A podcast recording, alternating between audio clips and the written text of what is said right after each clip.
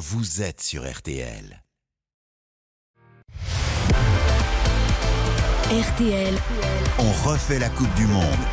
présenté par Eric Silvestro.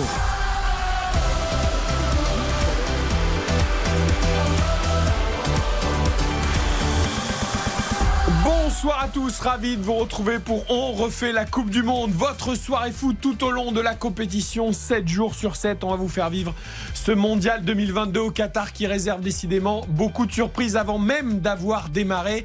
Et c'est une mauvaise surprise aujourd'hui pour les Bleus, puisque Nicolas Georgerot, l'un de nos envoyés spéciaux au Qatar, l'a confirmé dans On refait le match. Nicolas, Karim Benzema blessé à l'entraînement, c'est l'info, malheureusement la tuile du jour.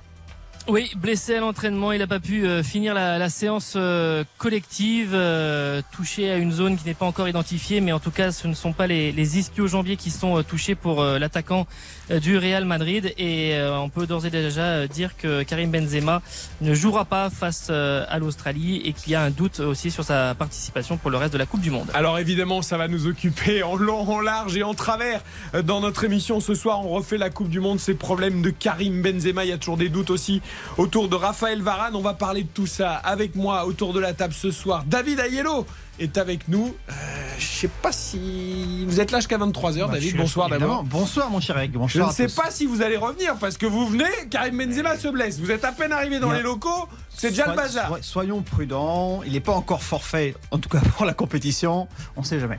On espère, Car- on espère des bonnes nouvelles ce soir. Karine Galli, bonsoir. Bonsoir Eric, bonsoir à tous. Moi j'ai promené mon chien, je me suis pas blessé.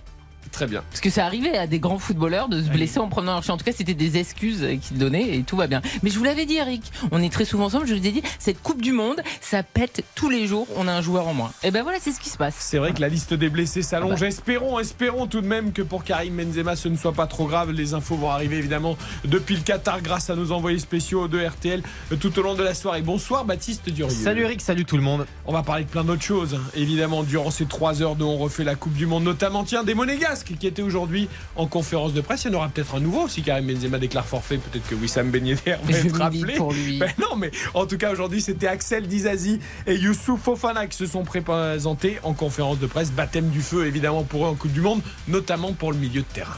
On est 23 ans ou, ou 30 ans, la première euh, Coupe du Monde, elle est toujours importante. Je vais tout faire pour gratter ma place dans le 11 comme les 26, quoi.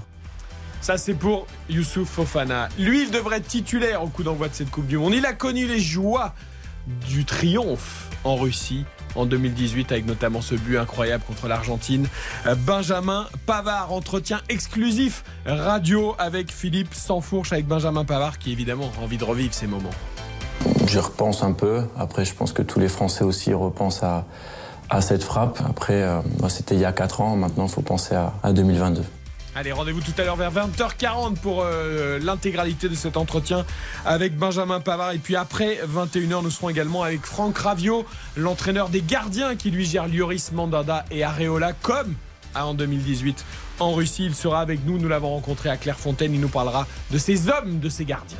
Que ce soit euh, Hugo, que ce soit Steve, que ce soit Alphonse, on sait qu'on peut euh, compter sur trois gardiens de valeur et, trois hommes de grande valeur également.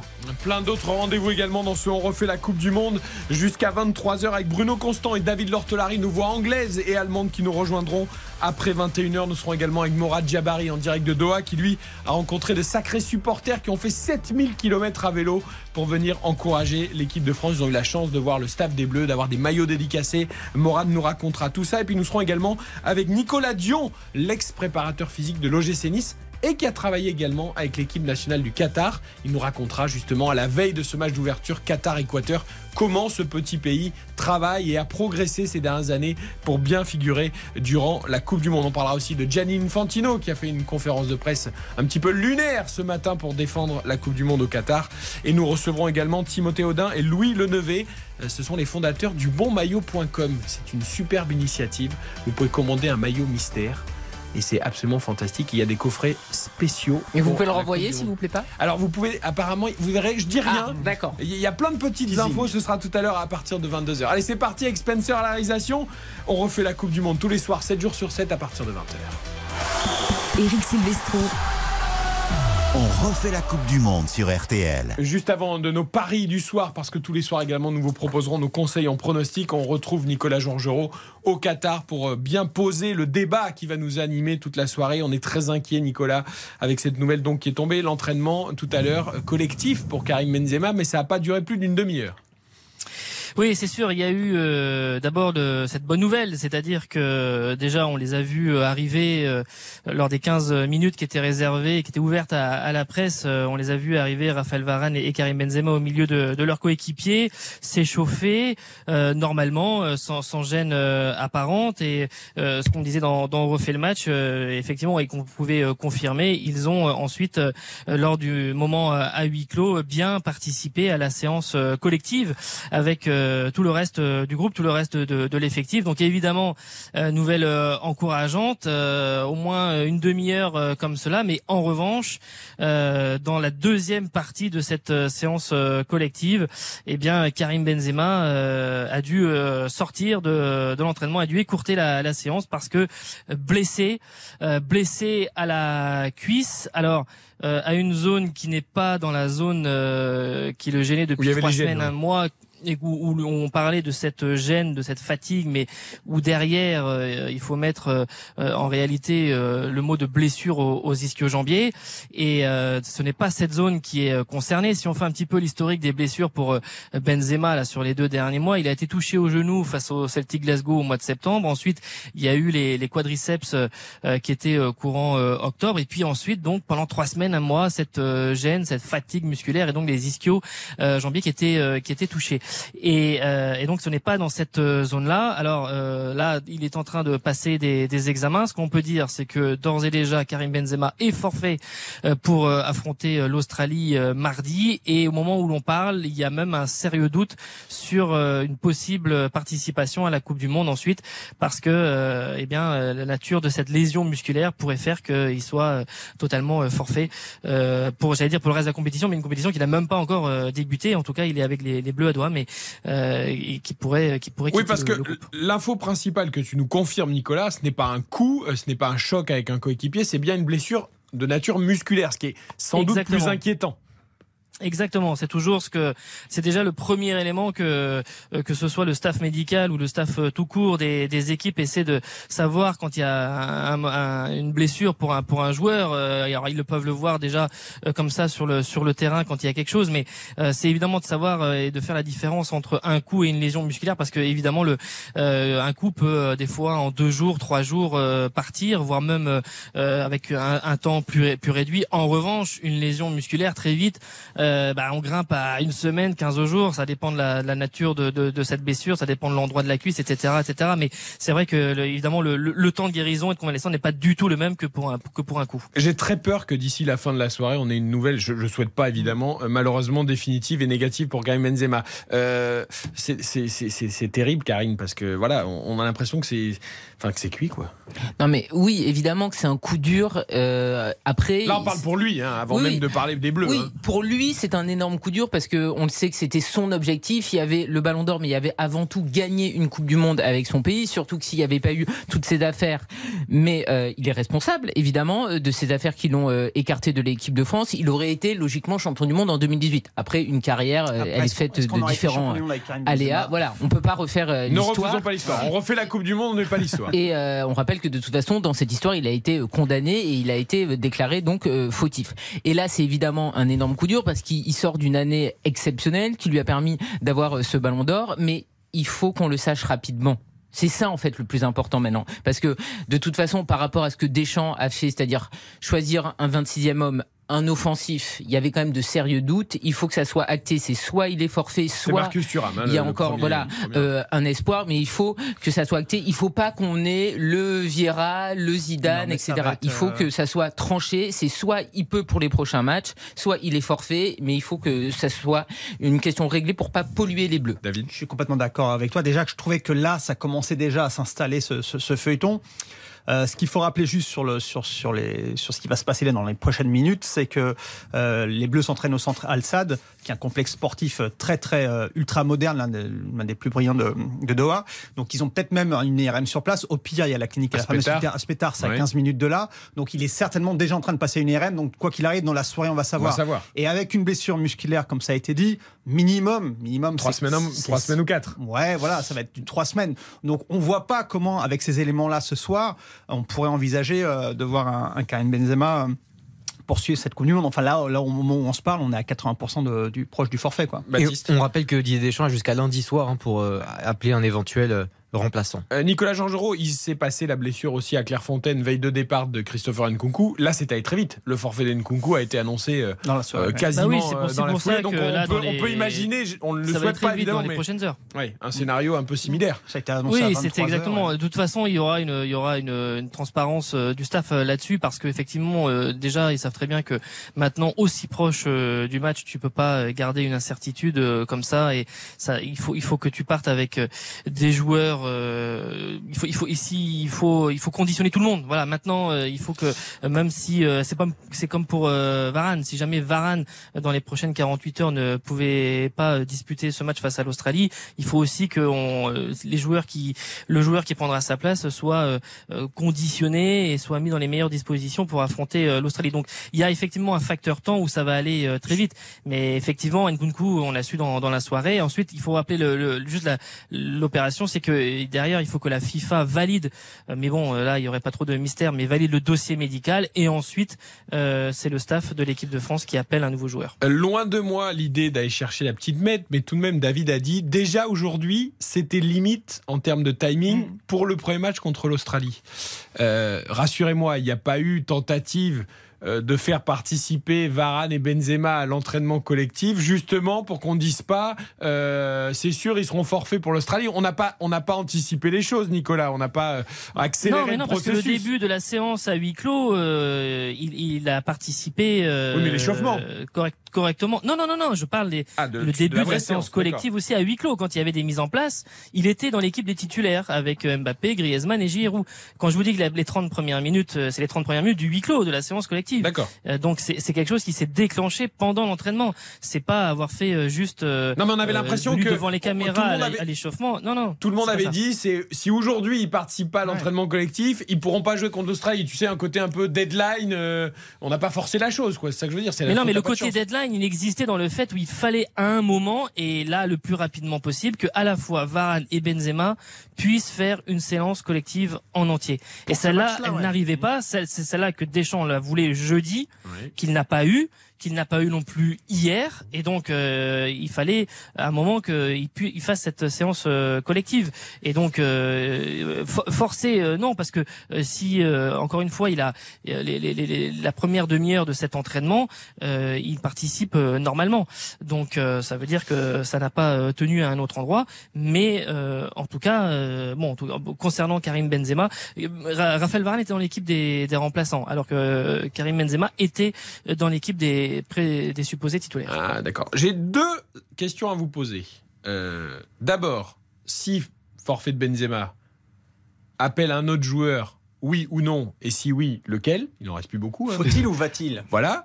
Et la deuxième question que j'ai envie de vous poser, s'il y a une incertitude sur la durée d'indisponibilité de Benzema, si on estime que, je sais pas, c'est 15 jours par exemple, Ah on le garde ou on le garde pas Non, non. pour la, éventuellement la, Non. la phase non, non, mais on Ah, bah, arrête. sais pas, je vous pose des mais, questions. mais c'est ce que je disais tout à l'heure, c'est-à-dire que regarde ce qui s'est passé dans le passé récent de l'équipe de France avec des joueurs qui étaient très importants évidemment. Je pense à Zidane, je pense à Vieira, ça a été des fiascos parce que on ne pensait qu'à ça. Est-ce que la cuisse de Vieira, elle sera euh, au rendez-vous ou pas? Est-ce qu'il sera rétabli? Est-ce que Zidane ça ira? Et finalement, ça a pollué évidemment toutes les conférences de presse, ça a pollué les joueurs. On ne pensait qu'à ça et on n'était pas sur la compétition.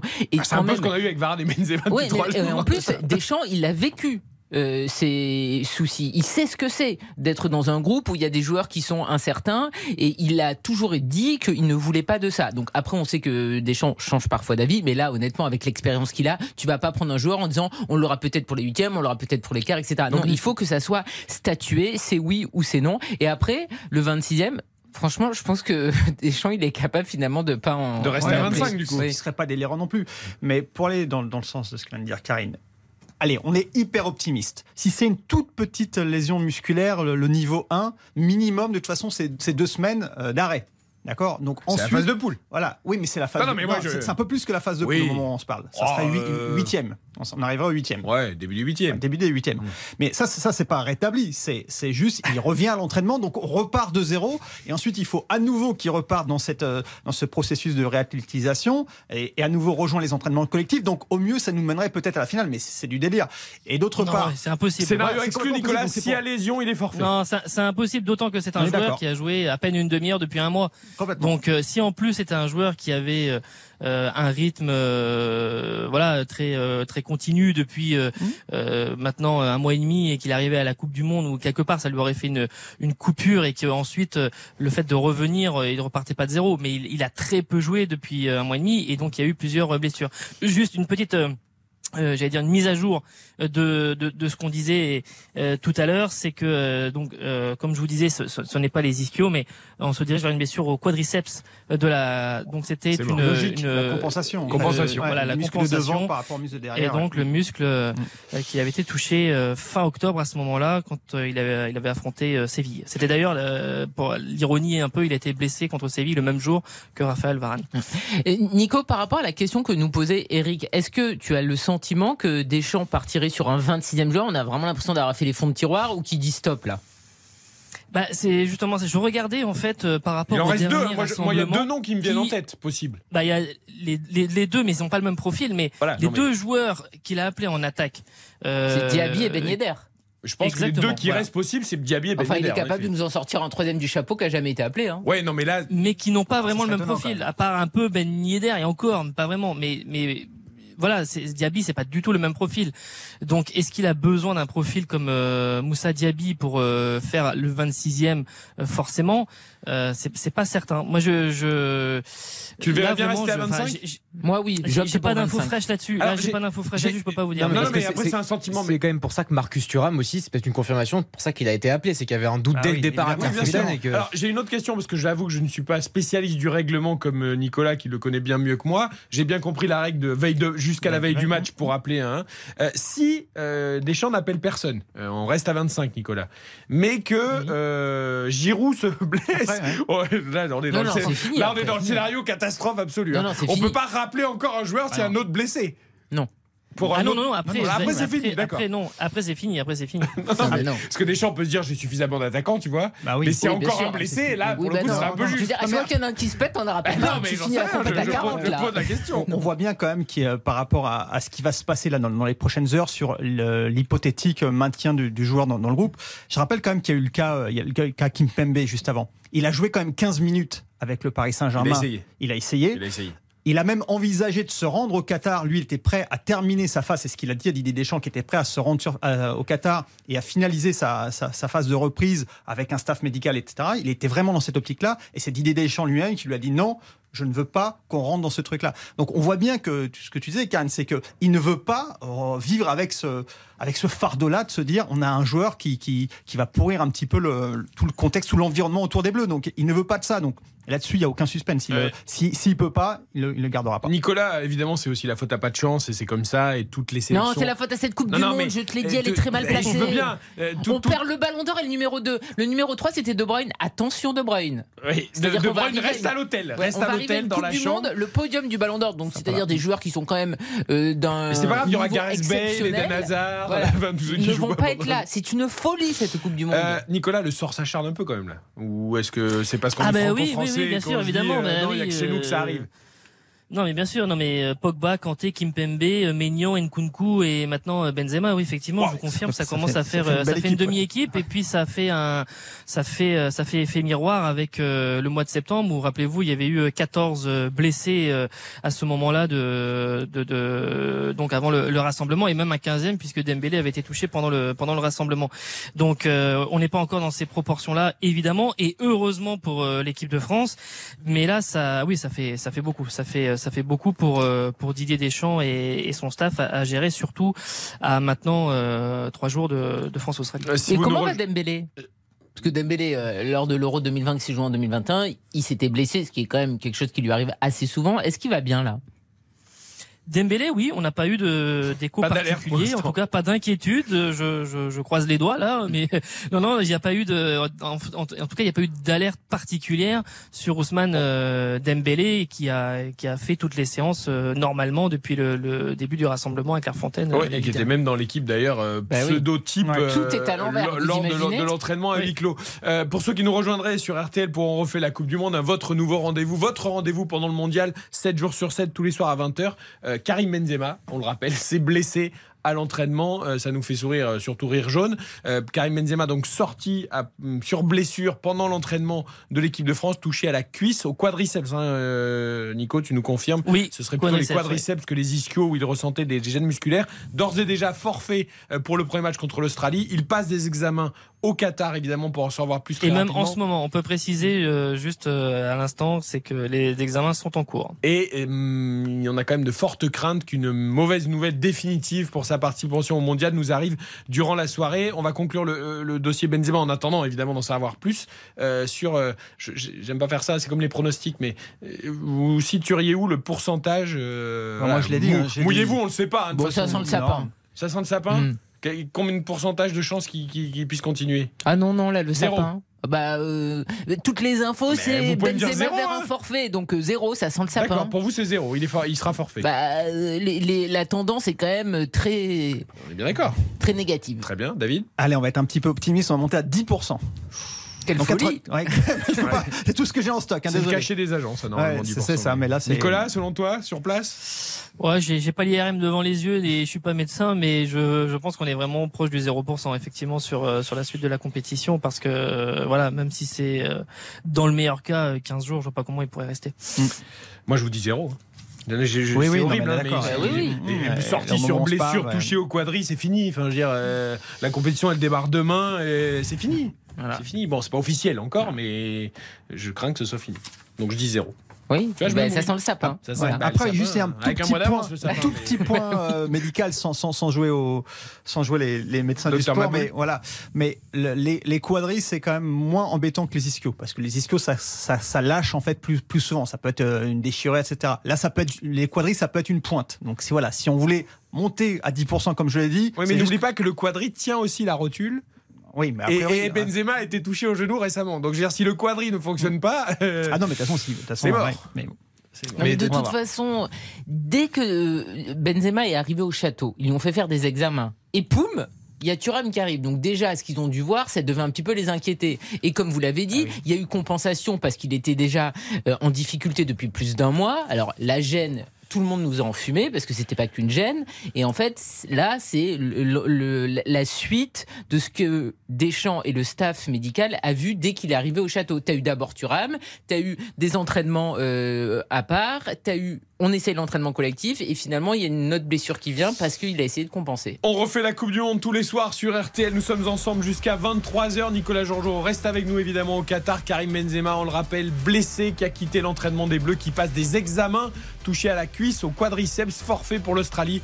Et sans doute, en tout cas c'est pas encore officiel, peut-être pour le reste de la Coupe du Monde. Ce serait un énorme coup dur pour lui qui attendait tant de cette Coupe du Monde et pour l'équipe de France évidemment qui perd son ballon d'or et son numéro 9. On continue d'en parler dès qu'une info arrive évidemment. Nicolas Georgerot nous tient au courant au Qatar. On marque une très courte pause. On va faire nos paris sur la compétition. Bah, si vous vouliez jouer Karim Benzema meilleur buteur, peut-être que vous allez changer. Vous avez quelques minutes pour changer votre pari. Oui, j'ai On- l'impression là que c'est on, pas on vous donnera également les codes de Qatar-Équateur parce que la compète commence demain. Match d'ouverture à 17h avec le pays organisateur et ensuite évidemment euh, les confs du jour avec les Bleus d'Izazi Fofana pour les novices souriants et ensuite entretien Benjamin Pavard. Tout ça jusqu'à 21h. Eric Silvestro. On refait la Coupe du Monde sur RTL. Avec notre partenaire Winamax, on a légèrement décalé parce que l'actualité a fait, on vous le rappelle, que Karim Benzema est sorti euh, sur blessure lors de l'entraînement des Bleus touché au quadriceps, forfait pour le premier match contre l'Australie et peut-être pour le reste de la compétition. Il passe actuellement des examens au Qatar, Euh, un IRM sans doute, ou peut-être même aussi un scanner, la totale, ils vont faire la totale pour, pour tout savoir. Les paris donc, on va se concentrer sur deux choses. D'abord, le match d'ouverture de demain, Qatar. Équateur. Je vous donne les cotes. La victoire du Qatar, pays organisateur, est à 3,20. 10 euros de misée, 32 euros de gagné. 3,10 le match nul, 10 euros de misée, 31 euros de gagné. Et 2,40 la victoire de l'Équateur, 10 euros de misée, 24 euros de gagné. Est-ce que c'est là-dessus que vous allez parier, Karim? Vous avez dit Exactement. Ouais, non, vas-y, Cannes. Je vais parier sur ce premier match Alors. donc euh, entre le Qatar et l'Équateur. Je vais miser sur une victoire de l'Équateur, pays magnifique que je vous conseille de visiter. J'ai eu ce bonheur-là, c'est absolument sublime. Très bien. Mais Mais donc Géo, c'est pas ici, c'est foot. Comment? C'est pas Géo, le magazine. Est-ce que Oui, ça a mais un c'est impact important. sur le pari, Karine? C'est important de vous dire que c'est un pays absolument magnifique. Très bien. Donc, je vais miser sur une victoire de l'Équateur, l'équipe qui marque le premier but, l'Équateur également, et puis sur un buteur, l'éternel Ener Valencia. La dernière fois que l'Équateur a joué une Coupe du Monde, c'était en 2014. Il y a eu un buteur, c'est Ener Valencia qui a marqué les trois buts de son équipe. Souvenez-vous, en 2014, c'était dans le groupe de la France.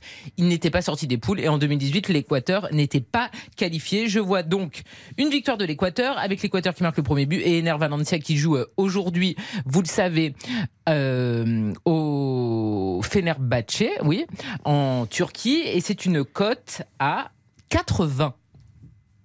80 ou 4,20 4,20. Ah, non, mais- 4,20. mais- Pardon, non, mais je- c'est pas Excusez-moi. je note sur mon cahier. 4,20. Non, non, mais pour que ce soit bien clair.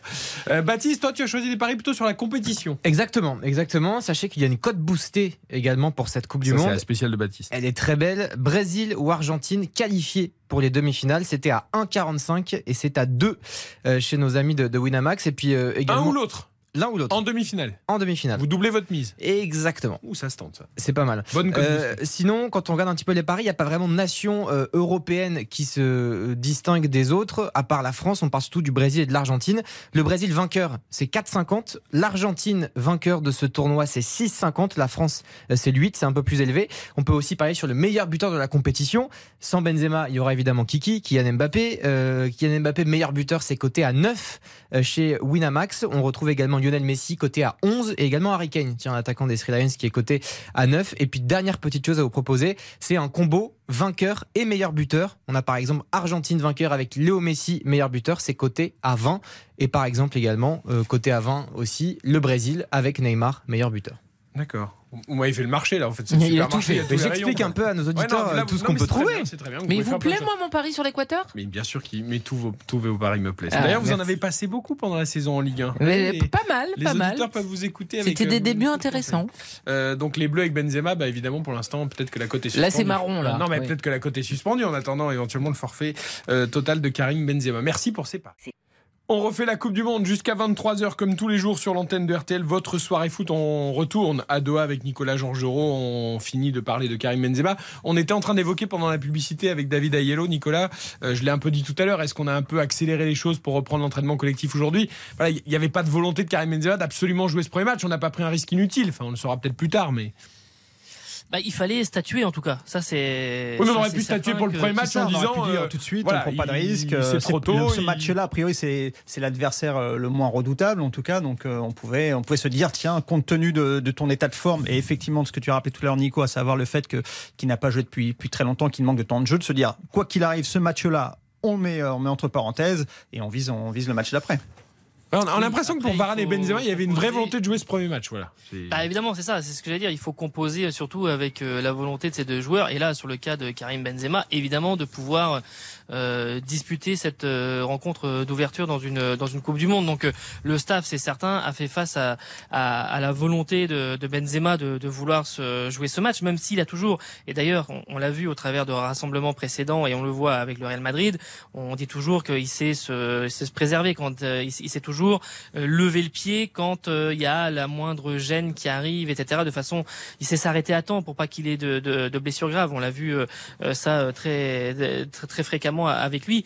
En revanche, euh, en revanche pour lui euh, symboliquement euh, et avec tout ce qu'il a connu ces dernières semaines et de venir et de et de et de ne pas euh, commencer euh, l'aventure avec les Bleus parce que encore une gêne, etc. C'était c'était compliqué. Donc la volonté de Benzema, c'était évidemment de, de jouer tout comme celle de, de Raphaël Varane. Et, et, et, le, et le staff, de toute façon, c'est toujours plié à la décision euh, du joueur. Euh, ça, c'est sûr que sur les sensations, depuis euh, une semaine, euh, il y a beaucoup d'échanges, beaucoup de discussions, mais ça revient quand même aux joueurs de savoir, sauf, enfin, veut dire, sauf cas, j'allais dire cas clinique où effectivement il peut pas jouer et là, bon voilà, le staff médical dit non, c'est pas possible. Mais ce qui est totalement logique, surtout avec Karim Benzema. Bah, surtout, il, qu'il nous a dit il n'y avait pas de lésion. Oui, donc, non, les gènes, elles apparaissent pas sur les il va examens. avoir 35 donc, ans en décembre. C'est pas un petit jeune qui débarque et qui dit non non mais je vais jouer alors qu'il est incapable de jouer. Ouais, mais attends, il a tellement envie de la jouer cette Coupe du Monde. Est-ce qu'il s'est pas laissé prendre un peu par son non, émotion C'est vrai que ce sera à lui de répondre à ça. C'est la question qu'on a envie de lui poser. Est-ce qu'il a vraiment euh, voulu tout, tout mettre en œuvre pour jouer à tout prix ce premier match euh, quitte à prendre un petit risque? Et dans ces cas-là, ça sera dommage. Mais bon, Par contre, il y, a- il y a même des voix qui s'étaient élevées pour dire qu'il s'était caché les semaines précédentes pour ne prendre aucun risque euh, et qu'il Bah, n'avait bien sûr, mais à Madrid, pas les joué. gens grinçaient des dents. Bien sûr, bien sûr. Mais après, euh, il, il- il a fait ce qu'il pensait être la bonne chose à faire, c'est-à-dire se préserver avec le Real Madrid. C'est sûr qu'on nous a un petit peu enfumé en disant qu'il y avait qu'une gêne, parce que qu'une gêne, ça dure pas aussi longtemps. Mais euh, c'est compréhensible qu'il ait essayé de jouer ce premier match. Et après, euh, voilà. Ah, bah, je suis pas trop euh, d'accord moi là-dessus, Karine. Enfin, mais je veux tu vois, dire, dire, tu peux pas t'as une Coupe lui du Monde, c'est reprocher. long, quoi. Non, mais d'accord, mais sauf que la Coupe du Monde, elle commence face à l'Australie. Elle commence Bah pas oui, lors du deuxième bah, match, bah, elle commence pas lors du troisième si- match, si- elle si- commence si pas c'est pour en arriver là, s'il a pris ce risque-là pour en arriver là, je Après, on rappelle que la hein. blessure d'aujourd'hui, dans l'absolu, on attend d'avoir les détails avec ça, mais ce ne serait pas dans la zone où il y avait la gêne, mais ce serait de l'autre côté, pas les ischios, mais les quadrilles. Donc peut-être que rien n'est lié. être- Non, mais peut-être que rien n'est lié, ou peut-être que tout est lié. Voilà. on- Oui, ça peut être aussi attendra une les blessure de compensation. médicales. Et euh, malheureusement, de toute façon, sa première partie de saison, c'est-à-dire euh, la saison qui a commencé au mois d'août. Ah, il y a le téléphone qui sonne. Ah, c'est le livreur de elle- pizza Elle, a qui- été euh, vous livre, entachée par pas mal de blessures, parce que là, on parle de cette dernière période de blessures où il a pas du tout joué, mais il avait déjà eu des absences, alors que c'est pas normal pour Karim Benzema. C'est un joueur qui est très rarement blessé. Et là, depuis août 2022, c'était plus compliqué. Bon, avant la pizza de Nicolas, Philippe, Morad Ah, c'est pas la mienne. Hugo- non, c'est pas la peut-être vôtre celle de Mathias. Ah, euh, c'est peut-être celle de Mathias, euh, notre technicien sur place également avec vous euh, pour les moyens techniques que l'on salue évidemment et qui fait un super boulot comme toute l'équipe technique de RTL. Euh, bon, on va attendre hein, maintenant les nouvelles de Karim Benzema, on va en reparler évidemment tout au long de la soirée. Euh, c'est dommage parce que cette journée elle avait plutôt commencé avec les sourires des novices, Euh, les monégasques, Nicolas en conférence de presse, Axel Dizazi, Youssouf Fofana, il y avait, ouais, il y avait ce petit sourire de débutant, c'était plutôt sympa le ton de la journée. Oui, tout à fait. Oui, c'était journée ASM aujourd'hui. euh, journée. euh, J'ai mis le pull euh, en fonction d'ailleurs pour ceux qui nous suivent en vidéo c'est juste pour ça. J'ai- hein, bah oui, parce que comme ils étaient en conférence de presse aujourd'hui, j'ai dit tiens, je vais faire une petite dédicace. Voilà. Superbe. Mais oui, la fraîcheur de la fraîcheur d'Axel Dizazi et puis euh, euh, Youssouf Fofana aussi avec euh, une certaine sincérité dans ses dans ses réponses. euh, là aussi, euh, beaucoup de beaucoup de fraîcheur. On l'avait déjà vu au, au rassemblement en, septembre aussi quand il était venu en, en conférence de presse. Mais euh, oui, on verra si peut-être demain, notamment parce que tout le monde se dit est-ce que on va avoir un Antoine Griezmann ou Kylian Mbappé à venir en conférence de presse avant le coup d'envoi de cette Coupe du Monde pour les Bleus? On verra cela euh, si ça arrive euh, demain. On n'en connaît pas encore l'identité, mais en tout cas aujourd'hui, effectivement, c'était euh, plutôt des novices. Allez, on va profiter d'abord du bonheur justement de ces deux joueurs de l'AS Monaco qui, qui franchement, soyons honnêtes, n'étaient pas destinés à jouer cette Coupe du Monde. Ah oui, non. Ni un ni l'autre. Même Mm. si Fofana avait fait une apparition lors du dernier rassemblement et un match plutôt intéressant, clairement, c'est une surprise de les voir tous les deux dans cette liste pour la Coupe du Monde, malgré les forfaits. On va commencer par Axel Dizazi, puisque c'est le premier qui s'est présenté en conférence de presse. Et d'abord, il nous raconte un peu euh, sa convocation, euh, comment il a appris sa convocation. Souvenez-vous, la liste de Deschamps, c'était le lundi soir euh, aux 20h de TF1. Et la veille, Axel Dizazi avait perdu avec Monaco contre Marseille, 3 buts à 2 dans le temps additionnel. Il avait pris euh, ce but à la 98e qui ensuite, ensuite il avait fait des déclarations chez nos confrères de Prime Vidéo sur l'arbitrage. Il s'en est excusé d'ailleurs aujourd'hui, euh, Ouais. Axel Dizazi, en disant qu'il aurait jamais dû dire ça. Tu sais que quand il faisait des, des courses, Axel, euh, en milieu du groupe, ils en reparlaient avec Gendouzi. et, Ouais, mais c'était ça très sympathique. hein. Vraiment, c'était euh, voilà, bonne ambiance. Il s'en est excusé. Non, mais il a vécu des émotions incroyables, puisqu'il y a eu en plus la blessure d'Amin Bien Harit, sûr. euh, où il est euh, concerné. Il y a eu des insultes sur les réseaux sociaux. Bref, il a vécu 24 heures complètement dingue et il raconte justement, euh, aujourd'hui, vous a raconté, Nicolas, cette convocation. C'est vrai qu'au moment du coup de fil, c'est euh, beaucoup de joie et beaucoup de, fierté. Voilà, je rentrais chez moi parce qu'on avait un rendez-vous avec euh, le club à 10h pour nous passer les programmes de reprise et en rentrant, j'étais au volant et j'ai reçu un, appel du coach. Donc voilà, on va dire que la montre que l'AS Monaco nous a donnée, je, l'ai- je peux vous dire que je l'ai laissée en France. Donc euh, non, c'est beaucoup de beaucoup de joie, beaucoup de, de fierté et c'est vrai que les heures qui ont suivi le match ont été euh, un peu un peu folles et voilà, tout est rentré dans l'ordre aujourd'hui et ça se passe très bien. C'est vrai qu'il a vécu 24 heures complètement dingue. Euh, entre parenthèses, il faut pas répondre au téléphone en voiture. Axel Disasi. Bien sûr. Oui, même avec le kit main libre et tout, c'est pas, pas répondre au téléphone. Non, mais c'est vrai qu'il a vécu des émotions très fortes. Euh, en plus, le- lors du match Monaco-Marseille, euh, j'y étais donc euh, au stade Louis II et je faisais mes duplex à l'extér- à l'extérieur du stade parce que vous savez que ça capte très mal dans ce stade. Et il y avait tous Il y les a trop joueurs. de technologie aujourd'hui qui arrive. Il N'est-ce faut pas revenir à l'essentiel au foot. Il y avait euh, tous les joueurs euh, qui passaient et il y avait notamment pendant genre 20 minutes Axel Disasi assis à côté de moi par terre sur le trottoir totalement dépité parce que bon il y avait eu effectivement la défaite le scénario ses déclarations la blessure d'Aminarit on aurait dit un pauvre type assis par terre il devait attendre quelqu'un qui vienne le chercher ou, ou je ne sais quoi vais- je vais complètement être content. Il y a Mais qu'à non, mais Monaco qu'on voit ça dépité, quand même. ce qui est hein. normal Moi, j'attends Didier Deschamps demain 20h, mais j'y crois et pas puis, euh, et puis finalement, il se retrouve à prendre l'avion pour le Qatar et c'est euh, la belle histoire totalement improbable parce que c'est vrai que bon, il y avait son compère en défense centrale, même s'il a joué arrière droit lors de ce match notamment face à Marseille, qui avait euh, été appelé Badiachil, puis finalement ça tombe sur Disassi. Mais alors justement, Nicolas, toi qui étais à la conférence de presse, est-ce que c'est pas son profil euh, très complet à Axel Dizazi qui a fait que Didier Deschamps l'a convoqué? Oui, profil euh, complet. Euh, alors il a mis en avant ses, ses caractéristiques et ses, euh, et ses qualités. Euh, voilà, on parle toujours de lui avec euh, le gabarit, le physique, la puissance. Lui, il y a ajouté bah, les dribbles, la qualité technique. Ah, tiens, on- c'est ce qu'il on- nous a dit. T'as raison, Voilà. on va l'écouter cette- parce que la phrase. Écoutez bien la phrase d'Axel Dizazi. Bon, c'est bien, il a confiance en lui, il a envie de faire une grande carrière, mais j'avoue que quand on a écouté toute la phrase en entier, on s'est dit, attends, mais là, on a le meilleur défenseur du monde. Je pense que c'est mes qualités naturelles aussi, dont, euh, dont vous avez dit euh, tout ce qui est puissance et euh, etc. Mais je pense aussi à y a mon intelligence de jeu, mon anticipation et forcément euh, ma qualité technique parce que voilà pour euh, pour primer au haut niveau, euh, faut tout ce, ce bagage là. Donc euh, c'est vrai que de nature j'ai des attributs physiques qu'on peut dire assez impressionnants. J'ai dû travailler et batailler pour, je vais pas dire changer les codes, mais pour montrer que je savais faire autre chose et j'avais d'autres attributs pour pouvoir performer au haut niveau. Je résume, il est puissant, intelligent, il anticipe et il a des qualités techniques. Bah, il, faut le mettre, il faut le mettre titulaire. Il faut le mettre. Non, mais bon, c'est c'est bien, c'est normal d'avoir confiance en ouais, soi. C'était frais, Mais euh, non. très bien. bah, en même temps, c'est frais et c'est sa jeunesse aussi. Il- Bien il- comme, sûr. comme tu l'as dit, il s'est excusé après ses déclarations euh, post- post-match. On voit bien qu'il n'a encore pas tous les codes. euh, Mais je trouve Et tant il s'exprimait mieux. très bien d'ailleurs. Oui, oui, mais voilà. Comme, en fait, le mot, c'est ça, c'est frais. Il est frais parce qu'il n'est pas encore, euh, tu vois, dans les, dans les, dans les cases euh, médiatiques euh, enfermé là-dedans, quoi. Donc, euh, Quand bien. tu vois toutes les conférences de presse, on s'ennuie comme des rats morts. Là, au moins, avec Dizassi et Fofana qui Ouais, disent du me- Monsieur Deschamps, c'est trop mignon. Non, mais franchement, c'est frais. C'est-à-dire, Les trois quarts du temps, les conférences de presse, tu peux les écrire à l'avance, tu vois. Là, au moins, il y avait de la nouveauté. Il y a des joueurs qui avaient des choses à à dire et ça fait du bien. Je veux dire, le climat, il est un petit peu lourd. Il y a l'histoire de Benzema, l'histoire de Varane. Merci, messieurs. Euh, tu étais dans la salle, Nicolas, tu l'as ressenti comme ça?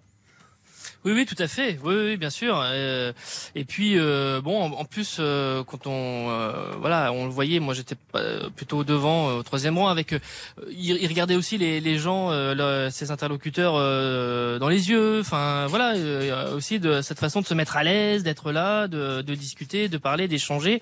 Et c'était pas. euh, des fois, ils ont, certains peuvent avoir l'air un peu absents euh, et, et, et quasiment subir euh, la conférence de presse, alors que lui avait euh, envie euh, d'échanger, de discuter et puis euh, de dire euh, ce qu'il pensait. C'est vrai que t'as- Eh bien, tu peux avoir peur de dire une bêtise dans ces cas-là, tu vois. du- du Bah, on a vu ça avec Olivier Giroud quand il est venu. On a, on a vu qu'il était là en train de mesurer le- le- la moindre virgule, le moindre mot prononcé.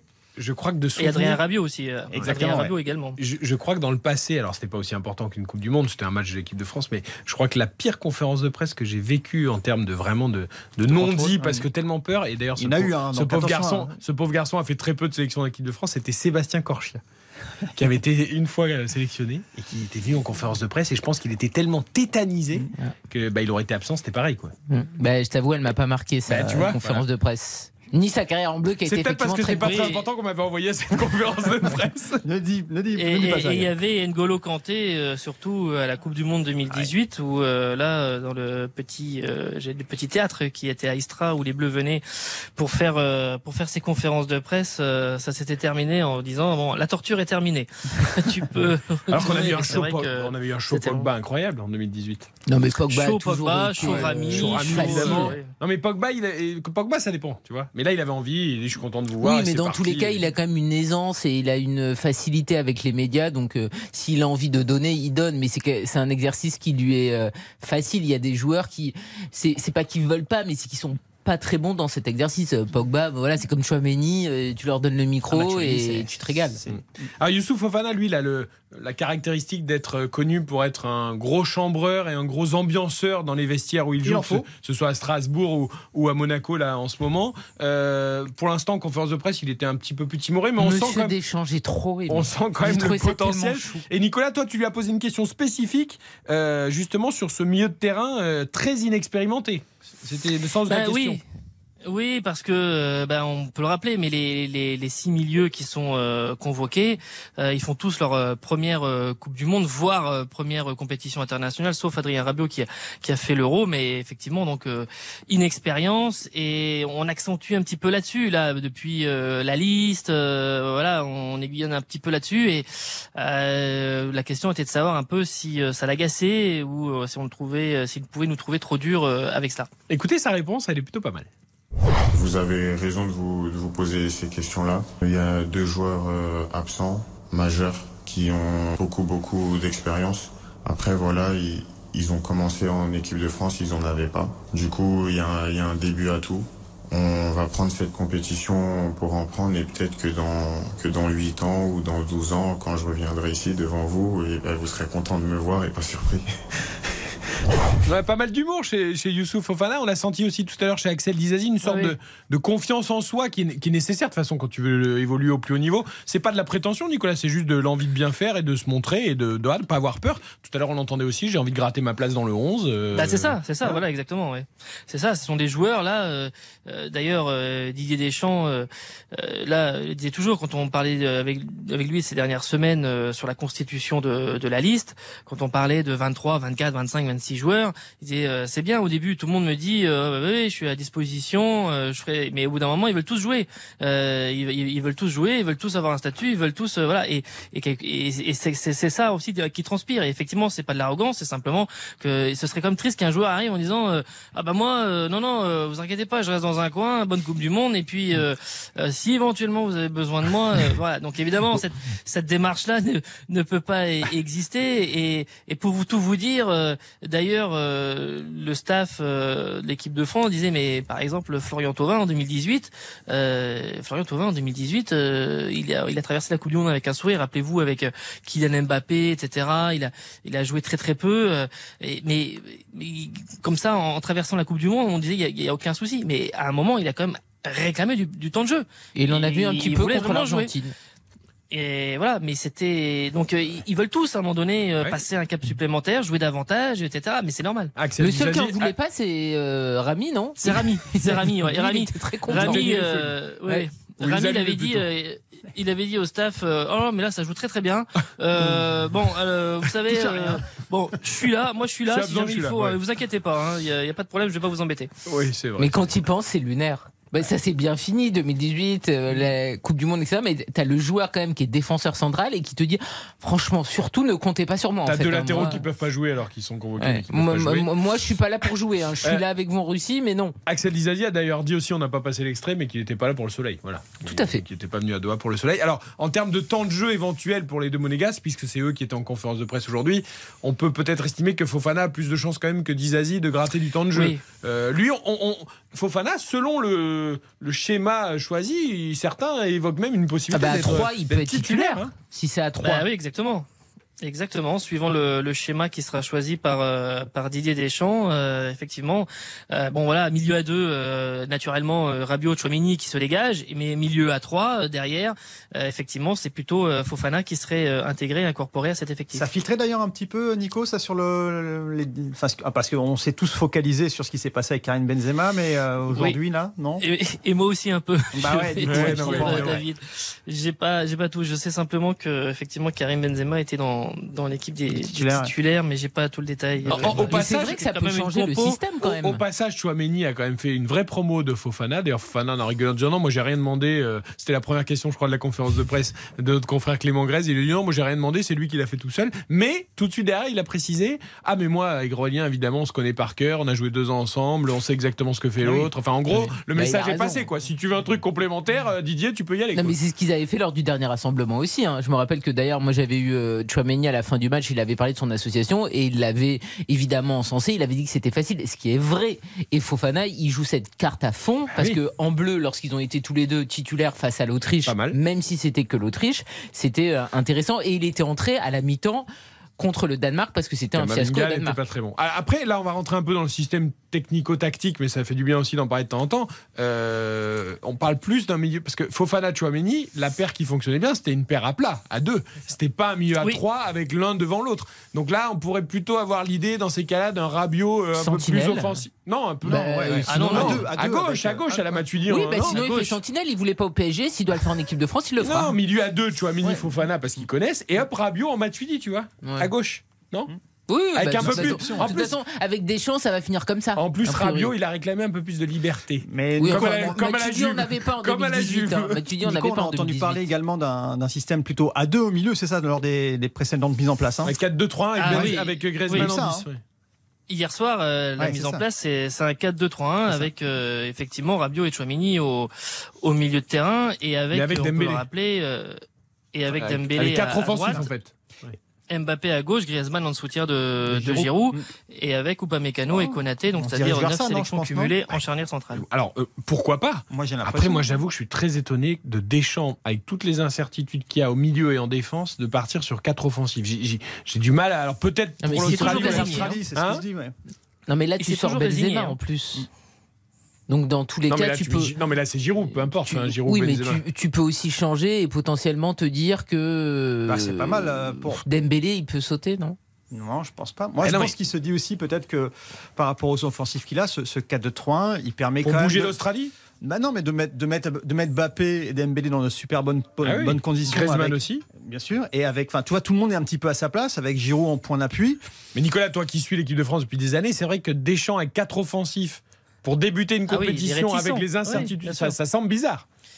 Ah oui, c'est réticent. Ça, c'est une question qu'on a souvent posée. Est-ce que, euh, avec notamment le, le, le, le, potentiel offensif qu'il y avait à l'Euro euh, l'an passé, puisque euh, rappelez-vous toutes les toutes les unes euh, pour dire que toute l'Europe nous enviait évidemment les, les, attaquants qu'avait l'équipe de France, etc. Est-ce que la démarche supplémentaire, c'est de ensuite de, de, de, pouvoir les aligner ensemble et de et de débuter des matchs avec quatre offensifs? Et, et lui, non, c'est pas c'est pas une solution. Et puis après, il faut il faut avoir surtout le et c'est pour ça que c'est très problématique pour cette Coupe du Monde. Il faut avoir ils ont tiré le bilan l'euro. Et le bilan de l'euro, c'est quoi? C'est que oui, devant, tu peux marquer à n'importe quel moment. Le problème, c'est que tu as pris 6 buts en 4 matchs à l'euro. Et ça, c'est Deschamps s'est laissé emporter un peu par cette euh, ferveur, enthousiasme autour de du potentiel offensif de, de l'équipe de France, mais c'est pas l'ADN Deschamps. Et là, la priorité, c'est d'abord de retrouver une assise défensive. Alors pour l'instant, bah, c'est Pavard, Konaté, ou pas Mécano, euh, Lucas Hernandez. Voilà. Oui, mais alors pourquoi euh, ce dispositif qui a été travaillé, c'est le dispositif qui ne colle pas effectivement ah, à l'ADN des gens. Et surtout, comme tu le dis, c'est-à-dire qu'en 2021, il s'est un petit peu renié et finalement, eh ben, il s'est brûlé. Et là, on a quand même l'impression qu'on est plus vers un retour à 2018, enfin, c'est-à-dire à ce qui marche et à ce que Deschamps croit, et même aussi au, discours d'Hugo Loris. Parce que Hugo Loris, quand même, il t'a toujours dit lorsqu'il avait la parole, euh, c'est bien beau le déséquilibre, mais il faut avant tout être solide, il faut être équilibré. Donc, tu sens bien que même ton capitaine, il n'est pas très fan de cette idée de partir à l'abordage il veut une base solide et il a raison parce que c'est comme ça qu'ils ont gagné. Surtout, quand, surtout que si on se repasse, si on se replonge non pas sur, sur l'Euro mais à la Coupe du Monde, avec cette première tentative justement déjà face à l'Australie. Mais c'était pas avec un 4-3, c'était un 4-3-3, c'était pas pareil. Mais il n'empêche que sur les côtés, tu as les deux mêmes joueurs. C'est pas faux. Mbappé et Dembélé. Et qu'est-ce qui s'est passé derrière? Et il l'avait dit publiquement, il les avait même allumés en disant qu'ils n'avaient pas fait le boulot défensivement. Donc là, tu te retrouves. Alors c'est pas le même schéma, Ouais, mais c'est tu te pas le retrouves. même schéma. Non, mais tu te retrouves avec les mêmes contraintes, c'est que tes deux gars sur les côtés doivent faire du boulot défensif, du repli défensif. Et ça. Aujourd'hui, euh, t'as pas plus de garantie aujourd'hui de la part de Mbappé et de Dembélé qu'il y a 4 ans. Alors vous savez que les journalistes, nous sommes des petits malins, et notamment les envoyés spéciaux comme Nicolas ou Philippe. Euh, hier, on nous a annoncé un, un système donc en 4-2-3-1 avec Dembélé un peu surprenant à droite titulaire. Qu'est-ce qui s'est passé aujourd'hui Évidemment, question posée tout de suite à Dizazi et normal. à Fofana sur Ousmane Dembélé. Euh, L'air de rien, hein, et voilà, écoutez, la réponse de Fofana, c'est peut-être la plus claire et la plus enthousiasmante pour l'ailier du Barça. C'est vraiment impressionnant ce qu'il fait, parce qu'on sait jamais s'il va aller à gauche ou à droite en fait. Et du coup, dans les 30 derniers mètres, c'est un danger permanent parce qu'il peut marquer dans n'importe quelle position. On sait pas où l'emmener, on sait pas quoi faire. On sait qu'il faut pas le laisser prendre de la vitesse, mais si on vient trop vite sur lui, bah il est déjà parti. Moi, je, je le regarde euh, de, de loin un peu, comme un spectateur, comme tout le monde quoi. Et ce qu'il peut, ce qu'il peut apporter à l'équipe, bah il y a que Monsieur Deschamps qui sait. Je pense que dans son club, tout ce qui est question de, de discipline, il a rectifié. Donc forcément, ici, il est venu avec euh, cette discipline-là. Après, Ousmane, euh, en dehors du, du terrain, c'est quelqu'un de, de très moqueur qui te met, qui te met vite à l'aise. C'est limite euh, celui qui met à l'aise euh, les nouveaux arrivés, voire euh, les joueurs euh, avec le moins de sélection. Et on est tous très contents de l'avoir. Et, disons, c'est une sacrée déclaration d'amour de, de, de, Youssouf Fofana pour Ousmane Dembélé. Oui, oui, mais c'est marrant, on a l'impression qu'il reprend un petit peu les mots d'Ousmane Dembélé, où à l'époque, on lui disait, Ousmane, vous êtes droitier ou gaucher, puis il savait pas. Lui-même, il dit, bah, je sais pas, droite ou gauche, euh, je me sens à l'aise avec euh, les deux pieds. Mais effectivement, je pense qu'il est très heureux de l'avoir dans son équipe. Mais c'est un joueur qui est il- craint, Nicolas. Voilà, c'est sûr que pour les adversaires, c'est un joueur imprévisible, donc euh, qui est craint. C'est un joueur qui est craint et surtout c'est un joueur qui est euh, tenu en haute considération par euh, par l'effectif et par le groupe. C'est-à-dire que euh, ce qu'on a tout le temps pointé du doigt depuis euh, quelques années, euh, principalement nous, c'est-à-dire enfin pas que nous, mais sur les blessures, les rechutes, le fait qu'il n'y avait pas de constance. Mal- malgré cela, euh, de toute façon, dans le groupe, euh, avec le potentiel de d'Ousmane Dembélé, euh, il a toujours eu cette cote extrêmement élevée auprès de ses, de ses partenaires. Et puis euh, bah, l'année dernière à l'Euro, euh, euh, voilà, est parti sur euh, cette tristesse de de cette blessure euh, là aussi au, au milieu de l'Euro, enfin au milieu au milieu de la phase de de, de, de groupe et être obligé de quitter euh, ses partenaires, ses coéquipiers parce que encore touché à la cuisse. Dembélé sera-t-il titulaire contre l'Australie? Ce sera l'un des Mais enjeux du match mardi 20h Juste, évidemment. pour euh, alors la Coupe du. Monde, elle est très importante pour tout le monde, mais elle est notamment très importante pour Dembélé parce qu'effectivement, Nicolas dit, notamment Didier Deschamps adore Dembélé, mais pour l'instant, euh, Dembélé a déçu en équipe de France. Il faut se rappeler qu'à la Coupe du Monde, vous l'avez il est titulaire au premier match,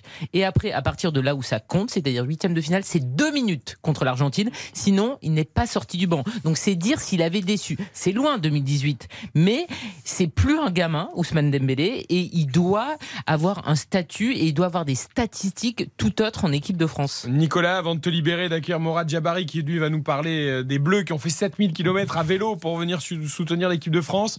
Euh, Karim Benzema toujours en train de passer les examens, pas de nouvelles depuis euh, qu'on discute.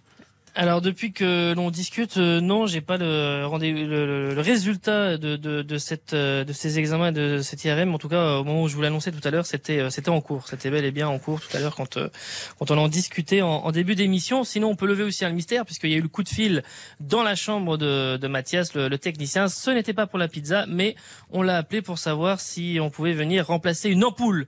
Vous voyez, donc à quasiment 23 heures ici, on, on nous a appelé pour remplacer une ampoule alors que toutes les ampoules vont bien. Mais tout doit être Voilà, vous parfait, tout. Nicolas. Tout doit être parfait dans ce mondial au Qatar. La clim marche bien? La clim marche bien, mais un peu trop même d'ailleurs. Et la piscine de l'hôtel? Ah, c'est un bassin pour enfants, il y a 60 cm d'eau. Alors moi je suis pas grand, mais c'est quand même un peu, même, euh, quand même. un peu Nico, léger pour moi. C'est bon pour la récupération, pour faire les exercices en piscine, peut-être pour Karim Benzema. Euh, on attend des nouvelles évidemment euh, de Doha avec cette mauvaise nouvelle donc qui est tombée euh, tout à l'heure en début de soirée. La blessure de Karim Benzema lors de l'entraînement, blessure au quadriceps, l'attaquant français qui passe des examens, qui est d'ores et déjà forfait pour l'Australie et on craint euh, qu'il se soit définitif pour la suite du mondial. Merci beaucoup Nicolas, la pizza va pas tarder à, arriver quand même.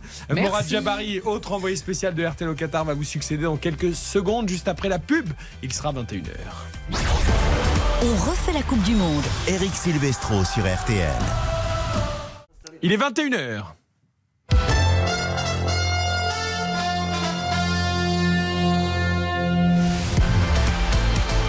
RTL on refait la Coupe du Monde. présenté par Eric Silvestro.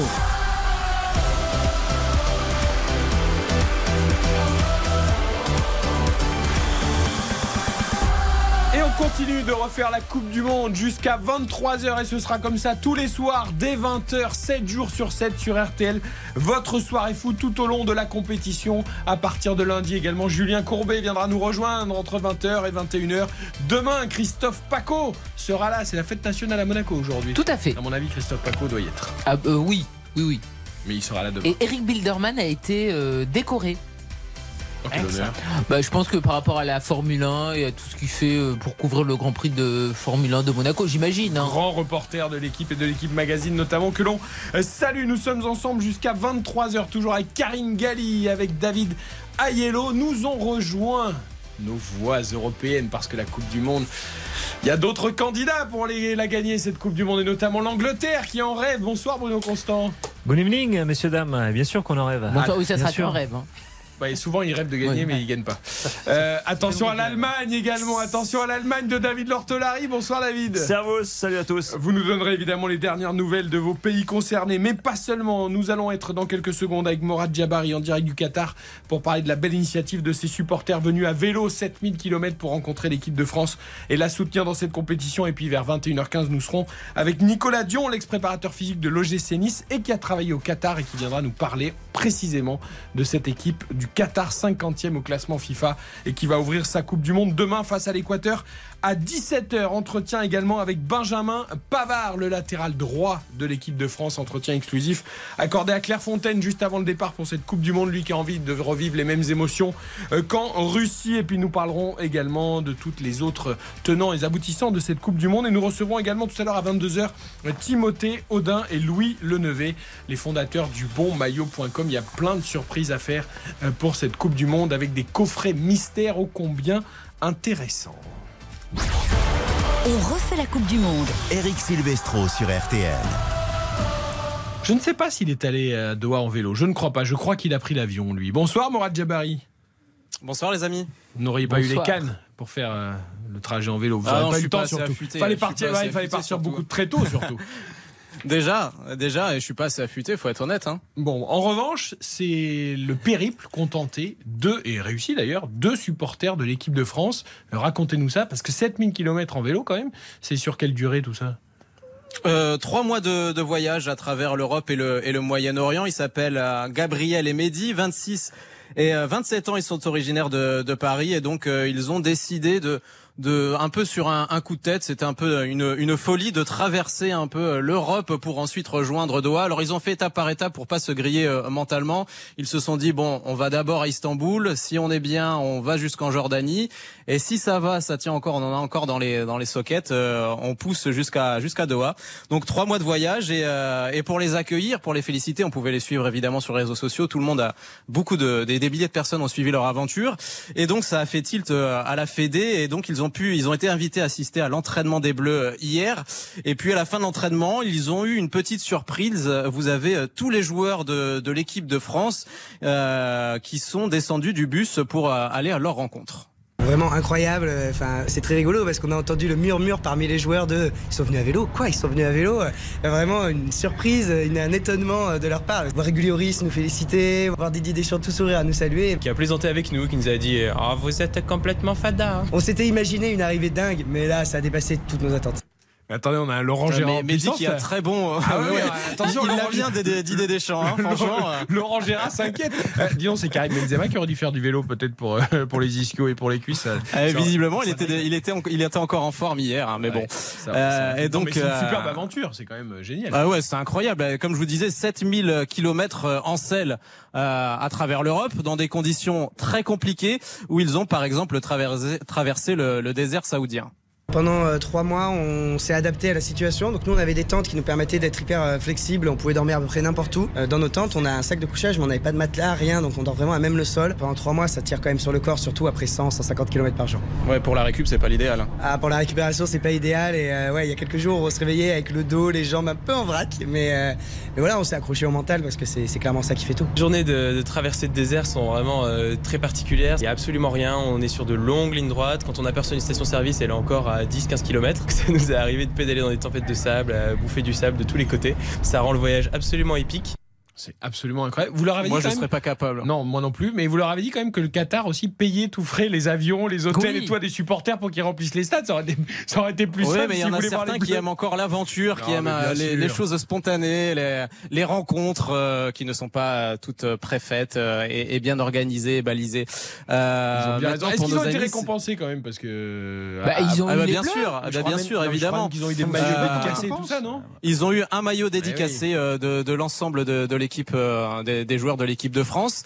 Et puis ils sont euh, invités aussi pour euh, tous les matchs euh, des Bleus. Alors pour l'instant des poules. On espère qu'ils iront plus loin, le plus loin évidemment, mais euh, ils Bah ont oui. eu ce, ce petit cadeau, donc c'est plutôt Vu sympa. le prix des places, c'est ouais. super Non, mais rentabilisé. c'est- mérité surtout. Bien sûr. Et puis le Ouais, bah, maillot. après, après tu trois mois de eBay, trois mois de vélo à travers non la moitié de l'Europe et, et du désert, c'est plutôt et du Moyen-Orient, c'est plutôt euh, pas cher payé. Hein, mais non, non, mais non, je Bah, ça- attends, les, les Mais vous êtes vrai Non, mais combien attendez, parce que là, ce que vous avez dit là juste avant, il passait un petit peu euh, comme ça, inaperçu. On a entendu, on a- vous on a vous êtes totalement vénal. Qu'est-ce que c'est que cette histoire de revendre le maillot aux enchères Mais Mais, pour mais un maillot comme ça, Ah, ça se garde, Mais pas du tout, c'est pour qu'ils puissent en financer leur prochain projet. Mais pas du tout. Ça se garde, ça se met en vitrine. Sauf qu'on a bien vu que ces deux personnes sont des aventuriers. Bravo. Mais pour être aventurier, il faut aussi avoir des moyens. La prochaine fois, ils auront peut-être envie de faire l'Amérique centrale, l'Amérique euh, du Nord, je ne sais pas, À vélo. en vélo. Et il leur faut un petit pécule. Donc finalement, cette bonne action de la part des Bleus peut un leur maillot- permettre de prolonger leurs rêves sur un autre continent, Mais par avec un exemple. maillot comme ça, ils le font Ferrari, le tour du continent. Là. Bah, si on sort Ça euh, dès la phase de poule, il peut coûter moins cher. Ah non non, pas de Ferrari, pas de Ferrari, parce que leur but euh, en même temps c'était de de Oui, promouvoir ou euh, la- Aston Martin, hein, parce qu'il faut citer marques, plusieurs ouais. marques. Non, ouais. non, non, non, pas de moteur, pas de moteur et pas de pollution. En fait, c'était pour montrer entre guillemets euh, qu'on pouvait se déplacer euh, aussi euh, sans, sans polluer dans cette ville euh, de. Doha, cette capitale euh, plus que polluée, qui ressemble un peu à Las Vegas, où tout est allumé et où on, on consomme et de, de l'essence sans compter. On, on dit des, on dit toujours que les Français sont que des râleurs et tout ça. On a aussi des, de belles personnes qui ont de très belles initiatives. Bah, c'est génial. Il y a les irrésistibles français aussi qui suivent évidemment l'équipe de France partout. dont une partie ne seront pas présents. Ils- Ils étaient à Clairefontaine d'ailleurs pour le dernier entraînement sous la pluie. Ils scandaient 10 Asie, 10 Asie. C'est fantastique quand même de s'y tendre à ce point-là. C'est que c'est quand même, c'est C'est quand que même t'es passionné. C'est que t'es passionné et que t'as envie de soutenir ton équipe. C'est merveilleux. Euh, Bruno Constant en Angleterre, vous avez pas ça vous? Vous avez des super supporters qui chantent, mais bon déjà sans bière, on verra s'ils chantent autant. Mais euh, Non, mais c'est un peu plus compliqué. Il faut prendre le bateau ou le pédalo pour déjà traverser la Bah, Manche. quand on est eh ben alors, ben, euh, vous, pouvez, vous pouvez nager déjà pour commencer. Non, mais moi j'ai suivi des, des parcours un peu plus compliqués. euh, le prix pour un supporter pour assister à la Coupe du Monde, avec des budgets qui atteignent euh, c'est à peu près 6 à 7 000 livres. Donc Ouais. vous rajoutez presque 1000 euros pour les. euh, 1000 Bah, c'est avec les maillots les vendus euros. par Karine sur, sur les Non, mais sites aux c'est- enchères. c'est c'est infernal avec des gens qui vont même pas être à Doha au Qatar, qui vont être à Dubaï parce que la vie est un peu C'est plus mieux pour sortir, agréable, oui. quatre voilà. fois moins cher. les- et moins cher en plus, et beau- nettement moins cher. Donc c'est quand même des parcours euh, un peu plus compliqués là pour le coup. Comment ça se passe pour les Allemands, euh, David, pour, le, pour Ah les ben, déplacements tout Ben, très simplement, euh, Eric, ce qui prend le dessus, euh, c'est euh, l'affaire de. On a fermé les Budweiser. hein. C'est ça qui C'était même prend pas le une dessus. bière allemande en plus. C'est-à-dire qu'il y a une incompréhension totale. Ah oui, parce que maintenant il faut citer aussi Ah oui, Heineken, Heineken et Corona. Voilà, Corona. voilà. Non, c'est vraiment ce qui prend le dessus dans la discussion. Non, j'ai pas souvenir, j'ai pas souvenir de grands périples avec des grands personnages euh, comme on peut connaître, euh, comme le diable sur le Tour de France ou comme euh, comme euh, le, le coq français. J'ai pas, j'ai pas souvenir de, de mascottes, de choses comme ça en Allemagne. Parce que l'allemand est trop discipliné. peut-être. Peut-être, Parce peut-être. qu'on est dans les clichés. C'est ça. Même si non, même si sur l'ambiance après, euh, ça peut être très bien, ça peut être très festif, ça peut. D'ailleurs, il y a eu, il y avait eu un énorme rebond et une espèce de prise de conscience qu'on pouvait être comme les autres en 2006 lorsque l'Allemagne avait organisé la Coupe du Monde. Très belle réussite cette Coupe du Monde. Voilà, exactement. Et la, la- la conscience qu'on pouvait faire la fête normalement avec des drapeaux et reprendre un peu cette liberté-là, mais au-delà de ça, Mais- non, j'ai pas, j'ai pas souvenir de en d'ores et déjà les prochaines grandes compétitions qui auront lieu en Allemagne Dans deux ans. dans deux ans. L'Euro. L'euro. euh, Il y aura bien de la bière. Oh, mais on s'en fout Après, ça peut être comme un non, mais parce que je pense à Gilles Verdès qui tout à l'heure dans Refus Match dit c'est fantastique, il faudrait qu'il n'y ait jamais de bière au stade. Euh, ben, moi je l'entends. Oui, non, mais Pourquoi Non, mais ceux qui-. Non mais je veux dire franchement, Non, mais ceux je qui veux dire, boivent on pas, fait une polémique. mais- non mais, mais on fait une polémique pour une histoire de bière. Non, mais pour les Allemands. Karine, c'est très particulier. Tu peux pas faire un euro en Allemagne sans bière. Enfin, je veux dire, à un mais, moment. euh, euh, moi je ne comprends même C'est pas comme si tu enlèves que toutes les ça baguettes fasse- de France si tu fais une compétition C'est de France. exactement je ça. Les comprends même sont- pas que ça fasse débat pour l'histoire du Qatar. Ce qui est scandaleux, c'est le timing. C'est qu'évidemment, à partir du moment où tu as un contrat, tu dois l'honorer. Et Budweiser est marron dans l'histoire. Mais après que le Qatar, qui est un pays où l'alcool est interdit, ils disent on ne veut pas d'alcool. Je suis désolé. Un départ tu dis pas finalement c'est on une dérogation. Karine, Karine, il n'est pas interdit. Il n'est pas interdit l'alcool au Qatar. Il est, il l'alcool, est il est autorisé dans des lieux très précis, les hôtels, les zones, etc. Globalement, tu peux pas en acheter si t'es pas qatari. Tu peux pas en acheter comme ça euh, en allant au supermarché. Il y a des endroits qui sont spécifiques. Ça, ne choque pas.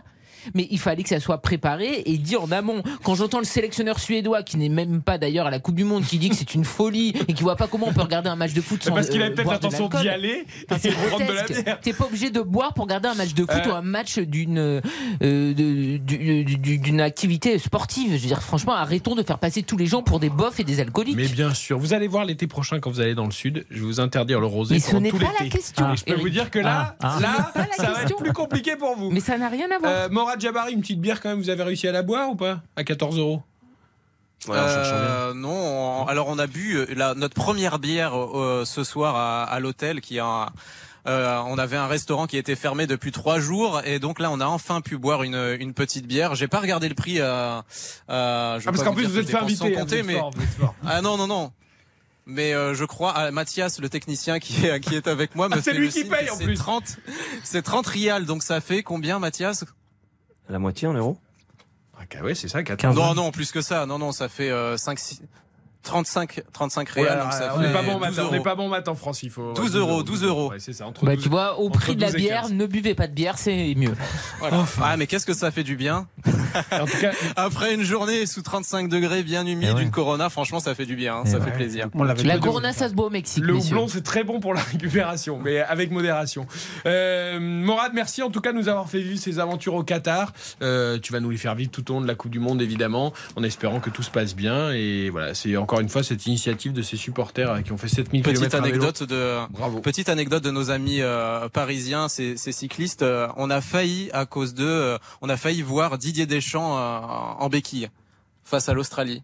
C'est-à-dire que quand ils sont arrivés pour se présenter, euh, ils sont venus avec leurs gros vélos où il y avait des grosses sacoches. Ils les ont posés et les vélos sont tombés sur Didier Deschamps. et donc visiblement, c'est faisait du tombé. gainage, non?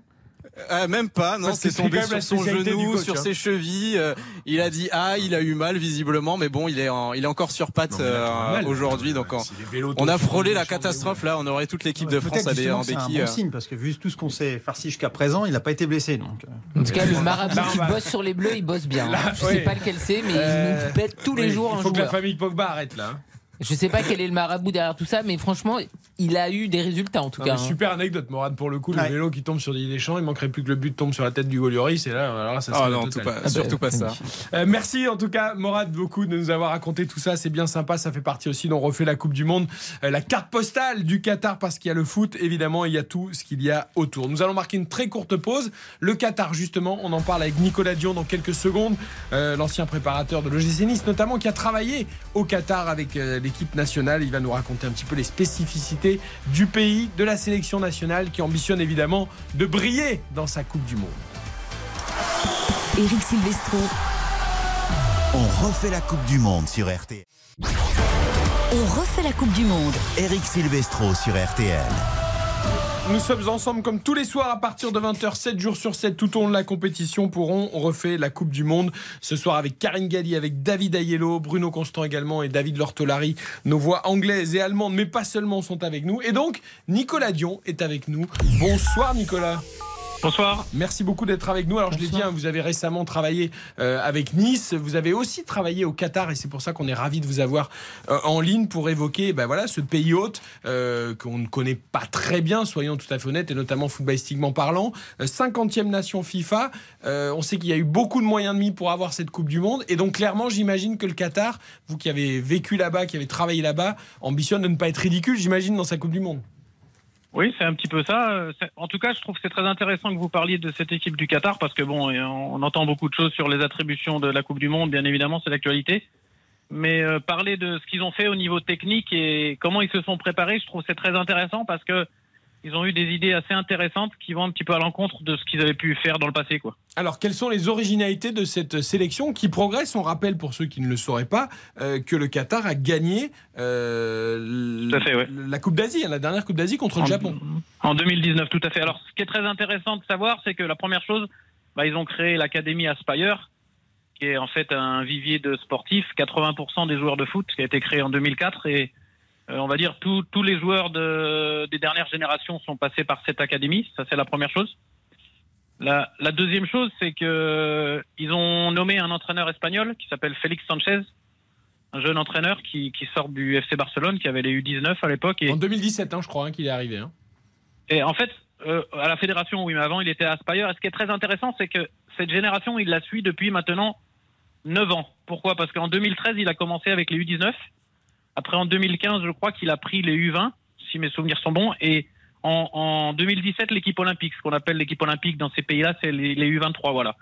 Et enfin, en 2017, il a continué de la suivre. Et bien évidemment, au lieu d'aller chercher des entraîneurs étrangers euh, euh, expérimentés avec des gros CV, ils ont préféré lui donner l'équipe. Donc euh, voilà, il a quand même 75 matchs avec cette équipe et il la connaît sur le bout des doigts. Et ça, c'est, je trouve, c'est très intéressant cette stabilité. Et on va pas se mentir, d'habitude dans ce pays-là, que ce soit en club ou en sélection, euh, la durée c'est six mois maximum, quoi. Donc euh, ça, c'est, c'est vraiment intéressant.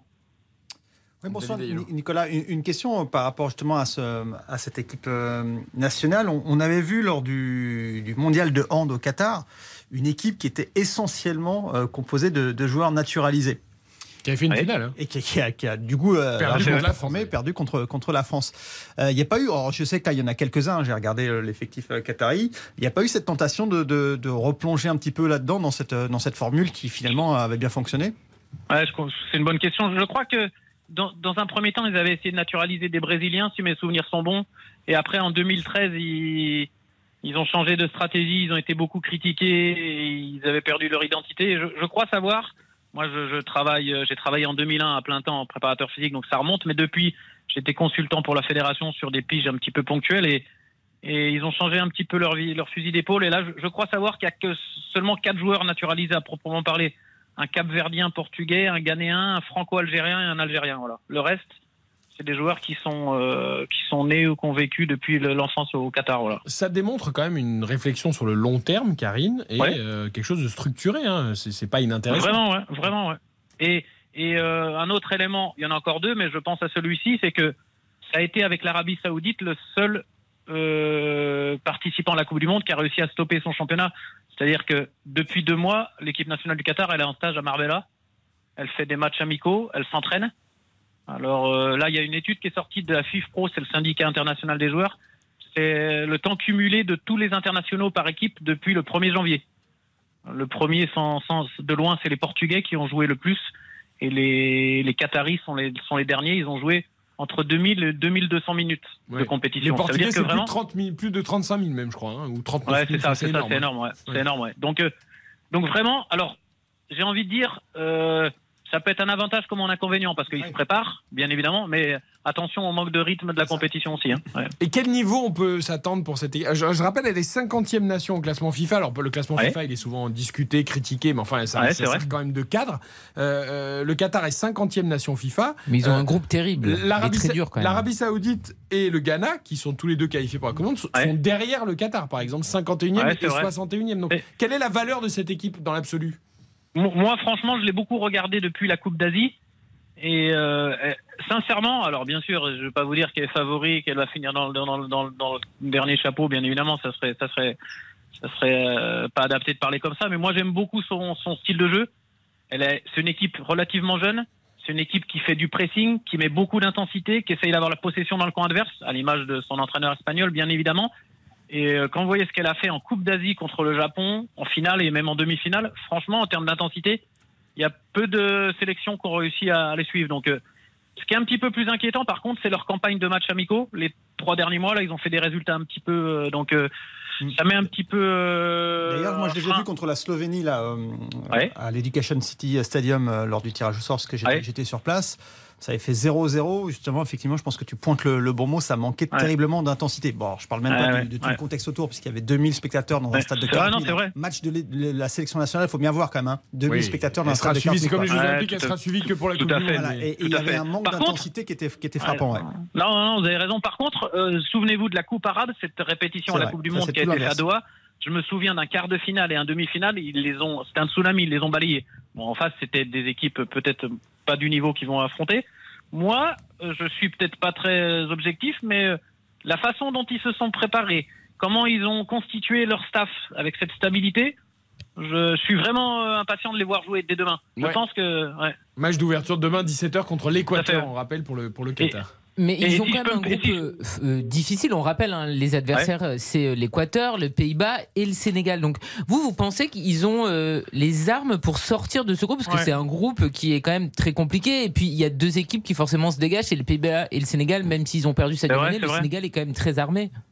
C'est vrai, alors, j'ai envie de dire, comme dans toutes les grandes compétitions, demain, ils vont faire un grand pas ou ils vont, ils vont douter. Moi, je les vois gagner demain et je dis, attention, ils vont, ils vont, il va, va falloir compter sur eux. Euh, après, bien évidemment, euh, la poule, elle est pas facile, proprement parler. Mais j'ai envie de dire, euh, ouais, ils ont pas. Le calendrier a peut-être bien fait les choses pour le Qatar. En gros, c'est progressif. Ouais, C'est-à-dire c'est l'Équateur, ensuite le Sénégal et les Pays-Bas euh, en, dernier match. Les Pays-Bas qui seront peut-être déjà qualifiés. Enfin voilà, je, je- fait, ouais. j'extrapole, hein, mais euh, Tout à fait. Ouais, je peut-être suis que ça peut hein. donner une chance euh, au Qatar. Hum. Euh, L'Afrique du Sud n'avait pas réussi à sortir de, de sa poule. Ouais, c'est vrai, non, c'est pas 2010. simple, hein, que bien le Qatar sûr. va y arriver Pour, euh, pour compléter mon argumentation par rapport à ce que votre questionnement de tout à l'heure, il y a un autre élément qui est important et qu'a aucun pays du Moyen-Orient qui a fait, c'est-à-dire l'Arabie Saoudite, les Émirats Arabes Unis. hein.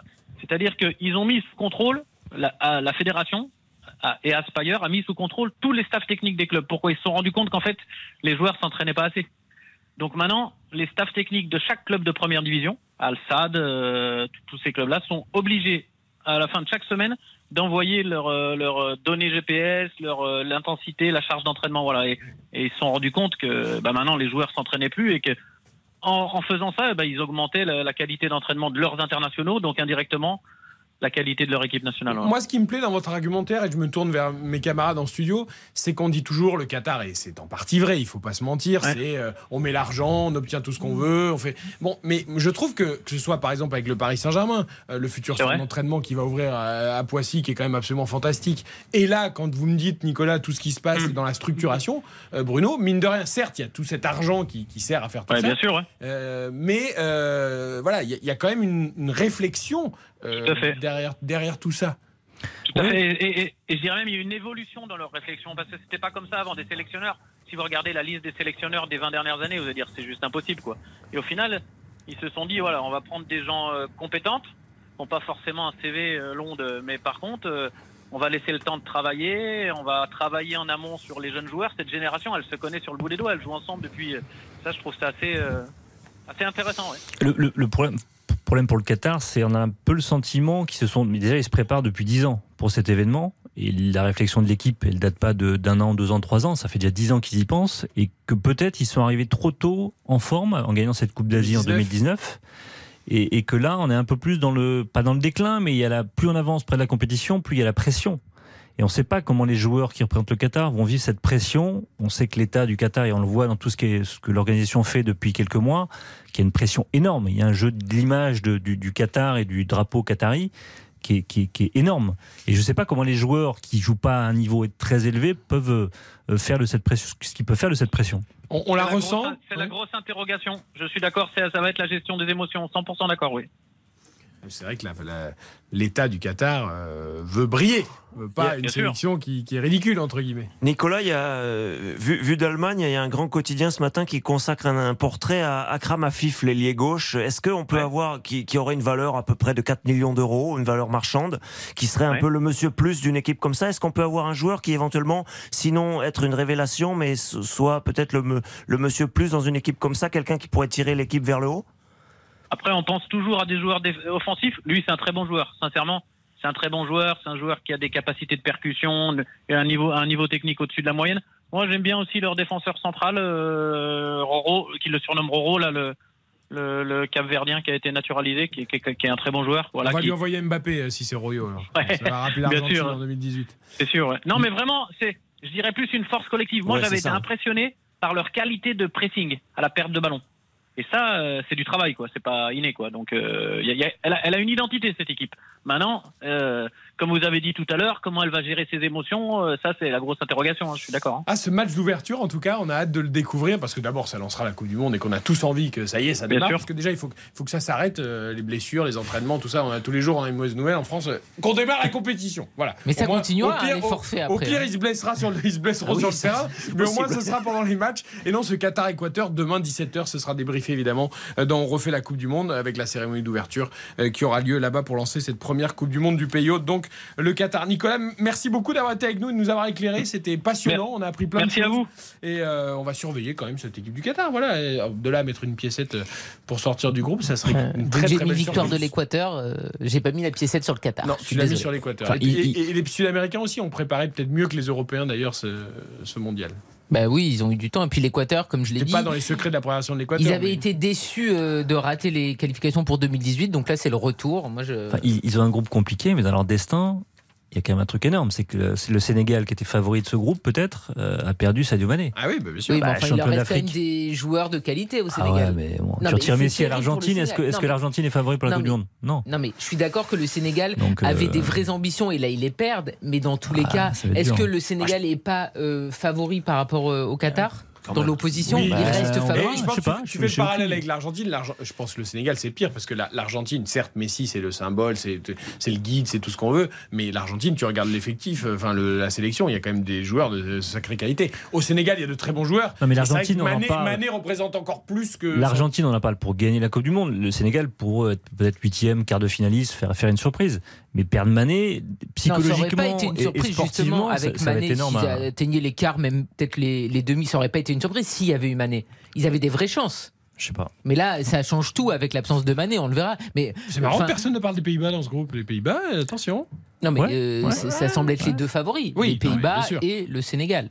C'est pour ça que ça paraît quand même très très compliqué pour le Qatar. Bon, j'y crois pas. J'avais pas remarqué, vous aviez d'ailleurs, euh, vous avez mis le pull Ouais. euh, Ouais. en couleur du pays hôte. Il est sponsorisé par le. Ouais, Qatar. non, mais c'est- Je c'est- vous permets pas, Karine. c'est- c'est- Bah, écoutez, moi j'aurais pas été contre un petit pull offert par Chacun, Ah, mais- chacun alors, son. vous regardez les maillots oui. sur les sites aux enchères, vous récupérez Ouais, les c'est ça. pulls gratuits. Mais écoutez, Euh, c'est pour financer d'autres De- des- destins. des voilà. nobles causes, Il y a c'est eu ça un- Comment Vous préparez, Des vos, nobles cadeaux- causes. vous Mais préparez vos cadeaux de Noël ou quoi Mais pas du tout, Vous financez pas. quoi, on veut Mais savoir vous voyez bien, c'est C'est quoi C'est les sachets pour Dodu C'est quoi C'est oui, ces deux aventuriers, ils ont eu un destin incroyable en rencontrant Didier Deschamps et tout le staff des Bleus. Et ben peut-être que cet argent, ça leur amènera un destin dans un autre continent. C'est une histoire qui continue et qui se prolonge. C'est pas du tout mesquin et c'est pas du tout euh, tordu de vendre Elle est forte. éventuellement Hein. un T'as vu comment elle a rebondi un petit peu sur Bah, le- bien sûr, enfin.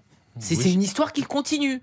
Le fait d'avoir eu un maillot et potentiellement de le vendre leur permet d'aller explorer d'autres continents avec leur vélo. Voilà, c'est l'histoire qui se prolonge. Oui, mais là, vous n'avez rien à voir avec le fait ça, que vous a rien à un voir. pull. Non, mais j'ai dit que j'étais pas re- contre Vous revenez sur les vélos, mais ça n'a rien à voir avec votre Mais vous m'avez relancé sur les vélos. Vous essayez de, ra- de gratter un pull là au passage. Je Il y a demande pas de pull au un, un Qatar, pull parce qu'il fait chaud. très froid plus, dans ce studio, je vous le rappelle tous les week-ends. Je dans suis des adresses si tu veux pour les pulls.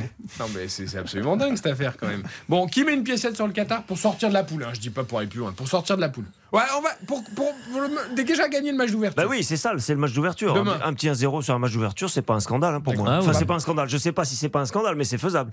Oui, c'est tout à fait possible. Quater, ça n'a pas l'air d'être une grande, grande équipe. Hein, Non, mais offensivement, le Qatar, c'est pas non plus foufou. Moi, je vois un, un bon Mais- vieux 0-0.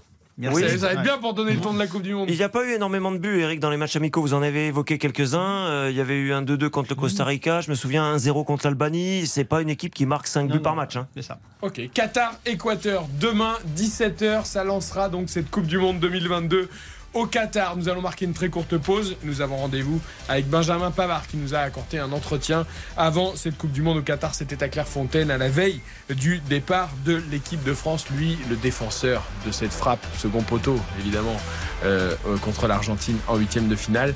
Il a envie de briller avec les Bleus. Pourquoi pas une deuxième étoile? Eric Silvestro. On refait la Coupe du Monde sur RTL. On refait la Coupe du Monde. Eric Silvestro sur RTL.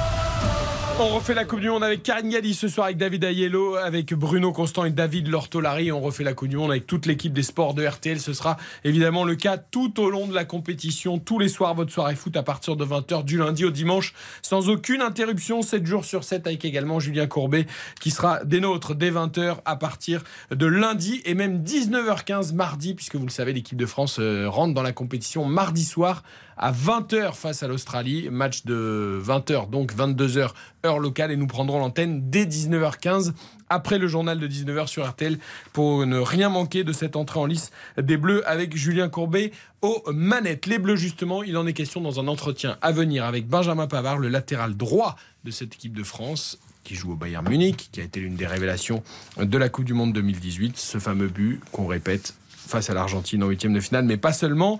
Il nous a invité, il nous a accordé un entretien avec Philippe Sansfourche, avec Nicolas Georgerot. C'était à Clairefontaine juste avant le départ de l'équipe de France. On vous le propose donc cet entretien intime avec Benjamin Pavard. Bonsoir Benjamin Pavard. Bonsoir. Alors que vous le vouliez ou non, vous restez euh, dans l'esprit des Français comme l'une des grandes images, l'un des grands hommes de la victoire en, en 2018 avec ce but contre l'Argentine. Vous l'a raconté 100 fois, vous l'avez en tête. Est-ce que vous l'aviez un peu oublié? Est-ce que le fait de revenir sur la Coupe du Monde, ça vous replonge dans cette émotion, dans cet instant-là? Oui, un peu inconsciemment. C'est vrai que euh, j'y repense un peu. Après, je pense que tous les Français aussi repensent à, cette frappe. C'était un moment important et après on a vu que après ce but, euh, l'esprit d'équipe a, a, changé. On avait peur de, de, personne et on a joué notre football à fond. Donc c'est un, c'est un moment euh, magique pour moi, euh, pour tout le monde, parce que ça a permis aussi à l'équipe de, de, de, gagner ce match. Euh, après, c'était il y a 4 ans. Maintenant, il faut penser à, à 2022. Alors créer la magie, c'est une chose. La recréer, c'en est une autre. Quand on a connu le summum comme ça, cette émotion ultime d'être champion du monde, est-ce qu'on a toujours la même fin en soi? Oui, euh, pour moi, euh, on a toujours la même fin. Moi, j'ai toujours faim de, de, titres. On joue au football pour gagner des titres. On a la chance de, de, vivre une nouvelle Coupe du Monde. Le plus important, c'est de se concentrer sur nous et euh, de, tout faire pour garder ce, ce, trophée. En tout cas, on va, on va tout faire pour, en tout cas. On s'habitue au bout de 4 ans à se dire euh, je suis champion du monde quand on dit euh, Benjamin Pavard, défenseur champion du monde. Est-ce qu'il y a la crainte de se dire bah, mince, ça se trouve dans un mois, on pourra plus dire ça? Non, non, après, on sait qu'on va être attendu, euh, mais on se pose pas de, de questions particulières. On, on, se concentre juste sur nous. On a des matchs importants. On a le premier match contre l'Australie qui va vite arriver.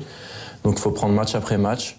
Et euh, faut jamais douter de nous parce qu'on a, on a un groupe complet avec des jeunes, des, anciens. Euh, voilà, je trouve que on a un super groupe. On peut faire de belles choses ensemble. Alors, c'est logique, évidemment, d'accueillir les, nouveaux et de, de parler des, des forces du groupe. Mais vous qui avez vécu 2018, vous les connaissez aussi, ces hommes forts qui ont, qui ont tenu la baraque. On pense évidemment à Paul Pogba, à N'Golo Kanté, Presnel Kimpembe qui montait en puissance ces, derniers temps. Il y a des doutes, faut pas se cacher aujourd'hui sur le fait que Raphaël Varane ou, Karim Benzema seront au top du top dans quelques jours. On veut pas dresser un tableau noir, hein, euh, Benjamin Pavard, mais vous, profondément, au fond de vous, est-ce que vous pensez que vous pouvez être champion du monde avec une équipe qui est quand même considérablement affaiblie? C'est sûr, c'est des joueurs très importants. Après, c'est vous qui doutez. Nous, on doute pas de nous. On est sûr de notre football. Euh, comme j'ai dit, on va pas se, se poser de questions particulières. On va tout faire pour gagner euh, bon, déjà ce premier match qui va être important. Mais après, euh, forcément, il y a des joueurs qui, depuis 2018, euh, qui sont partis. Il y a d'autres qui arrivent. Euh, on a un réservoir énorme en équipe de France. Il y a de la qualité à tous les postes. Donc voilà, moi je suis, je suis, plutôt confiant. Après, c'est, on verra, il y a juste le terrain qui, qui parle et j'espère qu'on va répondre présent sur le terrain. Vous, Benjamin, à titre euh, personnel, cette Coupe du Monde il y a, 4 ans, vous débarquiez en équipe de France, ça faisait quelques mois que, vous étiez là. Avec le recul, la pression euh, sur vos épaules, hein, personnellement, vous la sentiez plus forte en tant que, jeune joueur qui découvre ou aujourd'hui avec votre expérience et, vos 4 ans au plus haut niveau dans un club comme le Bayern Munich? Non, je pense que euh, je vais pas parler de pression, mais euh, c'est vrai qu'avec l'expérience, j'ai joué des matchs de, haut niveau avec mon club, euh, la Ligue des Champions. J'ai joué plus de matchs aussi en, en équipe de France. Euh, donc forcément, je suis plus le petit jeune maintenant. J'ai 46 sélections, donc euh, c'est à moi de, de m'affirmer. C'est à moi d'être le plus performant possible. Après, moi, j'essaie juste d'être d'être euh, voilà, performant sur le terrain et euh, j'espère l'être à cette Coupe du Monde. Le premier adversaire, c'est l'Australie, comme en 2018. Ça n'avait pas été simple.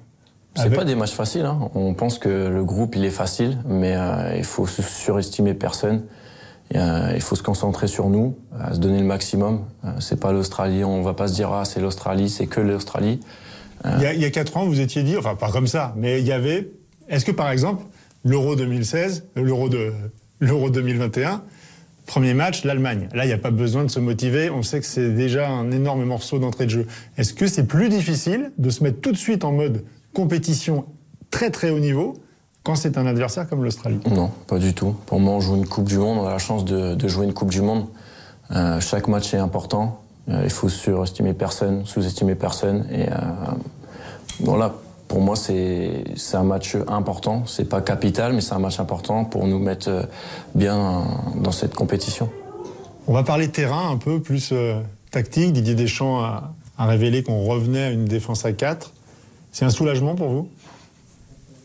Soulagement, non. Moi, je suis à disposition du coach. Je parle de l'équipe. Hein. Là, je parle pas encore de votre positionnement. Je parle de globalement sur la, la manière dont l'équipe évolue depuis maintenant un an et demi. Est-ce que cette défense à 5, vous avez senti, comme le, le coach, que ça avait du mal finalement à prendre? Non, je pense que voilà, il y a des matchs qu'on a qu'on a bien joué à 3, il y a des matchs qu'on a bien joué à 4. Après, c'est c'est le coach qui décide euh, toujours. Nous, on a la disposition du coach. S'il a décidé qu'on devait jouer à 3 pendant un certain temps, c'est qu'il voulait voir euh, certaines choses. Là, il revient à 4. Donc, euh, donc voilà, moi, je me pose pas de, questions particulières. Je joue, euh, je joue au football pour être le plus performant possible. Et euh, après, ça dépend du coach où il me met, soit mes pistons droits, soit mes axes droits, soit mes arrière droits. Moi, je suis, voilà, je suis, je amoureux de ce maillot bleu. Pour moi, c'est un privilège de, représenter l'équipe de France, de chanter cette Marseillaise qui me procure toujours autant d'émotions. Donc, moi, je suis à disposition du, du coach. Il y a un côté quand même retour aux fondamentaux, on a l'impression, c'est-à-dire la défense à 4, vous à droite, Lucas Hernandez à gauche, on l'espère Raphaël Varane en patron de défense. Est-ce que vous, ça vous rassure dans l'approche de la compétition d'être dans cette configuration qui a si bien fonctionné? Non, c'est vrai que pour moi, pour gagner une Coupe du Monde, il faut avoir un bloc défensif vraiment compact. Il faut vraiment qu'on soit costaud, comme on l'a été en, en, du- en 2018. Après, on sait que devant, on a de, la qualité. euh, voilà, c'est exceptionnel les joueurs qu'on a devant. On peut faire la différence à tout moment. Donc, pour moi, le plus important, c'est de bien défendre et après euh, de savoir attaquer comme, comme on sait faire. Un petit mot pour conclure, Ben- Benjamin Pavard, sur euh, l'actualité. On sait qu'aujourd'hui, le groupe France, Génération 2018, mais avec également tous les joueurs de, de 2022, ont décidé de, de s'investir via cette association pour financer les ONG qui euh, s'occupent des, droits de l'homme et notamment euh, au Qatar. C'est une question sur laquelle les joueurs étaient attendus depuis longtemps. Est-ce que c'est important aujourd'hui de, faire ce geste et tout simplement quel est votre sentiment par rapport à ça? Je pense que c'est bien. Euh, je pense que vous avez vu la, lettre. Ça explique tout. C'est c'est une décision collective, donc voilà, c'est bien. Je trouve que je trouve que euh, voilà, on n'en parlait pas assez avant. Ça fait dix ans qu'on il y a ces problèmes-là. On en parle seulement maintenant. Donc euh, voilà, nous on essaye de faire notre, notre maximum. Je pense qu'on a répondu à travers cette lettre-là. Et maintenant, on va se concentrer sur, euh, sur le terrain parce que c'est ça le, le plus important de cette compétition. Voilà pour Benjamin Merci. Pavard qui était avec Philippe Sansfourche à Clairefontaine avant le départ donc pour ce mondial au Qatar.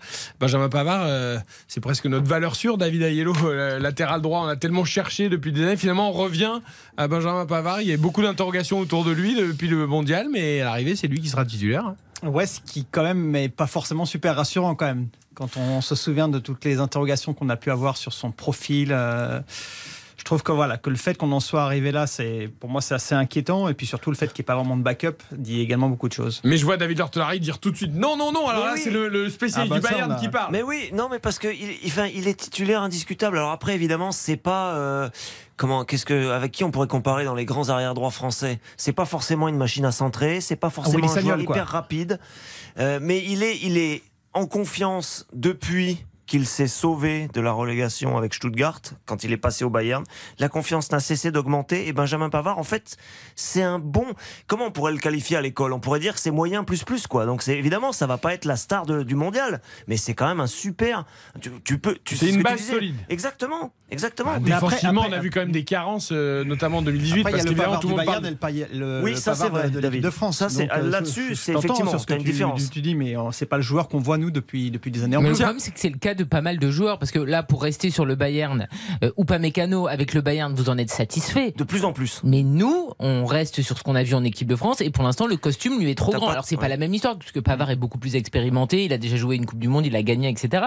Mais c'est vrai que tu as des joueurs qui en club, ils sont euh, titulaires, il n'y a pas de discussion possible et euh, le rendement en équipe de France, c'est pas la même chose. Je veux dire, Pavard, on se demande toujours et d'ailleurs Deschamps s'est demandé aussi, il faut trouver mieux et il a pas trouvé mieux, donc il revient à 2018. Mais parce qu'en fait, cette équipe de France ne nous assure aucune euh, chose avant cette Coupe du Monde. Donc il revient à 2018. Mais c'est jamais bon. C'est ça, c'est ça. Moi, c'est ce qui me fait peur, c'est que Bruno tu as travaillé plein de choses depuis depuis deux trois ans, et puis tu reviens à la recette de, de, de 2018 qui était déjà un peu sortie du chapeau. Hein. Les, les- c'était pas les deux Oui, latéraux attendus. et Mendy étaient at- Ben voilà, attendus donc ça fait un peu réchauffer. Lucas Hernandez, moi, c'est, j'ai peur pour qu'il soit le prochain euh, blessé, par exemple, parce que au Bayern, il a quand même eu pas mal de pépins, Ouais. même si ça va mieux depuis Ça un peut mois. être mais des fois sur des absences très courtes, hein, sur Ouais, une semaine régul- ou deux, mais, mais c'est vrai que c'est Il est revenu que pour les trois derniers matchs Et avec puis- le Bayern. Et, puis pour Pavard, c'est quand même incroyable qu'on n'ait pas sorti un seul latéral droit depuis 2018. Parce que Koundé, c'est pas un latéral droit, on le sait. Il préfère jouer dans l'axe et c'est plutôt un Mais axial. ça, même c'est à la faute du foot moderne aussi, parce que euh, il y a plus. Moi, je trouve qu'il y a plus de plus latéraux. dé- oui, il y a plus de Non, mais latéraux moi, je vais vous donner un contre-exemple. L'Angleterre, ben, l'Angleterre, il y a 4-5 latéraux droits Oui, c'est de, vrai. de, de très très haut niveau. Dont plusieurs blessés. C'est ah, des cycles, hein, c'est des, des générations des cycles. Oui, mais euh, dans- Après, c'est pas la faute de Deschamps, ça. non, c'est pas mais- la faute de Deschamps. Alors en Angleterre, c'est un peu le contre-exemple. Je suis d'accord avec toi, Euh, parce que il y a Walker, il y a Rhys James, euh, il y en a, il y a Alexander Arnold, il y a- a plusieurs latéraux. Ouais. Euh, Il y a Trippier, et c'est vrai. Mais si tu prends, on va dire euh, football mondial entre guillemets, les latéraux, il n'y en a plus. Enfin, Ben, on les prend pour leur qualité offensive et Exactement. pas Déjà, défensive, maintenant, ce qui est le problème. Et en plus, il y a beaucoup, beaucoup, beaucoup de pays ou de clubs qui jouent à 3 derrière. Donc avec Ah bah là, justement- c'est pas, on est parti sur une espèce de, de- de mode. euh, Oui, parce que juste même parce qu'il n'y a plus de latéraux qui savent défendre. Demande à Bichente Bichente Lizarazu, ça le rend des fous. Moi, je pense que c'est l'inverse. hein. Je pense pas que c'est parce que voilà, on est parti dans, dans- on est parti, tu vois, avec cette volonté de, de basculer sur ce système euh, à trois derrière, quoi. Du coup, effectivement. on- mais est-ce qu'on on n'a pas aussi favorise parce les que la profils 3 derrière, offensifs. parce que les, latéraux, on leur demande d'être euh, centreurs, dribbleurs. euh, Deschamps, il est parti à trois derrière pas parce qu'il avait une passion pour ce système-là, parce que il voulait essayer de mettre. Oui, il avait pas de latéraux et il voulait mettre ses offensifs dans ça. les meilleures conditions. Donc ça faisait deux paramètres où il s'est dit on va essayer. Mais le problème, c'est qu'en fait, je ne comprends pas pourquoi c'est à chaque fois avant une compétition qu'il se rend compte des choses. C'est pas possible. C'est-à-dire que Benzema, il sort du chapeau avant l'Euro. Ben non, en fait, Benzema, si tu comptes le rappeler, tu le rappelles en amont pour préparer. Là, pendant un an et demi, même deux ans, parce qu'il a commencé en 2020, la tambouille, système à 3, on repasse à 4, etc. Et finalement, juste au moment de la liste, il nous dit ça sera une défense à 4, je veux de centraux et je veux des latéraux. Donc c'est-à-dire que tout le travail qu'il a fait, il est anéanti. Alors, il n'était pas euh, positif forcément ce travail parce qu'il y avait beaucoup d'incertitudes. Mais en fait, je comprends pas pourquoi c'est avant une compétition qui décide de tout changer. Je veux dire, franchement, là, on est dans la lignée de 2021 Ça vient hein, de aussi du fait, parce qu'on parle qu'il n'y a plus de latéraux, mais c'est parce qu'il n'y a plus d'ailiers. Euh, Il y a très peu de numéro 10. Enfin, Oui, dire, bah, le foot a le- changé. Voilà, le foot a complètement changé. Ben oui, le foot a quand même Ah, changé. Il y a, en beaucoup de des verti- ailiers. Dembélé, c'est pas un ailier? Oui, non, je dis pas Ouais, qu'il n'y en a pas. Coman, Coman, c'est pas un ailier Ouais, Bah, mais Coman, on moi, sait plus parce que sait parfois euh, avec le Ah. Bayern il joue plus bas Ah non, aussi. mais, tu vois, Bah oui. non mais quand je dis ailier, il n'y a plus le mec qui, qui longe la ligne de touche et qui Non, déborde mais, et qui euh, centre. Euh, L'ailier aujourd'hui, il dribble, il Il y a rentre, il une toujours frappe une enroulée. Il y a toujours une différence entre le football de club et le football de sélection. Euh, 98, Lilian Thuram, c'est pas un latéral, c'est un, c'est un axial. Donc il y a toujours eu C'est un ce- bavard, c'est un bavard. Ouais, c'est exactement ça. Mais ça. donc on sait- en sélection, on s'adapte toujours. Et c'est plutôt un, un football plutôt défensif. Hein. Faut, faut pas, il n'y a pas beaucoup d'équipes qui jouent très offensif. C'est en train de changer, moi je trouve, avec l'Espagne, l'Allemagne. Mais, mais de manière générale, c'est plutôt défensif. Et c'est d'ailleurs tout ce qui guide la, la philosophie des Deschamps. Il bien il il l'a redit Ouais. encore que pour une Coupe du Monde spécifiquement, Ouais. et on peut pas lui donner tort, il faut être avant tout béton euh, défensivement. Et c'est pour ça qu'il met pas Benjamin Pavard. donc. Avec en plus la possibilité de défendre à 3 avec Pavard si tu veux, à droite. Il peut être. Ah bah tu peux à- mettre les c'est trois un du, choix, tu peux mettre les du Bayern. hein. Tu peux mettre Pavard ou Pamecano Hernandez et Bah, c'est défense à 3. Qu'il y aille parce que côté allemand, il va, il va le faire. Il va en aligner 7 d'un coup euh, en milieu de semaine prochaine, je pense. hein. Donc, euh, Du Bayern Bah oui. Bah, il les met tous alors parce qu'il n'y en avait pas tant que ça. mais c'est Dans logique. Football de sé, t'as- quoi T'as une semaine de préparation au lieu des quatre semaines habituelles pour, pour entrer dans la, dans la compétition. Autant avoir les joueurs qui ont, qui ont les automatismes en club. Tu Et- gagnes du temps en fait. Mais est-ce que d'ailleurs, C'est nouveau, ça, il le savait qu'il Alors, avait qu'une ouais, semaine on de en parlera tout à l'heure pour le milieu de terrain notamment, mais est-ce que là, puisqu'on parle de Pavard, est-ce que justement tu as raison, ce Pavard ou pas Mécano Hernandez qui semble se dessiner avec euh, sans doute Konaté pour le premier match, fait que on a choisi ça parce qu'il y a la complémentarité du Bayern? Bon, je pense pas. Je pense pas que. Enfin, pff, c'est vrai que c'est en défense. En plus, c'est un argument d'avoir de bien connaître le gars qui est devant toi, à côté de toi, etc. C'est un argument, mais pff, je, ça, ça- on part de loin quand même pour David- avoir. David, l'un pour des avoir derniers Lucas matchs du Bayern. Upamecano et Pavard au coup d'envoi du premier match, on part de loin. Non, mais l'un des matchs du Bayern, les trois-là sont pas alignés en défense, justement? Si. Bon, ben voilà. Pour moi, ça, me- ça me paraît logique. Tu as autant de certitudes, incertitudes en défense avec les Bleus, avec Varane, on ne sait pas si Et réellement Deschamps, il va être. Deschamps a besoin de certitude. Ben oui. Avec, eux, tu quand même une certitude. Alors, effectivement, Upamecano n'est pas brillant en bleu, Pavard n'est pas un grand latéral droit, mais tous ensemble, au moins, tu as des automatismes, ils se connaissent. Et c'est déjà, tu vas innover au milieu. Donc, si en Déjà, plus tu peux, exactement. tu, tu Déjà. vas te- tu peux te rassurer un petit peu derrière avec des gens qui ont l'habitude de jouer ensemble. Tu, pas tu disais euh, Varane, joueur plus plus, moyen plus plus euh, par rapport à l'école. Euh, fin de contrat aussi à venir au Bayern. Est-ce que le Bayern va tout faire pour le garder? Euh, Ah, la parce réponse que- est dans la question. Eh ben oui, mais Non, ils veulent, ils veulent, non, ils veulent pas. Ils veulent pas le Bah, garder. donc c'est que joueur pas Attendez, plus vous parlez plus. de qui là? De Benjamin Benjamin Pavard. Ah, d'accord. Non, mais j'ai cru que tu avais dit Varane. Ah, c'est pour ça que j'étais perdu. Ah, c'est peut-être moi qui me suis trompé. Il a- ça fait pas partie des joueurs qu'on souhaite conserver à tout prix au Bayern. Bah, et donc que- joueur plus plus, mais moyen moins moins moins. Et lui fait. a ouvert la porte à un départ aussi. Oui. Ouais, alors, mais, Bah, mais- S'il ouvre la porte, c'est parce qu'il sait que d'un côté du lui Bayern. a peut-être ouvert la Il porte. sait qu'on va lui c'est ça que enlever je la clé peut-être. Vu euh, que le Bayern n'a pas l'air euh, au taquet pour le prolonger, il dit pourquoi pas changer. C'est curieux parce qu'il y a un parallèle, Eric, tu, euh, sur, le, sur les, la pénurie des, des latéraux droits notamment. Euh, En Angleterre, il n'y a pas ce problème. En Allemagne, c'est terrible. C'est-à-dire que ça peut être Hoffmann de, de Mönchengladbach, qui n'est pas du tout un défenseur latéral. Ça peut être Kimmich, qui n'a pas du tout envie de jouer à ce poste-là. Qui a, qui a longtemps joué à ce poste-là. Euh, Il y a une euh, troisième solution qui m'échappe, mais qui est, qui est complètement improbable aussi. Euh, alors que de l'autre côté, c'est exactement les, les latéraux qu'on aime, c'est-à-dire ceux qui, qui montent. C'est David Raum, qui est une machine à centre, qui est très offensif. Là, pour, coup, pour le coup, il y a un déséquilibre énorme pour l'équipe d'Allemagne sur les latéraux. Bon, Benjamin Pavard, valeur sûre quand même, David, pour, pour cette Coupe du Monde? Bon, C'est vrai que Koundé non plus n'a pas en apporté tout cas, beaucoup c'est de ce qu'on a garanties en de- équipe de c'est ce France. qu'on- C'est ce qu'on a de mieux en stock. Donc euh, voilà. C'est amusant, Eric, parce qu'il a tenté ces dernières semaines deux, trois fois l'une des un geste un peu improbable, comme il avait réussi contre l'Argentine il y a, Ah, il s'entraîne il y pour a la Coupe quatre du ans. Monde. Et c'est pas passé, mais Bah. tu sens qu'il y a du potentiel quand même. Il le fait souvent, ça. Ouais, ça, il, Oui, oui, on il l'a- aime bien la tenter. ouais. Mm, mm. Il va pas nous la faire quand même. Pourquoi Moi, je lui demande tout pas cas, de hein. faire ça, je lui demande de défendre et de pas se faire prendre dans le dos. Non mais C'est déjà beaucoup.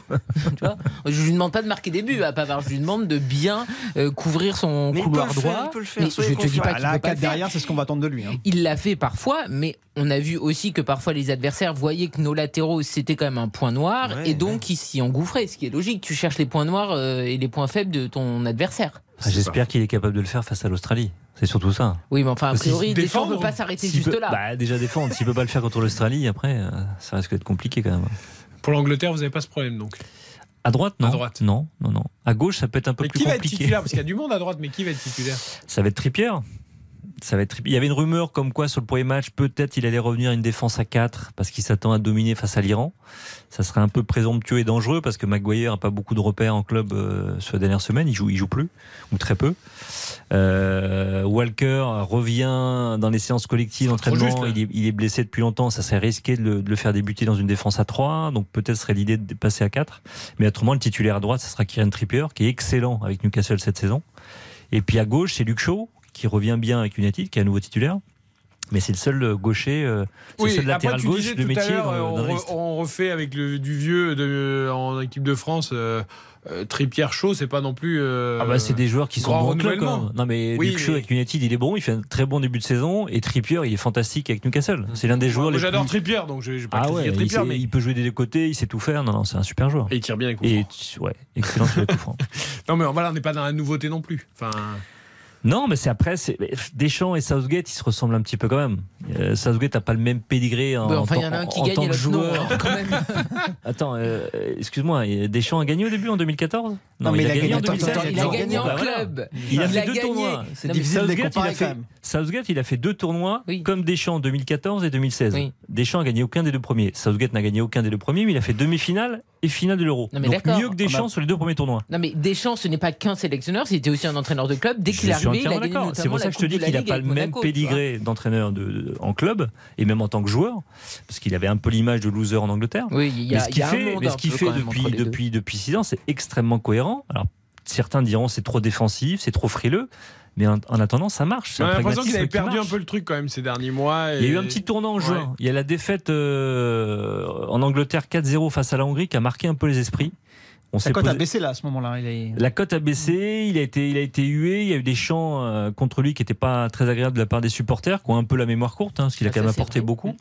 Euh, moi, je trouve ce qu'il fait, c'est assez cohérent, et surtout cette période-là de mois de Il juin. n'y a pas eu d'affolement hein, de sa Enfin, j'ai trouvé Non, il avait est serein. géré, voilà, bah, non, il est appuyé par sa fédération. Enfin, tout ce qu'il fait est plutôt bon. Et puis surtout, on avait oublié qu'à cette période de l'année, tous les gros d'Europe avaient failli quasiment en Ligue des Nations. Ça avait été très compliqué pour beaucoup de nations. Et l'Angleterre n'avait pas échappé à tout ça. Et comment va Harry Kane? Oui, parce que euh, Antonio Conte a dit qu'il était très fatigué. Ouais, ouais, je, je sais pas. Neuf, non, bah il marche bien, Harry qu'il- Kane. il faudrait Harry qu'il Kane- aille bien Harry Kane, euh, s'il y avait aider. Haaland en première ligue cette saison, meilleur buteur, on parlerait que d'Harry Kane. Il est, je crois, 9 ou 10 buts depuis, depuis le début de la, de la saison. C'est juste extraordinaire. C'est son meilleur, meilleur début de saison de sa carrière. Donc il, il est en pleine forme, il a des joueurs autour de lui pour le servir qui sont fantastiques, le petit Saka, euh, Foden, Grealish, euh, Sterling, même Sterling, on- à chaque fois on critique, mais Sterling... Ça, avait bien démarré, je bon Non, mais tournois. ça avait bien mais- démarré, tu vois, euh, oui, sur les Sterling- premiers noms cités. Sterling- et puis après, on a fini par Grealish et Sterling. Et, euh, Mais Sterling, il y a un an à l'Euro, c'est le deuxième meilleur joueur anglais de- de- du tournoi. C'est pas fou.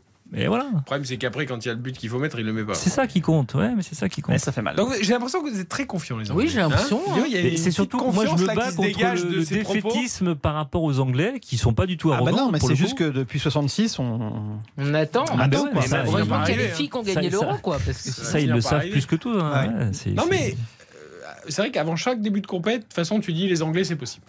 Et puis ça n'arrive pas. Mais ça finira par arriver. Mais, Mais c'est- c'est- là, franchement, c'est quelque chose qui est en train de se construire depuis 5-6 ans, avec une génération qui arrive, qui est fantastique, et à quasiment à tous les postes. Donc voilà, c'est une, c'est une lente progression. pas pour de moi, dur. Il n'y a pas eu de coup dur. euh, Il y, a, il y a un doute sur James Madison, qui était le choix du peuple euh, euh, opté par, par Gareth Southgate, qui avait un peu dérogé à, à sa règle et qui s'est blessé, enfin qui est blessé depuis euh, une petite semaine, un problème au genou et qui est déjà forfait quasiment pour le premier match. Et il a des petits doutes, savoir s'il sera euh, Ça dispo va pour laisser le... de la place à Grealish. Et lui, ça aurait pu être pour le coup un super sub, on l'espère encore, mais euh, parce que son énergie, sa confiance, un- Il y a Grealish en il est en super pleine sub. forme. Ouais, Grealish aussi. Donc tout va bien. La force de l'Angleterre, pour moi, ça sera la deuxième partie du match, à partir de l'heure de jeu, quand tu vas faire entrer tes premiers, deuxième, troisième, quatrième remplaçants. Tu as un, un réservoir fantastique, pour moi, qui est quasiment du niveau de la France. Et je pense que cette Coupe du Monde va se jouer aussi sur les entrants, avec la chaleur qu'il va faire, avec. euh, Et quel Et est avec pour le coup un groupe vraiment peut-être un des plus faciles sur le papier. hein, sur le papier eh, c'est ça. attention. Et voilà. je- je- alors, Non, c'est mais ce que pour- je pour aller crescendo, voilà. C'est ce que je pense aussi. Iran, États-Unis, Pays de Galles. Quand on regarde, c'est le seul groupe de la Coupe du Monde où tu as les quatre équipes dans les 20 premiers du classement FIFA. Tu as Il est 20e, fort, il est fort. 20e Iran, 19e euh, euh, Pays de Galles, je crois, ou Pays de Galles 16e, et, et l'Angleterre est 5e. Mais, et non, ça, mais fait, ça fait un énorme décalage. Quand ça, même. ça veut dire qu'il y a, même nettement non, mais au-dessus, ça veut les dire qu'il y a une densité dans ce groupe Oui, malgré oui, un tout. peu plus que de- Pour la première place, de- a priori non. Mais euh, Bon, et quel est l'objectif affiché pour les Anglais? C'est la finale. C'est vrai? C'est ça? Et D'accord. ils ont- Non, non, mais attends. Ils euh, ont fait demi-finale Coupe du Monde, ils ont fait finale de l'Euro. Euh, À un moment donné, il faut non, assumer aussi D'accord, son. mais je te rappelle que les Bleus sont champions du monde en titre et c'est demi-finale, donc c'est pour ça que je te demande. Et c'est pour ça que je suis étonné que l'Angleterre n'est pas placée parmi un peu plus haut parmi les favoris. Parce que c'est une équipe qui progresse et voilà, il y a juste ça l'incertitude. tient quand même cette- à ce côté historique. J'ai l'impression qu'il y a eu Ouais. tellement. Parce que même Ouais, sur ces Oui, dernières parce années, on l'a beaucoup déçu. dit. hein. Ils ont souvent déçu. On l'a beaucoup dit Faut à la- chaque faut- fois. ouais, cette- ouais. On a vu ces jeunes monter et à chaque fois on a été déçus. Donc je pense qu'à force, ça a fini par refroidir un petit Tu peu. le devrais monde. rater l'Euro 2016, par exemple. Ouais, ça ah bah, ça a été un fiasco monumental, mais je trouve que depuis, sont, ils s'en sont repris. Et surtout, je- moi, je trouve qu'il y a aussi une nouvelle génération de joueurs qui arrivent, qui sont un peu plus latins, un peu moins anglais. Les Foden, euh, les Grealish, euh, même Harry Kane, c'est ces profils très différents, je trouve, que ce qu'on avait l'habitude de voir en Angleterre. Et puis la porte Et- peut-être des et- Arteta, des Conte, des Guardiola, Ouais, bah, club. Non, Des clubs, ah bah ouais, bien Eh sûr, oui, non, mais bien sûr, clubs, la progression évidemment. tactique de ces a- Il n'y a joueurs aucun coach elle anglais sur tous, les clubs, tous ceux qu'on vient Mais, de citer. mais ça hein. se voit dans leur manière de jouer d'ailleurs. C'est moins foufou que par le passé. Parfois, c'est un peu trop lent, un peu trop pragmatique, mais, mais c'est aussi l'aspect latin qui est arrivé dans le jeu anglais. Les seules incertitudes, encore une fois, c'est la défense qui était sa force. Et Maguire, qui joue peu depuis le début de la saison, et Kyle Walker, qui est son, son défenseur le plus rapide, euh, qui n'a pas joué depuis un mois et demi, c'est les petits doutes. Voilà. Ok. L'Angleterre confiante. L'Allemagne? L'Allemagne essaie de se raccrocher à des symboles. l'Allemagne, quoi. Mario Götze, ça faisait 5 ans qu'on l'avait pas vu en sélection. On en parlait il y a quelques jours, Karine. C'est la belle histoire, ça. Le Bah oui, c'est la chouchou belle de histoire. Xavier Domergue. C'est la belle histoire, le chouchou du public aussi euh, en Allemagne. Et euh, Ah, fait- bien. Là, là, on fait du vieux avec 2018, mais avec Non, mais- 2014. mais il a alors, que c'est 30 plus ans, dur. tu sais, Eric, Non, mais je 30 sais, mais non, moi, je veux bien, mais on recule. Bientôt, on va convoquer les joueurs de 2002. Quoi. Nous, le doute euh, qu'il y a à côté allemand, c'est que Niklas Füllkrug a une grippe, n'est-ce pas qui, vient de marquer le but contre Oman, le but de la victoire, euh, qui est un joueur donc désormais une mascotte en Allemagne. Non, il y a, il y a plein d'incertitudes. Les Allemands, on l'a déjà dit, je le répète, leur objectif c'est de gagner l'Euro 2024 chez eux. Euh, et le, le- le- le peuple en Allemagne ne croit pas du tout à une victoire. Mais est-ce que cette du coup, on va avoir une équipe allemande justement qui va être dans cette perspective-là ou parce que quand tu rentres dans une compète et que t'es l'Allemagne, tu la joues pour Oui, le oui. gagner Mais Tu tout peux ça pas- ressemble pas tu tellement peux- à la mentalité allemande. Oui, en mais de toute façon, Tu entendu peux pas dire, de nous, on met les questions, jeunes euh, et on prépare 2024. T'es obligé quand t'es l'Allemagne. Ah, euh, surtout, surtout quand tu es Hansi Flick, que tu as gagné avec le Bayern euh, tous les trophées que tu pouvais gagner, que tu as été l'assistant de, Joachim Löw en 2014 et que, et que c'était euh, euh, un homme très important dans le, dans le staff. Euh, bien sûr que Hansi Flick, c'est une machine à gagner, c'est l'homme qui doit mener ses troupes. Mais après, il y a le terrain. Il y a un Kimmich qui va devoir endosser sur ses épaules euh, toute la responsabilité du, du- de l'équilibre de l'équipe. Non, mais il les met sur Goretzka, ils sont plus costauds les épaules. Oui, c'est- oui, oui. Ils montent sur Goretzka et puis. euh, Non mais c'est important parce qu'il y a Gundogan aussi que, que Bruno connaît bien avec l'Angleterre et sur ces trois-là tu, tu ne vas devoir en choisir que deux. Mais c'est non, mais, ah, mais alors Tu attends, vois le, le choix est très vite fait. Euh, oui parce qu'il y a les deux du Bayern. Mais et puis, de toute Ah, façon, bah ils, oui, sont, oui, ils sont 100 fois au-dessus. Ah oui. Ah, je suis Ah, assez d'accord avec 100 toi. fois pas, mais Pour moi il n'y a pas grand débat. Alors mais attends, si tu mets Gundogan, déjà t'enlèves lequel des deux? Ah bah tu peux pas enlever Tu Kimmich. peux pas enlever Kimmich. Ah non. Mais Goretzka, si tu peux Oui pas l'enlever. mais il y, a il y a une solution. Il y a une c'est le- solution. c'est- Il t'apporte la puissance physique, il t'apporte. euh, C'est le nouveau Balak. Mais, Mais tu peux pas. non mais la solution aux On l'a- choses. on l'a vu, il était pas là contre le PSG, il n'y avait pas Lewandowski non plus. Non mais Gundogan il va rentrer en cours, en cours de Ah, match. voilà. Du- oui. D'une part, mais même c'est ce qu'il fait avec City, il le fait extrêmement bien. Si, si ça tremble en défense, on recule Kimmich contre son gré, mais Flick a, la, la- la- a les- les- justement lui la carrure pour le faire, il recule Kimmich et dans ce cas-là Ah, tu as les là, deux du milieu. Voilà, Dans ce cas, il y a les trois.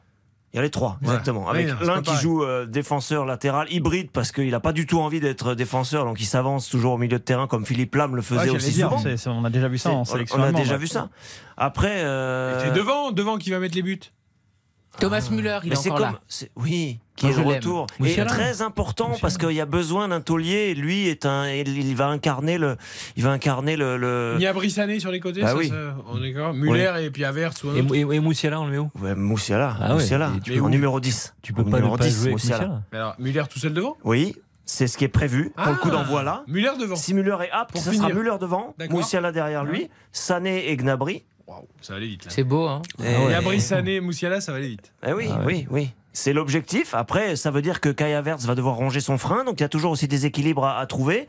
Et puis, il faut que ça tienne au milieu de terrain pour que la défense, dans laquelle on pourrait avoir d'un- un Hoffman, un Kerrer, un, un Ouais. Niklas Zule, qui sont, qui sont des joueurs de, de, de qualité, mais tu as l'impression que c'est une espèce de puzzle complètement euh, euh, hétérogène. Donc là, là ça, ça veut dire que si tu as le ballon, t'es bien. Si Hmm. les joueurs sont en forme, t'es bien, mais il, faut, il va falloir gagner 5-3 les matchs parce que tu vas prendre 3 buts euh, très vite, quoi. Surtout euh, contre le Japon au premier match. Attention. je préfère la défense de l'équipe de France, même à moindrie, que celle de l'Allemagne. hein. Oui. Après, il y a, il y a- il y a Et des puis très là, bons le joueurs groupe, le groupe on rappelle que l'Espagne Là, l'Allemagne il est costaud, Bruno. hein. Avec Ouais, le Japon ouais. qui va, tr- qui va jouer aussi les troubles faites. Et le Costa Rica, une équipe sud-américaine, Ouais, ça peut toujours ça, en Coupe c'est un groupe, embêtant. euh, C'est un groupe difficile. ça. Allemagne et Espagne, c'est difficile de savoir qui est le favori. hein. Pour le groupe? Bah oui. Après, le Japon, ils sont un peu moins bien quand même. Ouais, Oui. ils sont moins bien. C'est pas pas eu de très bons de- résultats ouais. sur les derniers, euh, derniers mois. Là. Si c'est Il y a beaucoup de joueurs si de Bundesliga dans cette porter, équipe. on est tranquille. Battu Beaucoup par de le Qatar, on l'a dit tout à l'heure. C'est plus Cito, c'est plus Cito le joueur de Reims qui, Ouais. qui est dé- désormais un peu le moteur euh, offensif en tout Ouais. cas de cette équipe du Japon. On- Non, mais on- le Japon ils sont bien en dessous que ce qu'on- de ce qu'on a connu. Ah, je pense. On peut imaginer. On a toujours une imaginer- image du Japon ah, dans les compétitions. c'est Oui, c'était en 2002, quoi. Oui. Quand ils l'ont organisé. Chez eux. Voilà. Non, mais, non, mais le Japon a reculé quoi. Enfin, Oui. On peut imaginer un, un match pour la première place entre l'Allemagne et l'Espagne, un match nul peut-être entre les deux. quand, euh, Espagne-Allemagne C'est le deuxième match. C'est le deuxième match Ah oui, c'est le donc, deuxième euh, match. Mais l'Allemagne a ouais. une très mauvaise, euh, un très mauvais souvenir d'il y a 4 ans, Eric, euh, 2018, et la Corée du Sud qui leur avait fait très mal. Donc, le Japon, moi je me méfie. Ce sera le Hmm. premier match, ça sera en milieu de semaine prochaine. Ok, Allemagne, Espagne, Costa Rica, Japon pour ce groupe euh, de l'Allemagne donc, et puis Angleterre, Iran, États-Unis, Pays de Galles euh, pour le groupe qui concerne les Anglais. 22h sur l'antenne de RTL, on va marquer une très courte pause et nous allons continuer évidemment jusqu'à 23h. Nous allons accueillir euh, Timothée Audin et Louis Lenevé pour le bonmaillot.com et ensuite on retournera à Doha prendre des nouvelles de Karim Benzema. Il a finalement dîné avec ses coéquipiers avant d'aller faire son examen. Alors est-ce Ah. que c'est parce qu'il sentait que finalement c'était pas si grave que ça Ou alors il s'est dit autant que je profite du dernier dîner avant de rentrer à la maison. Euh, Nicolas Georgerot nous racontera tout tout à l'heure. En tout cas, on n'a pas encore les résultats de l'IRM de Karim Benzema parce que vous le savez, c'est l'info du jour. Malheureusement, l'attaquant français, le ballon d'or du Real Madrid, blessé à l'entraînement aujourd'hui, quadriceps de la jambe gauche. Ça, c'est une info euh, nouvelle par rapport à tout à l'heure. Ce serait donc l'autre jambe que celle qui lui occasionnait quelques gênes depuis le début de la préparation pour ce mondial. Allez, courte pause et on revient. On refait la Coupe du Monde jusqu'à 23h. Eric Silvestro. On refait la Coupe du Monde sur RTL. On refait la Coupe du Monde. Eric Silvestro sur RTL. Euh, Nous sommes ensemble jusqu'à 23h, comme tous les soirs, le dispositif de RTL pour la Coupe du Monde. On refait la Coupe du Monde, vos soirées foot à partir de 20h, 7 jours sur 7, du lundi au dimanche, avec Julien Courbet également qui sera là dès lundi, veille de l'entrée en liste de l'équipe de France face à l'Australie. Euh, Soirée spéciale d'ailleurs dès 19h15 mardi, et ce jusqu'à 22h30 pour l'entrée en liste de l'équipe de France qui sera peut-être, sûrement même ce match contre l'Australie, sans Karim Benzema. Si vous nous rejoignez à l'instant sur RTL, c'est l'info du jour. Karim Benzema blessé à la cuisse gauche au quadriceps lors de l'entraînement. Il participait à l'entraînement collectif, tout comme Raphaël Varane, en vue de la montée en puissance pour mardi. Malheureusement, il s'est blessé. Il a quand même dîné avec ses coéquipiers et euh, a rejoint euh, la clinique Aspetar il y a une heure environ euh, pour passer des examens, une IRM notamment. On attend des nouvelles de Doha, de Nicolas Georgerot et de tous nos envoyés spéciaux au Qatar. Nous allons évidemment parler des Bleus et de l'équipe qui se profile pour affronter l'Australie. Mais avant de ça, avant de parler de l'actualité du jour de, la Coupe du Monde, ce que nous faisons depuis 20h, nous recevons deux invités sur notre antenne ce soir. C'est Timothée Audin et Louis Lenevé. Messieurs, bonsoir. Bonsoir. Bonsoir tout le Timothée monde. à ma gauche, Bonsoir. Louis à ma droite. J'essaye de bien visualiser. Euh, vous êtes les fondateurs du bonmaillot.com. Alors vous allez tout nous expliquer. C'est absolument fantastique. Moi j'ai découvert ça. Alors non, pas j'ai découvert ça cette semaine parce qu'on connaît un petit peu déjà sur RTL. J'ai déjà entendu parler de tout ça. Euh, mais vous allez nous expliquer. C'est quoi le bonmaillot.com C'est Timothée ou Louis qui commence? C'est Louis. Le Bon Maillot, c'est tout simplement une entreprise de coffret mystère de football. Plus précisément, les clients viennent sur notre site, commandent un maillot de football, mais ils n'ont aucune idée de ce qu'ils vont recevoir chez eux. Et alors, qu'est-ce qu'ils peuvent recevoir? De tout? Absolument de tout. On n'a aucune barrière géographique. Euh, L'idée, c'est qu'on puisse proposer le plus d'équipes possibles ou de sélections nationales possibles dans le monde. Alors quel- des maillots, des- de vrais maillots? Évidemment, bien évidemment. Notre seule condition, c'est qu'ils soient neufs et étiquetés. Neuf et étiquetés. Très bien. Euh, combien de maillots en stock? Alors, on a en ce moment entre 4 et 5 000 maillots en stock. Ah oui. Ça laisse du choix. Ça laisse du choix. Et euh, notre gamme va de la, de la femme euh, jusqu'à euh, L'enfant. jusqu'à l'enfant et aussi l'adulte. Et on a trois offres. Euh, une première offre maillot sans flocage. Une deuxième offre maillot avec flocage. Et un maillot porté par un joueur professionnel. Donc trois offres euh, au total. Alors maillot avec flocage, quand vous dites maillot avec flocage, c'est un flocage existant du maillot, c'est pas un flocage qu'on fait à notre nom par exemple, enfin ou que le, le ou si. Non, non, exactement. C'est euh, le, c'est le maillots. flocage d'un joueur qui joue dans l'équipe en question. D'accord. Et porté également. Exactement. Ah oui. Donc là, justement, oui, moi c'était sur le côté maillot porté. Donc c'est-à-dire que vous devez avoir. Ah, ça t'intéresse, là, Tout à fait. Ben, c'est toujours la revente. Mais pas c'est du tout Sur eBay, on a Pas vu ça du tout à l'heure, Pas du tout. Arrêtez de dire ça en plus parce que j'ai gardé tous mes maillots de Ligue 2 parce que c'était une aventure géniale. Donc je ne Parce que pas les pas les. Non. Faux. C'était ma première année Eh, sur les terrains. Non, je ne les vends pas. Non, c'est mes premiers souvenirs sur les le terrains. C'est mes meilleurs souvenirs. La Ligue 2 et donc tous les maillots que j'ai gardés. oui. en Ligue 2 et, et propriété de Karine Galli, ça je peux te dire. je ne les vends là, pas, monsieur. Ce sont des excellents souvenirs. Donc, ce que je voulais savoir, ça veut dire que vous avez un réseau énorme pour trouver des maillots de joueurs portés. Et est-ce que, parce que je sais, excuse-moi, mais la valeur est différente quand c'est un maillot, par exemple, d'un joueur qui est déjà floqué, par exemple, qu'il est censé porter en seconde mi-temps et que potentiellement il ne portera pas, et un maillot qu'il a réellement porté. Comment vous arrivez à faire la différence? Parce que j'ai un ami pour le coup qui est spécialisé dans les achats de maillots et donc à chaque fois il y, a un vrai distinguo et il y a un vrai prix qui est différent. Oui, j'imagine Ah. que si on commande un maillot porté, c'est pas le même prix qu'un maillot non floqué, par exemple. Non, Enfin, non, si bien on prend les extrêmes. les, les- les gammes sont différentes et le prix aussi. Euh, exactement, aujourd'hui, on a un réseau dans le foot qu'on s'est construit depuis plusieurs années et qui continue aussi à grandir et notamment aujourd'hui parce qu'on commence à être euh, médiatisé, etc. Donc les gens viennent aussi à nous. Euh, Il y a une réelle différence entre le maillot porté et le maillot préparé. Bien évidemment, nous, on est uniquement sur le créneau maillot porté. Donc on a euh, tout ce qu'il faut, certificat d'authenticité, etc., etc., mais uniquement maillot porté. D'accord, c'est fou. Et alors, c'est venu comment cette idée? Alors l'idée est venue il y a un peu plus de deux ans. Euh, c'est- ça a démarré d'un projet euh, entre amis en fait. On est fan de foot, on est collectionneur aussi de maillots et on voulait construire un petit peu ce modèle qui existe au niveau de la mode et voilà c'est comme ça que l'idée du maillot mystère est venue et aujourd'hui nos clients nous considèrent comme une référence de, dans, le, dans le milieu. Quoi. Oui, et puis quand on voit aujourd'hui, même je, je fais le parallèle avec les baskets, euh, on voit le, le marché qu'il y a avec les baskets, c'est devenu quelque chose d'incroyable avec des baskets même. Moi j'ai vu. Tu euh, peux gagner de l'argent. Non mais c'est vrai, j'ai vu. vrai. euh, je me souviens quand j'étais enfant les, les, les- les pumps là que tu gonflais, euh, Ah tu ouais. sais avec le, la Non, languette. ça, Ah ah Les Reebok. Pump. Les- ouais. Exactement, les Reebok Pump, et ben c'est- ça ressort à des prix mais astronomiques pour ceux qui les ont gardés en très bon état. Aujourd'hui, c'est vrai, il y a un vrai marché euh, des, des maillots collector, des baskets collector et autres. Donc euh, évidemment, c'est Mais par rapport au prix, parce que évidemment, euh, le maillot, par exemple, de Dizassi ne vaut pas le même prix que le maillot d'Mbappé. Donc, par exemple, nous, on va. Zazie vaudra très très cher après la Coupe du Monde. Mais je lui souhaite. Mais ce que je veux dire, c'est que sur votre site, on fait quoi? Donc, on fait un achat, par exemple, de 200 euros. Et donc, Non. après, il y a une gamme de joueurs dans ce prix-là. En Comment fait, ça se nos, passe nos prix démarrent à 29,99 euros pour tout ce qui est maillot gamme euh, femmes et enfants. Ensuite, on a le maillot non floqué qui démarre à, à 39 euros et le maillot porté est à 149 euros. Donc, bien évidemment, on a Comment des c'est maillots. possible Alors, on a Parce des maillots. pas cher. C'est alors. C'est pas cher, mais c'est la, c'est la tranche qu'on a, voulu- qu'on a choisie. Ça va être bien évidemment, bien évidemment pas des maillots d'Mbappé, mais plutôt des maillots de Ligue 1, de joueurs très connus. Euh, récemment, on a récupéré un maillot de Monaco de, de Golovin, donc, euh, que tout le monde connaît. Ah, rien qu'à Voilà. Je le commande. hein. Comment on fait pour tricher euh, pour- Parce que ouais, voilà. Mais c'est pas cher alors, parce qu'un maillot porté et des joueurs de Ligue 1, il y a quand même des joueurs de Ligue 1 qui ont un pédigré sympa. Donc, un euh, maillot de Golovin, combien vous Mais dites c'est surtout qu'en 139 plus, le prix, c'est le prix quand tu fais tout dans la boutique là. Tu sais, quand tu achètes ton maillot, vrai, tu c'est fais vrai, le ouais, ouais, tu flocage, le le jingle truc, de la t'es ligue. général, ouais, 120, ruiné 130, à la fin. Donc en fait, c'est le même prix, alors que là, vous avez le côté porté. Donc c'est euh, le plus qui est indéniable. Super bien. En réalité, tout est une question de réseau, je pense. Euh, je, je cite par exemple le club de Séville, avec qui on, tra- on travaille très bien depuis de longs mois maintenant. Nous, on a accès à tout leur, euh, leur stock, entre guillemets, de maillots portés, que eux récupèrent. Nous, on a, on a accès à ce stock-là à des prix... euh, Oui. bah bon, on va pas- on va pas expliquer Non, non, bien précisément sûr, notre bah, modèle, c'est voilà. votre business plan et c'est Voilà, très bien pour, comme ça. pour- expliquer comment on est capable aujourd'hui d'être compétitif et de proposer des, des prix euh, comme ça. Concrètement, je vais sur le site. Mm. Je fais quoi?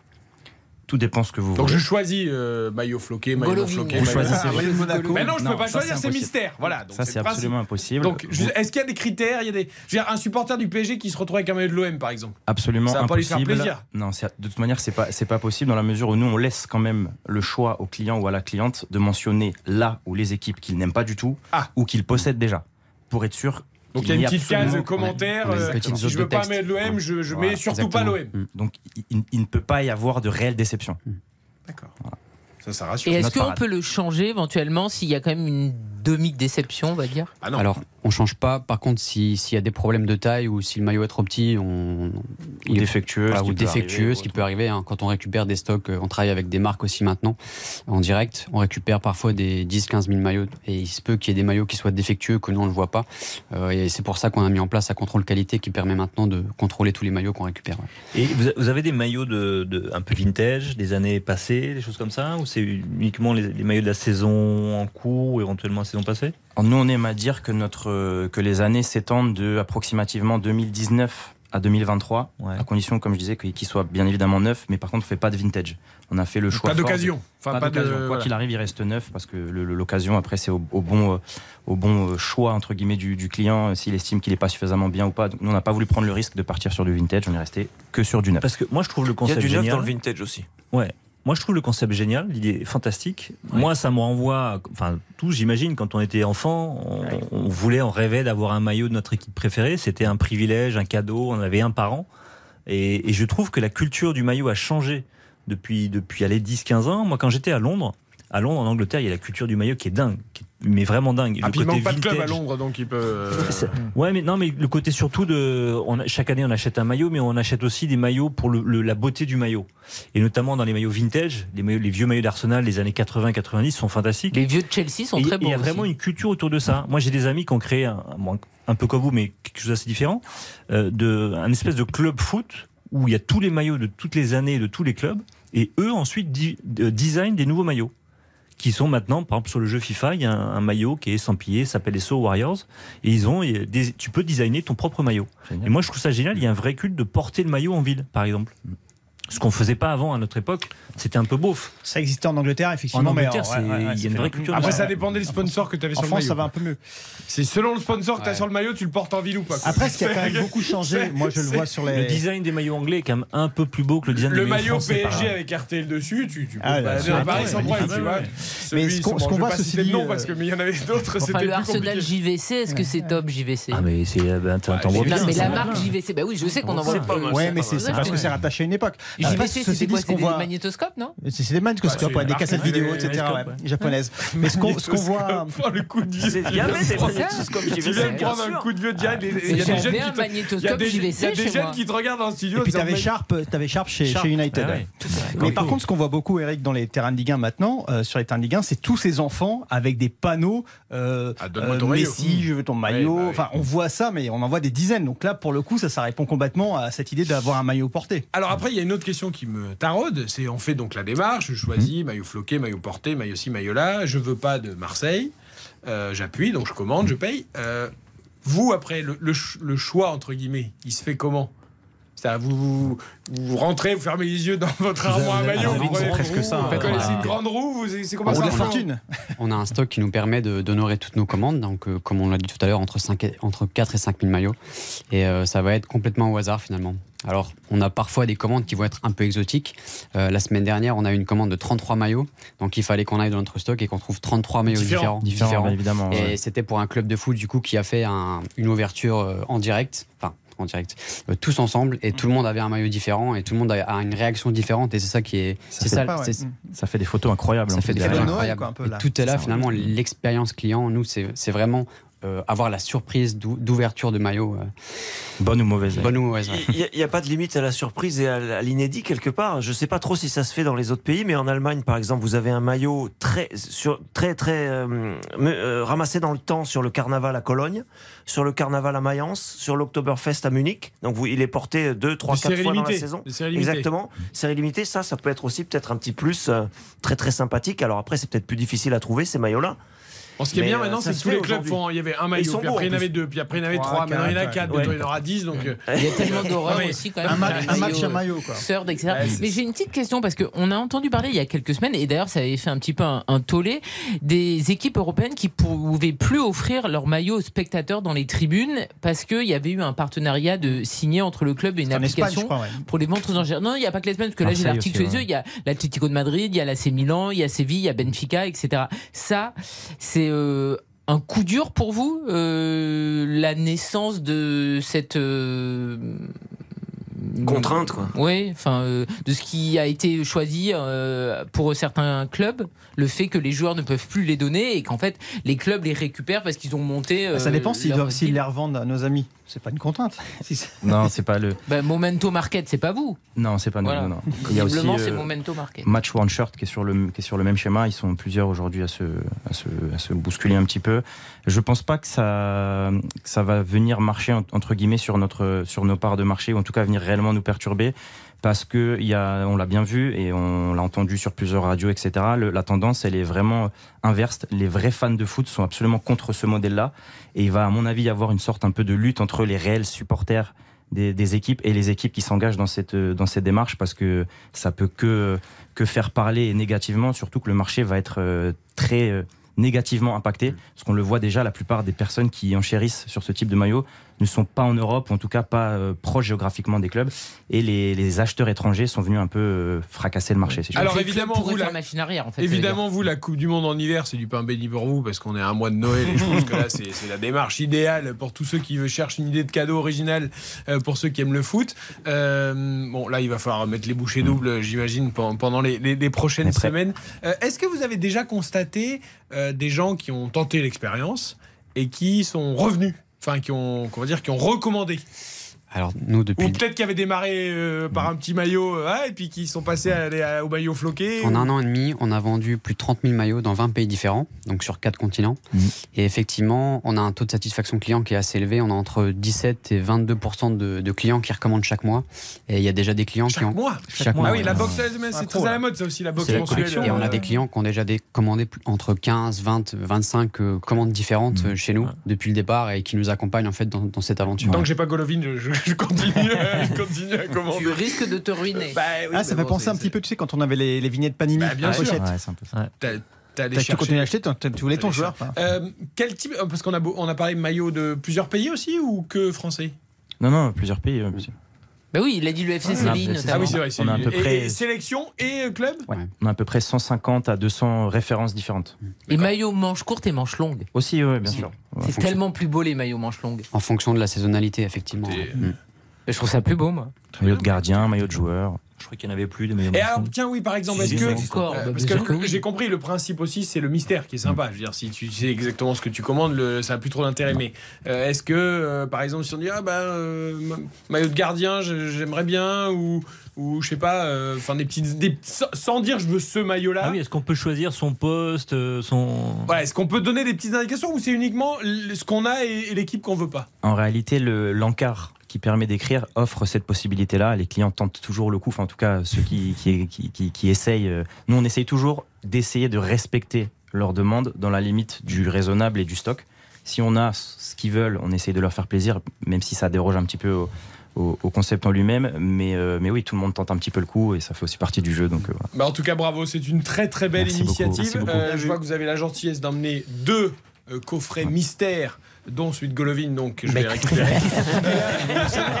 Est-ce que nous, en exclusivité, on peut savoir ce qu'il y a dans les Ah coffrets ben non, on va les faire gagner. Ah, magnifique. Ouais, mais nous, on peut savoir, on va pas les gagner, on n'a pas le droit de jouer. On dit pas, on dit pas l'antenne. On dit pas l'antenne.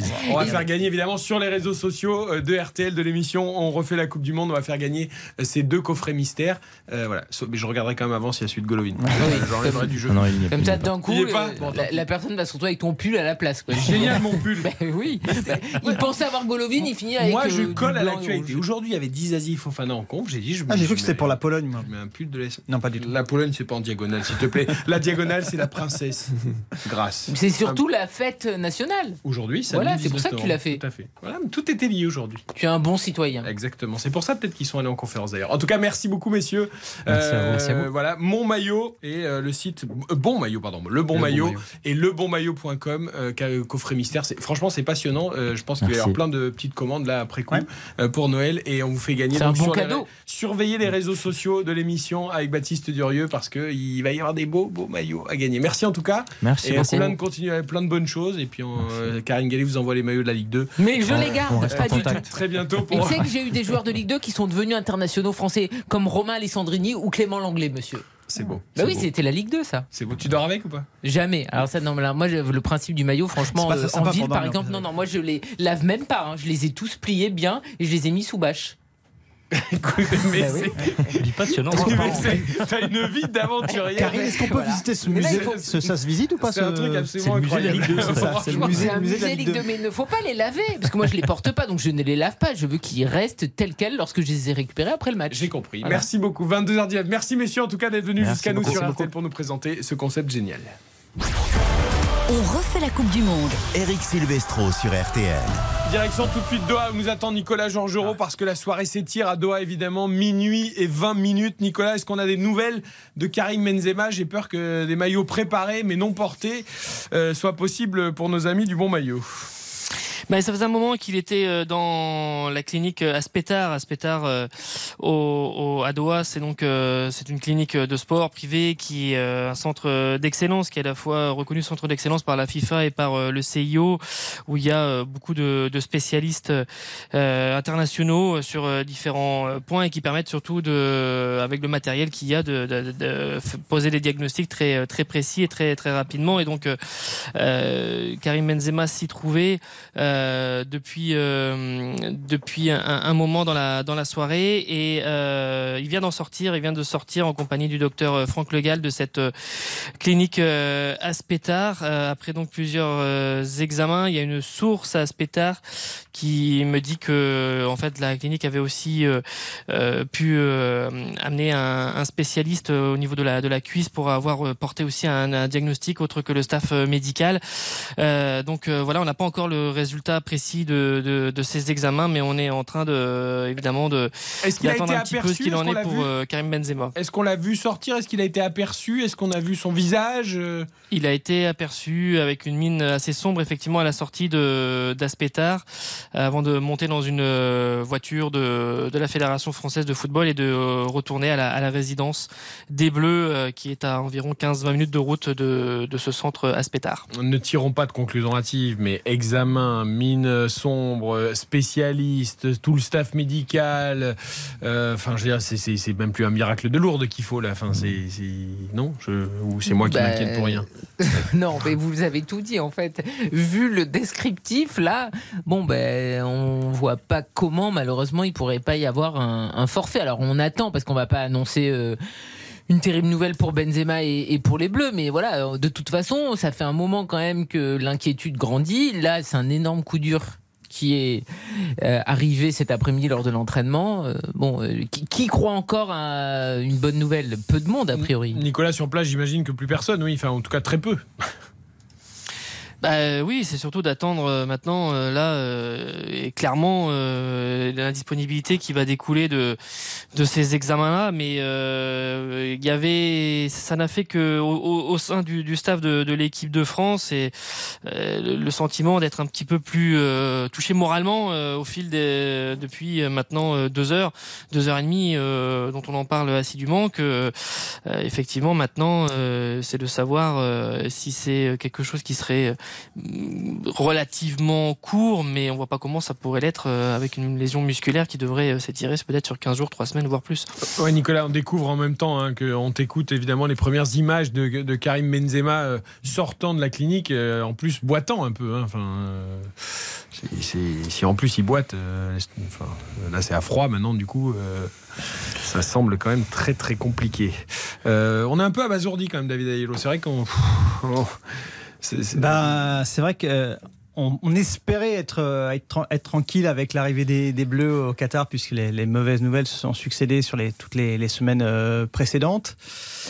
Et en même temps, on voyait bien, on en a parlé tout à l'heure, euh, que autour de, Varane et de Benzema, il y avait ce, climat pesant, lourd. On a rappelé les précédents Zidane, les précédents Vieira.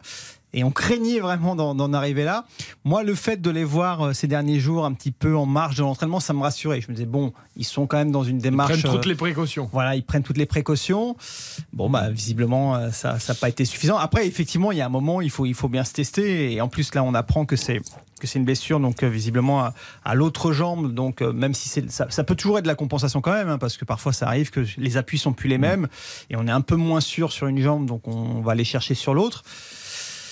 Voilà, bah, moi effectivement, je rejoins complètement Karine là-dessus. Il faut que ça, maintenant, il faut que ça, ça s'arrête, quoi, que, enfin, que ça s'arrête. En tout cas, si, si effectivement c'est bien le cas, il faut qu'on qu'on puisse passer à autre chose et que on arrête d'avoir toutes ces, toutes ces incertitudes qui pèsent quand même sur le, je pense, sur le, sur le moral euh, du groupe, quoi. Et merci beaucoup à Nicolas Georgerot parce qu'il a commencé sa journée très tôt avec le décalage horaire dans Ah la matinale de Stéphane Carpentier. Et là, il est minuit et demi.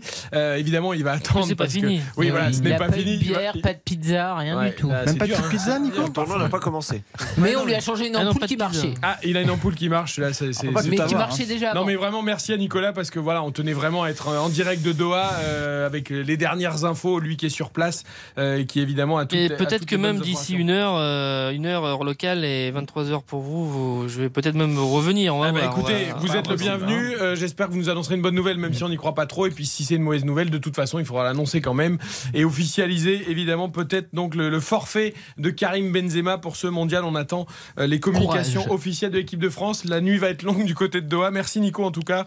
À très vite, ouais. évidemment, l'antenne est ouverte sur RTL dès qu'il se passe quelque chose. Euh, Il y a plus grand temps. Voilà, on n'a pas encore entendu David et, et Bruno sur la question, mais nous on, en parle de- depuis 20 heures tout à l'heure. Euh, Il n'y a aucune chance. Non, mais depuis le début, c'est quand même pas bon signe. Au-delà de ce qu'il a- de, de ce qu'il fait depuis qu'il arrive au Qatar, c'est trois quatre dernières semaines à Madrid, il y a quelque chose qui n'allait pas et c'est plus une gêne quand tu quand tu reviens pas sur le terrain comme ça de pendant plusieurs semaines, c'est qu'il y a un vrai souci. Mais en parallèle, on dit, on dit toujours que le, le malheur des uns fait le bonheur des autres, mais en parallèle, c'est le destin incroyable d'Olivier Giroud. Parce qu'il y a six mois, Olivier Giroud, personne n'imaginait dans la liste. Il va être titulaire déjà face à l'Australie, c'était quasiment garanti. Et ça se trouve, il va être Bah, l'attaquant titulaire toute la Coupe du titulaire de toute la Monde. bien sûr. Donc c'est extraordinaire pour ce joueur. Et moi, j'ai Et il va battre le record de Thierry Henry euh, pendant cette Coupe du Monde. Ben, Peut-être. de- de grandes chances. Et tu, as, tu as- tu as même des réactions, tu as, tu as même des réactions en chaîne puisque bien sûr ça fait ça. ça euh, imaginons que c'était le, le scénario de départ. Tu as Benzema titulaire, tu as Giroud sur 20 minutes, 30 minutes selon que le scénario est favorable ou non. Là, tu vas avoir Giroud titulaire, tu peux avoir 20 minutes d'un Thuram par exemple. Je sais pas si ça va être lui, ça peut être un autre, mais qui, qui, qui, se, qui se révèle en marquant deux buts en fin de match et tu Comme tu- son tu- père en demi-finale. tu vis un tout autre tournoi que ce que, que ce que tu imaginais au départ. J'étais en train de chercher, euh, Eric, si s'il y avait des, des, des grandes figures, là c'est le Ballon d'Or, mais des grandes figures qui, qui sont absents d'un tournoi juste avant que ça commence dans des grandes sélections et que malgré tout tu arrives derrière, soit parce que tu as une équipe... euh, Absent, je veux dire, alors que la compétition va débuter, qui, qui était sur place, qui avait commencé le. J'ai pas de souvenir à l'esprit, mais mais euh, ça, ça peut ça peut ça peut complètement changer la, la, la circonstance du tournoi. Ça peut aussi te souder une équipe. Alors je sais pas si c'est ce qui peut se passer, mais Voilà, elle est bien soudée l'équipe, hein, parce que tout ce qui leur est tombé dessus ouais. ces derniers temps, euh, ils ont eu de quoi. hein. je veux dire se morfondre n'a pas de sens à partir du moment où il est blessé. Non, mais et puis ce sont des professionnels et ils se morfondront pas. Mais enfin, quand même, ça fait beaucoup là. Oui, non, mais après, comme le dit David, étant parlé notamment tout à l'heure, il faut que des joueurs se révèlent. Oui, mais c'est ça, 98, t'as besoin de la ça. séance de tir au but face à l'Italie, tous les vieux grognards, ils veulent pas y aller. hein, on la voit, la scène, évidemment. Et là, Et il y, a deux- qui il y a minots. les petits Les petits Henri, qui se retrouvent avec une pression monstrueuse à aller euh, bon face à l'Italie, et les deux réussissent. Et alors par contre, mais les mecs qui sont capés, qui sont euh, vraiment des tauliers, eux ils y vont pas. hein. Ils ont enlevé les, les crampons, etc. Et ça fait basculer l'équipe de France, ça leur a permis de continuer la compétition et ça a aussi donné une autre image parce que les deux Saïs, les Djorkaeff, ils t'ont dit mais on les a regardés différemment. Évidemment, c'est-à-dire que Henri et Sachant qu'Henri avait déjà marqué des buts. Voilà. euh, On les a regardés différemment parce que ils y sont allés au charbon. Et ben peut-être que là, il faudra qu'on ait quelque chose comme ça. Il faut qu'il y ait des joueurs qui se révèlent dans des compétitions. Oui, mais quand il faut y a des tauliers aussi, durs. quand même. Il y a une image Oui, qui bien me sûr. revient de cette séance de tir au but que tu décris. Je suppose que tout le monde vous l'avez cette image de Henri et Trezeguet. Euh, il me revient l'image de Henri qui se cache derrière Ouais. le col de Trezeguet. Vous vous souvenez de cette Exact. image euh, qui, est, qui est derrière Exact. et qui Et dans veut- les yeux dans les bleus. qui veut pas voir et qui se cache derrière Trezeguet. Les deux attaquants évidemment. euh, Et ils y sont allés, hein. et, euh, ils y sont allés et ils les ont bien tirés. Bah bien Bah, sûr. ils ont et je veux dire, si, si- imaginons si euh, l'un des deux l'avait raté ou les deux l'avaient raté, la France était éliminée. Enfin, tu vois, même leur histoire en bleu, Ah elle bah, aurait peut-être été différente. Mmh, c'est vrai. Et ben ils ont eu, euh, ça a été des grands, ils se sont révélés, euh, notamment ce jour-là. Mais il faudra peut-être ça euh, chez nous aussi en 2022. Pour Karim Benzema, il est écrit, c'est pas possible que ce garçon réussira tout en club, gagnera, je, je sais plus combien, 5 Ligues des Champions, Ouais, un ballon d'or, euh, de multiples titres de champion avec le Real, et que son histoire avec l'équipe de France se racontera jusqu'au bout. Alors, par ses torts aussi, parce qu'il s'est ouais. passé pendant des années. Mais là, voilà, ça semblait repartir. Et bon, je dis pas que la France allait être championne du monde avec lui, mais C'est un peu un dessin à la Cantona, qui était extraordinaire en club, qui a une carrière magnifique en club, notamment à United et Leeds, et, et qui avec la sélection, ça l'a pas fait. Il était dans une mauvaise période de l'équipe de France, où on l'a pas appelé en 98, euh, alors qu'il était au sommet et que, et que Jacquet avait décidé qu'il n'avait pas besoin de lui. C'est un peu un destin comme ça, même s'il a eu sa chance aussi à l'Euro. Ça s'est mal passé à l'Euro euh, collectivement. Ouais, t'as c'est- l'impression qu'il est c'est terrible écrit pour lui. qu'il gagnera pas avec les C'est terrible pour lui parce qu'il était au sommet de son art euh, avec la Ligue des Champions, le Real, le Ballon d'Or. C'était la suite logique, on l'imaginait. Est-ce qu'il y a eu un relâchement? Est-ce qu'au moment du Ballon d'Or, il y a un relâchement? Est-ce qu'il y a quelque chose qui fait que ton corps finit par, se relâcher inconsciemment. Quelque bah, bien chose, sûr, hein. non, mais euh, moi, alors ça j'y crois, mais à, 200%. Ce qui est terrible en tout cas pour lui, c'est que si ça reste en l'état, du coup il y a ce mec qui va rester sur, ah euh, sur, sur, sa carrière, qui, ah. sera, qui est terrible parce que c'est un joueur fabuleux, qui a eu, euh, qui a eu une longévité. Euh, et on est d'accord là, c'est. Enfin, non, mais du coup, l'euro, c'est peut-être encore jouable, mais. Oui, enfin, de toute façon, un euro et une Coupe du Monde, ça n'a pas, la même valeur. Donc, il n'entrera pas, s'il est forfait, mm. dans euh, bah, la caste des joueurs euh, légendes de, l'équipe de France. Et puis, même pour la Coupe du Monde, tu perds Sadio Mané, qui est un meilleur joueur africain, tu perds Karim Benzema, mm. le ballon d'or. Il va Les deux premiers du ballon d'or. Il va falloir que ça s'arrête, quoi. Bah, de Bruyne, c'est ce qu'on disait tout à l'heure, mettez-le euh, au chaud. De Bruyne, Messi, qui a la petite alerte, Neymar, enfin, tout ça. De toute façon, j'ai regardé l'autre jour la liste des blessés. Alors, n'y a pas que des euh. Non, mais Lo Celso, on en parlait hier. Pour le, ah, l'Argentine. C'est ah important. Ah il y a plein de joueurs très importants quand même qui euh, manquent cette Coupe du Monde. C'était pas le cas en 2018. Bah oui, Timo Werner, euh, oui, Marco bon. Non, mais il y a une liste de blessés qui est quand même euh, assez importante. assez symbolique. Euh, Diogo Jota aussi. Après, il ne faut pas se tromper sur le nombre. C'est pas forcément délirant par rapport à une saison normale au mois de novembre où les gars se, se cassent aussi. Non, mais alors par contre, on avait fait à la chaîne L'équipe une liste des joueurs majeurs qui avaient raté la Coupe du Monde 2018, il n'y en avait aucun. Il n'y en avait aucun.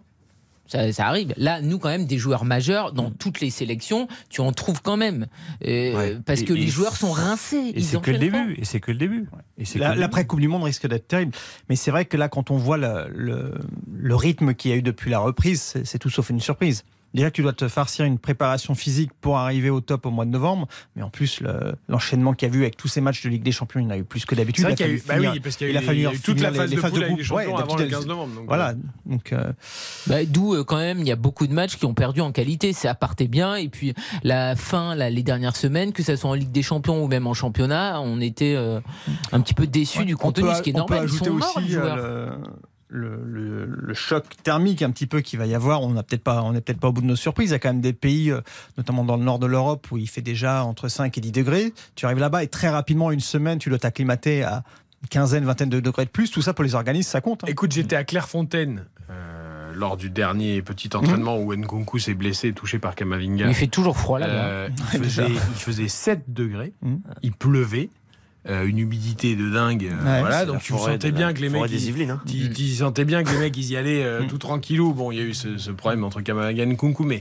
Et tu te dis, les gars, ils sont passés de ça Ouais, tu prends 20 degrés dans la, tête. 30 ah, degrés le lendemain, ouais, 80% de taux d'humidité. Il y a le taux d'humidité, moi, qui m'inquiète plus que la chaleur. Bien sûr, et notamment par rapport aux blessures, aux articulations, aux blessures musculaires. Est-ce que ça peut avoir une incidence? Là, les Anglais, par exemple, moi, je, vais les, je suis les Anglais, ils souffrent, mais une force. Mais bien sûr. C'est terrible. Alors, ils s'entraînent exprès à, à autour ah, de bah, midi, sûr que 13 degrés en Angleterre, c'est pas souvent. Hein non, mais en, France, tu peux les avoir de temps en temps quand tu es dans le Avec sud. Le réchauffement mais... climatique, ils, ils, vont jouer 14 heures. Alors, ils vont jouer 16 heures, euh, heure, heure donc il fera un petit peu moins chaud. Mais, après, il y a tous les horaires aussi, c'est ça. T'as 11 heures, enfin, t'as 14 heures, ça, heures, ça, t'as raison, Eric. Parce qu'il y a beaucoup de joueurs qui parlent de ça ah en France pour les matchs de 13 heures. En ah, 13 heures, ça va être terrible. En nous disant, en Ligue 1, on n'a pas l'habitude quand on doit jouer à 13 heures. Bah, dimanche 13 heures, c'est rarement des grands matchs. Hein. Non, mais en plus, ça veut dire que tu dois déjeuner euh, beaucoup plus tôt ou faire une énorme collation, etc. Donc, imagine. Euh, puis ce qui est étonnant en plus, ah, c'est que là, tu vas jouer un match et un coup à 22h, mmh. euh, un coup à 17h. En plus, c'est même pas la même chose à chaque fois. Les stades sont climatisés, c'est tout ce qu'il y a autour qui les perturbe parce que, évidemment, quand ils sortent, il y a les températures. Même le Brésil, c'est quand même surprenant, ils ont choisi Turin pour se préparer. oui, et, ils, arrivent tard parce qu'ils jouent mercredi. Parce qu'ils commencent tard aussi. Oui, ah non, parce qu'ils jouent mercredi, mais ils arrivent qu'aujourd'hui. Le Brésil est parti aujourd'hui de eh Turin et leur camp de base était à Turin. vraiment très tard. Quoi. Turin, c'est pas les ah, températures du. Qatar dans tous les cas. Ah, et pourtant, ils ont choisi euh, Turin. Les installations sont très belles. Je me suis fait la... Euh, euh, je crois. Attends, je vérifie. Mais je jeudi, jeudi le Brésil. Ah, je croyais que c'était mercredi. Ouais, donc, et ils sont partis. Hein. Ils sont arrivés comme la France six jours avant, jours avant. Ça fait quand même un, choc thermique assez important, enfin, et plus tout ce qu'on a évoqué. Donc, à mon avis, on n'est pas au bout de nos surprises en matière de blessures des joueurs. Attention aux équipes qui ont pu se préparer correctement qui sont peut-être moins fortes sur le papier. Euh, ah, il y aura des surprises. On parle pas sûr, du Qatar, hein, mais euh, voilà, tu peux avoir des équipes. Non, mais L'Australie eh. Non, mais alors l'Australie, pas ah, pour gagner la Coupe du Monde. Non, mais le Danemark, Eux, ils sont habitués. Euh, L'Uruguay, la Serbie. Très belle équipe, la Serbie. Non, non, mais il peut, il peut y avoir. Moi, je- pour moi, ça va être une- un peu comme l'Euro. Je pense l'Euro a été surprenant hein, dans le résultat et les performances de certaines équipes. Qui, je trouvais que c'était une, co- une compétition qui était totalement débridée.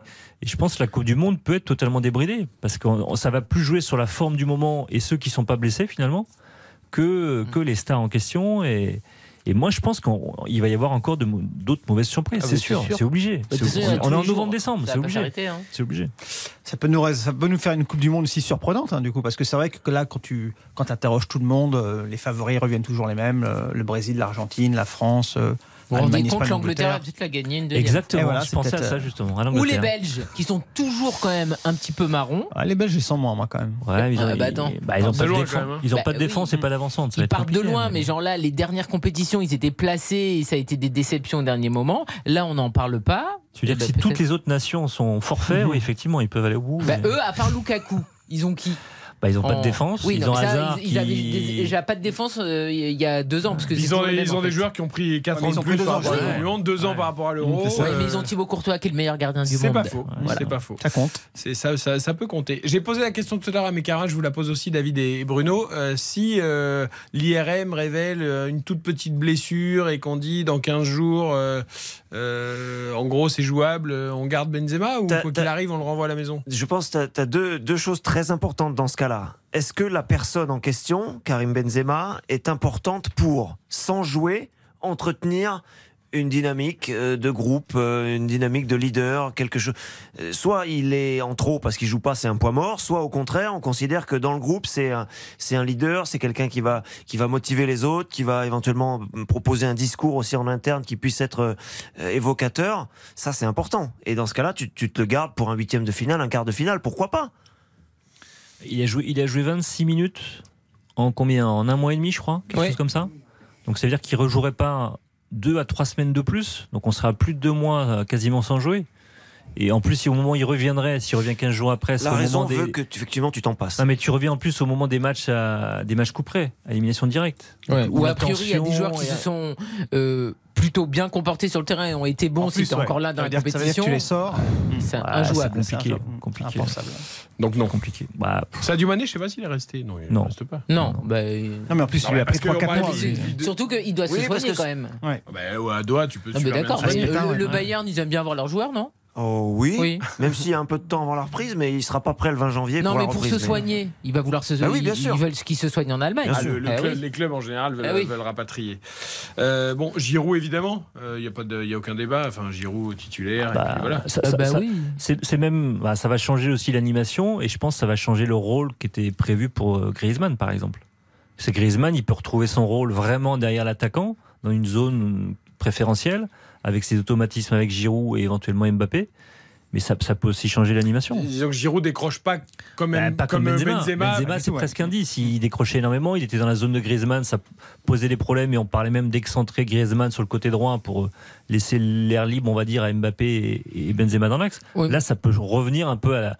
Après, on revient à 2018. Et, Ouais, du Mais on peut aussi se retrouver à un 4-3-3 parce que bon, ce milieu de terrain à deux, euh, enfin, vu qu'il est inexpérimenté, la possibilité quand même qu'on mette un joueur de plus me paraît pas totalement saugrenu vu en plus la défense expérimentale.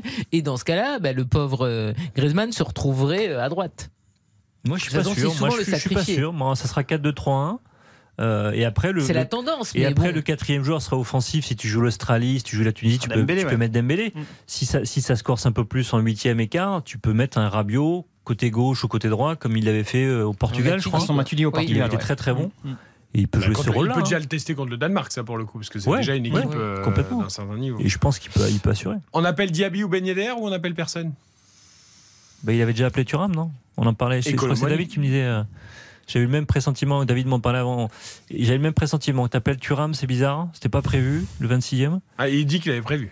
Oui, bah, il nous Alors, parle la- la- non, mais la Non, mais- non, mais- justification non, mais là, c'est quand même, c'est quand même très Il gros. a le droit de Non, le non, dire. mais hein. après, tu l'appelles, est ça, tu l'appelles après. Bon, Oui, sa justification, c'est j'attendais mais- la dernière journée des matchs pour voir Oui. s'il y avait des blessures C'est ou sûr qu'il avait marqué zéro but avant le dernier week-end. Non, mais bon. Non, non, mais c'est pas, c'est pas sur la qualité du joueur. Lui, sa justification, c'est de dire il y avait une dernière journée de championnat, il pouvait se passer des choses, des blessures, des... et donc je. Mais c'est du pipeau Mais oui. Bah oui, surtout qu'en plus, Marcus Thuram, qui avait été appelé, n'était plus appelé lors des derniers rassemblements. Il fait un, début de saison très bon. Il a d'ailleurs marqué un doublé euh, juste avant d'être appelé. Mais alors, sur l'état de forme, je, je, prends le problème différemment. Je vous écoute depuis tout à l'heure, vous me dites, on n'est pas à l'abri de nos surprises, il va y avoir encore de la casse, euh, il y a la température, il y a l'humidité, on va avoir plein de galères dans cette Coupe du Monde et tout. Et ben vous savez quoi Et ben dans ces cas-là, ne te prive pas de prendre un joueur de plus même au cas pas un offensif ah, qui va prendre parce que vu que Varane mais non, mais... il est ni cuit, ah, il peut il prendre va un défenseur central. Non, il va prendre à droite, il en a passé à euh, des défenseurs non, mais tu vois, Parce que Varane est mi-cuit là, on non, sait pas trop. Hein. si, sait, puisqu'on ne sait pas, puisqu'on ne sait pas, bah prends-en un de plus, c'est pas grave. Non? Ah oui, moi, je prendrais pas de risque. Hein, mais... Bah, euh... non. Mais, après, mais moi je pense qu'il est capable de finalement plus, prendre un défenseur. Tu feras, tu feras bah, moi, tu sais qui je prendrais moi? Celui que déjà j'aurais voulu voir la première fois dans la liste. Fekir. Boubacar Kamara. Ah. ah Parce qu'au milieu, il n'y a pas non plus. Ah, euh, bah, bien sûr, milieu, et, et il, il redescend. Devant, derrière, il peut jouer partout. Enfin, devant. Non, sentinelle, mais carrément. Il peut jouer en sentinelle, il mmh. peut jouer à plat, il peut jouer en défense centrale. Qui a été ah. très très bon. 90 minutes avec Aston Villa. Il a Je me renseigne s'il est en vacances à Dubaï. Mais là, il vient de faire 90 minutes. Il a joué les deux derniers matchs avec. Euh, j'aurais étonné de savoir s'il y en a qui ont fait des vacances à Dubaï pour me dire je suis. Bon, c'est la destination numéro un des footeux en général. Oui, mais encore plus, tu vois, genre je vais y aller comme ça, je suis vraiment à côté, je suis premier sur ma rappelle. Ah à Dubaï. Je suis pas sûr qu'il bah, ait choisi va, Dubaï directement, pour la alors, du Monde. Tant qu'on y est, tu prends une chambre, tu prends une chambre à El Massila, le complexe des Bleus. Tu dis moi je suis là. Non mais Ben ou Diaby ils ont peut-être allé en vacances à Dubaï en disant Didier je suis là au cas où. Hein. Eh, c'est pas beau. Camara est à Dubaï. En même temps, en même temps, Eric, juste à côté. Mais Eric, c'est un temps on a vu des joueurs qui étaient au Japon qui sont revenus. Donc euh, à partir du moment où euh, bah, c'était Colomani, Colomani dans le stage avec son club. D'accord, mais à partir du moment où on a fait revenir un mec du Japon, je pense. D'ailleurs, qu'est-ce que c'est que cette histoire qu'il faut en en stage au Japon. Ah, mais ça... début, c'était bah, oui, alors ils font jouer des jeunes, pas, ils font jouer des jeunes, et puis et puis après t'as le côté, as le côté, je me montre, je montre ma marque, je fais oui, du marketing. Mais là, en ce moment là, c'était. C'était le moment de couper un peu et de, et de faire des vacances au gars quoi. Parce qu'avant les mecs disent on joue trop. Ah bah il y a pas de championnat, il y a une Coupe du Monde, mais c'est pas grave, quand même ils font une petite tournée au Japon histoire d'en mettre encore un peu. J'ai du mal avec les, dernières années là en Allemagne, les, tendances effectivement à copier l'internationalisation, aller faire des, des matchs sur les continents, tous les continents. Bon bah, après pourquoi pas pour la marque, développer la marque. Mais par contre, sur l'argument euh, faire venir en sélection un joueur qui peut jouer à 3 ou 4 postes, ça c'est pas mal. Hein. Je suis assez d'accord. Euh, ah je suis assez d'accord parce que t'as as toujours des histoires dans une Coupe du Monde. Ah, c'est surtout un joueur pour, pour Boca c'est un, un, profil que t'as pas en équipe de France. Exactement. C'est une sentinelle que t'as pas. Alors l'interrogation, euh, c'était euh, euh, juste avant la liste, il était blessé. Mm. Mais mine de rien, juste avant, il fait un match de 90 minutes. Ah, il n'a pas, a pas moins joué que Varane et Benzema sur les deux. Non mais bon, Varane et Benzema, tu les prends, c'est normal. Mais tu les connais. Non, mais t'as pas plus de garantie. Mais oui, il a, c'est un nouveau. En. Il a peut-être pris Verretou, Gendouzi parce que Camara, lui, était blessé et qu'il n'a fait qu'un match avant. Il en a quand même. Après, moi personnellement, j'y crois pas un seul instant. Hein. Camara ou un appel d'un 26e. Bah même presque à l'appel d'un 26e. Benzema n'est pas encore officiellement mm. forfait. Parce hein. que parce que finalement tu es, en train de faire les fonds de tiroir.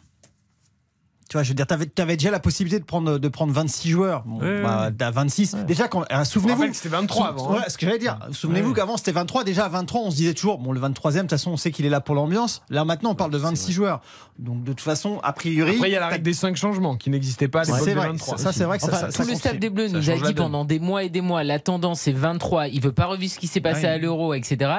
Ils nous ont dit ça, mais vraiment, pendant de longs mois, pour au final que tout de suite, il en non, mais il a le droit de changer d'avis hein, avec les événements événements qui sont passés, non, toutes les il peut changer euh, d'avis. Non, il nous mais déjà 26, c'est déjà début, beaucoup, a priori, parce que deux semaines avant, c'était toujours euh, la tendance à 23.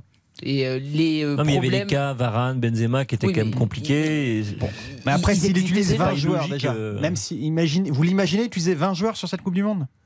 Bah, ça, dépend, ça, dépend, ça, du nombre de matchs qu'on aura joué. Si même on en si trois, il en aura même, si on, pas non, même si on va loin, on connaît sa logique. Une, fois qu'il a son équipe, il bouge pas. Donc, euh, je veux dire, même mais s'il l'a pas. Donc euh, tout le temps. Moi, moi j'avoue que voilà, Didier Deschamps est mieux placé que nous. Il a oui, il sait faire. Oui, voilà, c'est pour ça que faire, moi je... Mais, ce, qui, interroge, c'est que tu as beaucoup de doutes au milieu, mais finalement tu n'as pas pris tant de mieux que ça. Mm. Euh, en défense, tu prends 7 défenseurs centraux droitiers dont deux que tu vas mettre à droite, un que tu vas mettre Ouais, à mais gauche. il a expliqué là que ça Euh, ne gênait pas que des, que des droitiers jouent à gauche, axe gauche. D'accord, mais enfin, pour en avoir parlé avec quelques joueurs de l'équipe Mmh. de France et notamment à Clairefontaine avant le départ, ils te disent quand même que c'est plus facile quand tu as un gaucher Ah bah oui. qui joue à gauche parce que pour les passes, pour les remises en C'est pour ça, retrait, c'est pour ça d'ailleurs pour que les ballons en profondeur. C'est pour ça d'ailleurs que le cas Lucas Hernandez, moi, m'interpelle, qu'il l'ait euh, catalogué comme ça définitivement euh, latéral gauche et que c'était. Il n'avait pas envie qu'on lui pose dix fois la question, j'ai l'impression. Oui, oui, non, mais moi- attends, il- il- comme dit Karine, il peut aussi le mettre peut-être dans l'axe et nous Oui, dire. il je peut changer d'avis, je il peut dire, et comme tu l'as hein, dit, je vois, l'air vraiment et je vous ai bien eu, hein, je vous ai bien eu. hein.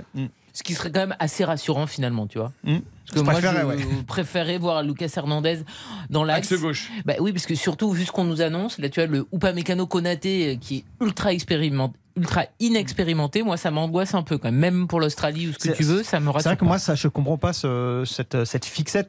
J'espère effectivement qu'il va changer d'avis sur le fait de se dire c'est comme ça pour moi, il est couloir gauche, y compris alors que là, tu te retrouves dans une situation où dans l'axe, tu es quand même. euh, Alors, il t'es peut y avoir- embêté par, par toutes ces incertitudes. Il peut y avoir plusieurs explications. Il peut y avoir, euh, je m'en remets à 2018, euh, à quelque chose qu'on maîtrise, euh, une valeur sûre. C'est un peu ce qu'on sent. Quand mais d'accord, mais en- entre-temps, t'as- Théo qui est a- arrivé aussi. Il peut y avoir une autre explication, c'est je n'ai ni Pogba ni Kanté au milieu. Je ne sais pas comment va réagir mon milieu et j'ai un Varane euh, diminué derrière. Si je mets Théo Hernandez, aussi fort soit-il, c'est un joueur qui, enfin, qui défensivement a de grosses lacunes. Oui, mais dans non, tous mais, les cas, mais dans tous les cas, il faut mettre un nouveau joueur, soit latéral gauche, soit axe gauche. Non, mais dans ces cas-là, s'il voulait Pour moi, réagir c'est Lucas. Lucas Hernandez, il y a forcément un nouveau joueur. Oui, mais euh, s'il fallait de mettre un Lucas, il fallait prendre Mendy ou Digne. Bah Digne, il fallait le prendre, oui, ça c'est. Ah, oui. Digne, ouais, Il fallait le prendre dès le début, mais Ah, il est peut- toujours marron lui aussi. Aussi. Est-ce qu'il est en vacances à Dubaï Regarde. Est-ce qu'il écoute RTL surtout Non, mais au rythme où ça va. Si Lucas Hernandez se blesse, comme il s'est souvent blessé sur les deux dernières années, qu'est-ce qu'on fait? On n'a plus qu'un latéral gauche? Ben, c'est pour ça. Et on, fait, on, met qui, on met qui après si Théo Hernandez se blesse? Ah oui, Sur une voilà, liste de si le monde 26 se blesse Non mais, aussi, de toute non, façon, mais sur euh, liste Il de est à 26. Dubaï aussi Quel heureux hasard. De toute façon, ils sont tous à Dubaï, c'est pas compliqué, mais bon. C'est clair, ils ont, Ils ont booké, la Fédé a booké un hôtel en fait à Dubaï. Ils auraient pu choisir, Ils Miami ou attendent. quoi, il fait beau. Il est à Dubaï aussi, Lucani. Tout va bien, on Pourquoi ils est vont tous à Dubaï Bah, parce que les footballeurs, c'est quand même très souvent soit Miami, soit Dubaï à cette période de l'année, parce qu'ils cherchent du show. Voilà, malheureusement. Ils pourraient aller en Jordanie, découvrir Petra. Bah non, ils choisissent Dubaï. Marrakech, enfin, je sais pas, non Karim, Ouais. vous connaissez l'Équateur? Pareil, Oui. On m'a dit que c'était un joli pays. Sublime. J'ai écouté RTL, j'ai Ouais. entendu dire J'y suis allé pendant trois semaines. C'est un pays sublime. Je vous conseille à tous d'aller le visiter. Pour le coup, Petra, Jordanie, ça c'est juste. euh, C'est- mon tu- rêve. Tu ne peux pas ne pas le faire. Bah oui, mais je l'ai pas fait. Mais j'ai fait l'Équateur, j'ai fait notamment Quito, la capitale, toute la côte. Mais l'Office du tourisme équatorien derrière cette opération, c'est pas possible, Karine, non De quoi l'Équateur Ouais. Pas du tout. C'est euh, ma sœur, sa meilleure amie était équatorienne. C'est T'as le eu pur un, pull, un, tu sais, euh, bariolé là. Mais les couleurs sont très belles d'ailleurs du drapeau de l'Équateur. J'aime beaucoup. Très Et bien. Il y a énormément d'iguanes en Équateur. Il faut le savoir. C'était l'info du soir. C'est parfait. A beaucoup 22h46. On refait la Coupe du Monde. Eric Silvestro sur RTL. Quelle richesse dans cette émission. On refait la Coupe du Monde. On apprend. On apprend. S'il avait dit un jour, je m'étais dit un jour qu'on parlait des iguanes équatoriens en venant faire une Ah émission ouais. foot à RTL, Ça, pas mis une pièce. Et hein. les crevettes sont divines aussi là-bas. Oui, parce que- Je vais regarder Forrest Gump en Et rentrant. non, tiens. mais il y a l'océan et il y a des crevettes merveilleuses. Voilà, c'est magnifique. Alors, revenons à nos moutons. L'info du jour, évidemment, vous le savez, c'est Karim Benzema blessé lors de l'entraînement collectif auquel il participait, tout comme Raphaël Varane à 48 heures, enfin à 72 heures plutôt, euh, du match face à l'Australie. Karim Benzema blessé à la cuisse gauche, au quadriceps semble-t-il, alors qu'il avait une gêne au niveau des ischios de la cuisse droite.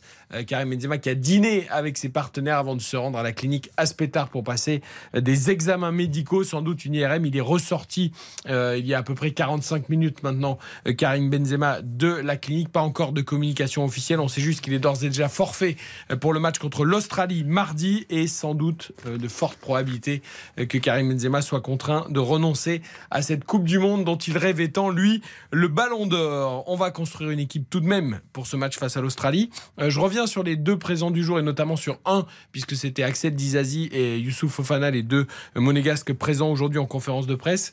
Euh, Fofana, Chouameni, est-ce que vous d'autant avec le forfait probable de, de Karim Benzema, est-ce que vous tentez l'association avec un novice qui n'a jamais joué en Coupe du Monde et qui n'a que un match et demi avec l'équipe de France?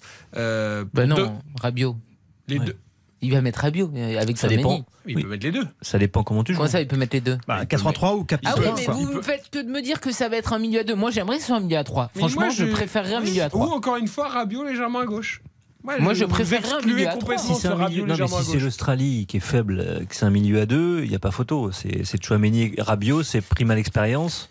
Mais- ça manque déjà un peu. Mais après, en- Alors j'ai un un contrat, peu oui, tu as raison, mais, Mais, mais, mais si, si on Mais après, pose si la tu même joues pas après comme ça la suite de la compétition, c'est un peu bizarre. Je trouve toi, tu fais Non. un match contre l'Australie, tu te dis, bon, je commence en 4-2-3-1, mais je sais qu'après, euh, Ah oui. défensivement, ça va pas être Et suffisant. je attention, vais changer. j'ai un contre-argument. On parle depuis, on a entendu Guy Stéphane hier sur cette antenne dans un entretien, long entretien. On en a parlé tout à l'heure. On a entendu Dizazi, L'Australie, son point fort, c'est quoi? C'est la densité physique. Bien sûr. Et c'est le côté équipe compacte qui, en plus, a eu trois semaines pour se préparer. Donc, il faut en Et- mettre trois au milieu. Et l'aba- non, mais C'est l'abattage c'est physique pas de l'Australie de 2018. hein. Franchement, elle a On baissé. est d'accord. Oui, ben on avait galéré. Mais, mais est-ce que Oui, l'abattage galéré encore, hein. est-ce que l'abattage physique de Fofana ne ferait pas du bien? Ah non, je sais mais- pas, non, je, je- je pose la question. Les- moi, je. Enfin voilà, les, les, les trois me semblent pas saugrenus de faire un 4-3-3 parce que. Alors, Il y a un face au- 4-4-2 en losange. Face au Dan- oh, oh, si tu veux. Avec Griezmann derrière Parce que Benzema et face au Giroud, Danemark, bah, face au Danemark, qui est ta million deuxième équipe. Tu n'auras pas trois défendre Non mais contre million losange en 2022 à niveau international, ça n'existe plus. Il n'y a plus d'équipe qui joue un milieu losange avec deux attaquants, ça n'existe pas. Avec un seul Moi par contre, euh, si, si tu fais un milieu à 2, K2-3-1 et que tu mets pas Rabiot, Non, mais si tu mets deux, que tu mets tu mets Tchouaméni Rabiot. Fofana à la place non. de Rabiot, Attention. ça serait incompréhensible. Tu mets Chouameni Rabiot, si tu mets un milieu à deux, il n'y a pas photo. Mais tu peux te dire aussi, je mets Rabiot légèrement à gauche ou je mets un 4-3-3. Donc Ah, dans ces cas-là. Si tu, si tu joues pas à 4 offensifs face à l'Australie, tu joueras jamais. Mais c'est pas Deschamps. Oui, mais t'as besoin, t'as besoin Là, on d'installer parle ton pas- équipe on en de parle pas- du on parle pas d'un, on parle pas du Danemark et on parle pas d'un huitième de finale match coup près. On parle d'un match où tu vas dominer, enfin trouver Ouais, des on n'a solutions, on a- tu vas on avoir pas de de 70% préparation, ce match. T'es 70% obligé de de le gagner, possession. ce premier match. Et On donc il faut des joueurs sur les côtés qui percutent. Ouais, mais on n'a pas joué depuis septembre. Euh, en septembre, on- on n'a pas pu jouer avec ces joueurs-là. On n'a pas fait de match de préparation. Là, tu vas faire un match comme ça. Tu te dis, bon, c'est l'Australie. On, on peut jouer effectivement en 4-2-3-1. Mais derrière, est-ce que, est-ce que vraiment on va aller loin en, en Moi, je, je, 4-2-3-1, je quoi pense pas que le système du premier match sera le système de- Bah ouais, du deuxième, du troisième, Bah, du huitième, etc. euh, est-ce qu'on peut se permettre de mais changer Deschamps, temps, sachant qu'on Deschamps a souvent changé en cours Mais de compétition. Deschamps. Deschamps, vu ce qui se passe, il est pas bête. Il dit on va penser au premier match, on va voir s'il y a des blessés, on va voir ce qui se passe, et puis on va les matchs après match. Il n'y a pas de so- il y a pas d'autre solution. Ouais, Là, mais sauf sauf qu'on manque de repères. Donc, Et puis euh, ça nous est arrivé aussi quelquefois, rarement, parce que c'est pas trop le genre de Deschamps, d'empiler les offensifs et de pas arriver à Ah oui, développer ça, un jeu sûr. incroyable aussi. C'est pas parce que tu mets six attaquants que tu Non mais après ça c'est la responsabilité des joueurs sur le terrain. Il y a un moment donné, j'espère que Dembélé a, retenu la leçon, la leçon d'il y a 4 ans. Mm. Il a débuté le premier match. Ça, derrière, il a disparu. J'espère qu'il a retenu ça. Et Mbappé également. Et Mbappé Pour- pour le également. même match. Alors, autre argument, non pas que je veuille absolument que Youssouf Fofana euh, débute face On à a l'impression quand Il même. joue, non, non, pas du tout. Mais on, parlait tout à l'heure des, des peu de certitudes que nous avons et euh, par exemple de la complémentarité du fait de mettre trois défenseurs du Bayern parce qu'ils se connaissent. Euh, si tu On mets voit venir. si tu mets Fofana Chouameni, bah, il l'a dit, hein, et on se connaît par cœur, on Bien a joué sûr. deux ans ensemble, on sait exactement Et ce donc que... on rappelle Ben Yedder parce qu'ils savent aussi comment Ah oui. lui donner Oui. des ballons Et pour on devant. pourrait naturaliser Golovin du coup. Ah ça, ce serait pas une mauvaise idée pour jouer à gauche. Non mais euh, voilà, c'est aussi non. une- D'ailleurs, c'est sans doute pour ça que Fofana a été appelé lors du dernier Oui, bah, ça, rassemblement. oui. Et comme en plus il a été plutôt bon, du coup il a gagné sa place pour la Coupe du Monde. T'as Mais- deux avantages si tu fais ça, c'est que tu gagnes du temps effectivement, Te- tu tâtonnes moins. Alors évidemment, c'est pas l'équipe que tu as alignée précédemment, mais mais, il faut placer Rabiot parce que tu enlèves pas Ah. Rabiot évidemment. C'est Ah, voilà. mais- Et tu, tu peux pas dire à Rabiot, Ah, non, non. Pour le match, tu vas débuter sur le banc Ah non, parce pas que du tu tout. comprends, on a l'association monégasque et tout, Mais ça non. va gagner du temps. absolument pas. Jamais non là, c'est ça veut dire que tu peux Ouais, jouer ouais. les trois. Du- Si elle est trois, Je- je suis entièrement les d'accord. trois, ouais. Je ne Ouais, sais pas comment, mais euh, Je- moi j'ai façon, c'est le seul cas de figure où, il est- où les deux jouent ensemble. Pour moi, c'est si t'as Ah bah les oui, trois. Si- bah, tu, tu Voilà. peux pas te Parce qu'on dit toujours le taulier, le taulier, c'est c'est Rabi- c'est Chouameni, il a pris le. Mais c'est le taulier, c'est Rabiot. Oui, bah, de toute façon, même dans le discours de Deschamps, il aime beaucoup Rabiot et euh, il attend beaucoup de Rabiot. Mais pareil, enfin, on l'a dit hier et je répète, Rabiot, il doit se révéler dans cette Coupe du Monde parce que pour l'instant, en équipe de France, bon, euh, hein, c'est. T'as l'impression que c'est. il doit, il doit alors, se révéler en club même, j'irais jusqu'à dire. hein. Ah ben, Ouais, mais là, avec la c'est Juve, ça va c'est mieux. c'est la mieux, Juve, ouais, très il est bien Juve. si on prend, c'est, c'est En les- équipe les de France, c'est qu'il pas suffisant. c'est plus en club qu'en, sélection. On, on a quand même c'est l'im- clair. on a quand même l'impression, nous avons passé là aussi un long entretien sur RTL d'Adrien Rabiot fait par Philippe Sansfourche. On a l'impression, alors je sais pas si ça sera vrai, mais que c'est le bon moment. Enfin, que tout semble aligné pour lui. C'est-à-dire, d'abord, il va être incontournable. Euh, il est en forme physique, on souhaite que ça dure, il a l'air au top physiquement. Euh, il a la confiance des dernières semaines où il a fait des super matchs avec la Juve. Et il a aussi la maturité, euh, voilà, qui, qui, qui- qui a quand même. Donc, tu as l'impression que c'est le bon moment pour lui. Bah, T'as l'impression que c'est un joueur qui a besoin d'être responsabilisé, qu'on ait confiance en lui. On dit voilà, il y a les forfaits, des absents et des blessés, peu importe. Mais c'est c'est toi qui vas jouer et c'est toi qui vas prendre des responsabilités. Quand il joue au PSG dans le milieu à 3, David pourra confirmer, il était fantastique au PSG. Pour moi, c'était un des meilleurs joueurs. Il a fait un match à Chelsea avec le PSG. Les Anglais me demandaient mais c'est qui ce joueur? On pensait que c'était un futur grand, etc. Il a jamais confirmé. Mais à la Juve cette saison, où il y a peu d'expérience au milieu de terrain, il a la Très responsabilité. Il est le joueur quasiment le, le plus souvent aligné. En hausse, on il va est dire. bon. Il est très bon. En hausse avec la Juve, tout à fait. Il est très bon. Mais c'est vrai qu'il y a toujours ce décalage euh, chez lui entre ses performances en, en club et en équipe de France, parce que des matchs références en, en club, il en a un paquet en fait. Mais hein. parce qu'il n'avait pas vraiment la responsabilité au milieu. Tu avais, Kanté Pogba. Mm. Et, et le seul match où on lui a donné de- des responsabilités, c'était au Portugal, où il joue ce 4-4-2, où il joue côté gauche, dans le rôle de Matuidi. Il est fantastique. Oui, enfin, Là il faut quand même rappeler ce match-là. C'est Kanté qui marque. On prend un bouillon monstrueux. Si les Portugais ils mettent pas leurs occasions, merci, mais ça arrivera pas tout le temps. Et c'est vrai que Deschamps il nous en a fait tout un foin de ce match. Bah, il était Mais- très bon, Rabiot, sur ce Non match. mais d'accord, mais sauf que les Bleus n'ont pas bleu. été exceptionnels. Les Portugais, ils nous ont mis des vagues et des vagues et des vagues, et c'est Kanté qui a marqué le, le seul but du match. Donc si tu veux, ce scénario-là, il risque pas de se répéter constamment. Et c'est vrai que ce euh, match-là avait été un match marqueur pour Deschamps, alors que je trouvais pas que c'était quelque bizarrement, il chose de de très positif continuité au derrière. final. Bizarrement, il n'a pas renouvelé l'expérience derrière. Mais après, pour aller dans le sens de ce que tu dis, Bruno, sur, euh, sur le cas Rabiot, on sent quand même qu'il fait partie de ces joueurs-là qui ont besoin effectivement de d'être bichonnés, d'être mis en confiance par Ouais. l'entraîneur. Ça, c'est ça, c'est évident. On, on l'a vu tout au, long, tout au long de sa carrière. Et effectivement, euh, il se trouve que Didier Deschamps, là, pour le coup, le, le place dans un statut un petit peu différent, le dit publiquement, le soutient publiquement. Donc ça peut jouer. En tout cas, c'est c'est sûr que là, pour rejoindre ce que, ce que disait Eric à l'instant, euh, c'est moment ou jamais pour lui. Parce Ah que ouais. là, il a, il a un boulevard devant lui. Le fait que ces cadres-là euh, ne soient plus là, effectivement, on attend, on attend tout ça de lui. Euh, c'est leur rabio, rabio time. Et est-ce que ce ne serait pas en plus un très bon moyen, je trouve, parce qu'on parle beaucoup de Chouameni, je trouve peut-être trop. Euh, Chouameni, ah, Chouameni, Pourquoi trop. Parce qu'en même temps, on sent Non, bien mais que c'est un gamin qui c'est est, vrai qu'il a euh, tout. qui est T'as- hyper mature et qui mais- est tout à fait capable d'encaisser Ah, ça. hein. C'est une Il- Coupe du Monde, tu sais il pas est comment. titulaire au Real Madrid quand même. Oui, mais je veux dire, il a, il a fait des débuts en bleu euh, absolument Oui. impressionnants. Oui. Euh, au Real, t'as l'impression que pareil, ça a coulé de source, mais c'est une Coupe du Monde. Il a quand même que 14 sélections. Il Ouais, a mais 22 pour moi, il a un ans. profil à Mbappé, c'est-à-dire que c'est le genre de mec Oui, qui sent bien ouais. que Il en semble termes de maturité, tout, de, le- la personnalité, Et- il est et- construit, et peut-être que l'absence de Pogba va aussi libérer un peu plus, parce que il va être presque. Pour moi, le patron, c'est plus lui que Rabiot Ah bah, pour le coup. Pogba, il le voulait avec lui parce qu'il Ouais. avait bien compris qu'il faisait tout le boulot. euh, Ouais, et puis de par son placement aussi sur le terrain. Ah ouais, ouais, bien sûr. bien Euh, sûr. 22h56, on marque une dernière très courte pause avant de vous donner les dernières infos concernant Karim Benzema.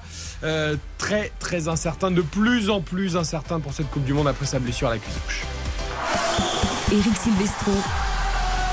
On refait la Coupe du Monde sur RTL. On refait la Coupe du Monde. Eric Silvestro sur RTL.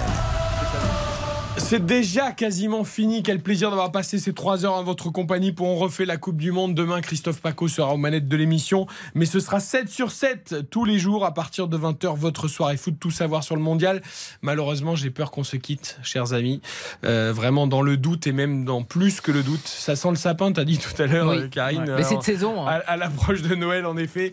Euh, voilà, l'info n'est pas encore officielle. On attend les dernières euh, indiscrétions de Nicolas Georgerot, de Philippe Sansfourche, de Morad Jabari, du Hamelin, nos envoyés spéciaux au Qatar. Mais on se dirige clairement vers un forfait définitif de Karim Benzema pour le mondial. Blessure à la cuisse gauche, euh, en attente de vérification, mais ce serait peut-être même une, une petite déchirure. Il y aurait vraiment peut-être une, une lésion, mais tout ça encore au conditionnel. Voilà, on- euh, le forfait n'est pas officiel. Il n'y a pas eu de communication de l'équipe de France et, et de Karim Benzema. Mais voilà, les dernières tendances ne sont pas positives.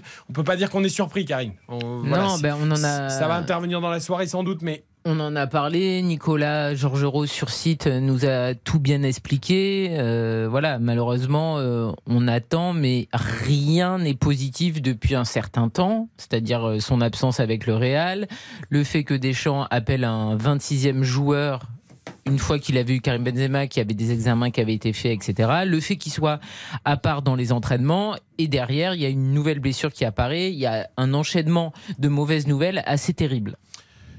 ce sera. Allez, j'ai failli utiliser le futur. Ce serait sans Karim Benzema.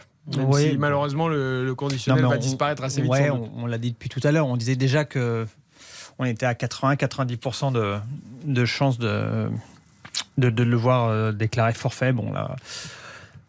Bah, En, même temps, comme on le disait, on l'a dit plusieurs fois dans cette émission, au moins on va être fixé. Euh, ce, ce point d'incertitude va être, euh, va être rapidement levé et ça sera peut-être en tout cas une bonne chose de ce point de vue-là pour, pour Didier Deschamps qui va pouvoir avancer. Cette Coupe du Monde était déjà incertaine à bien des niveaux, et ben elle le sera encore plus Mmh. avec euh, un, un des prétendants, le champion en titre qui perd le Ballon d'Or et un de ses meilleurs joueurs. Voilà, ça fait encore euh, un gros de moins. Enfin, C'est triste pour la Coupe du Monde, Et puis c'est triste pour lui surtout, parce qu'il était dans une saison extraordinaire, enfin une année extraordinaire. Il avait tout pour lui, et, surtout il était aussi un espoir, moi je trouvais, de l'équipe de France, d'un pas un renouveau, mais quelque chose de nouveau quand même, avec un joueur qui devait encadrer par son expérience, par son talent, euh, cette équipe de France. Allez, l'équipe de France dans la difficulté, l'équipe de France dans le doute, mais l'équipe de France toujours championne du monde et qui va rentrer mardi dans la compétition avec l'ambition, pourquoi pas quand même d'aller chercher une troisième étoile. Il n'y a aucune nation hein, qui a trois étoiles, il y en a à deux, il y en a quatre, il y en a cinq, mais il n'y en a pas à trois. Donc pourquoi pas euh, pour la France, en effet, il n'y en a plus à trois. Merci Karine Galli, merci, Euh, merci à David Ayello, à Bruno Constant, à David Lortolari, à toute l'équipe.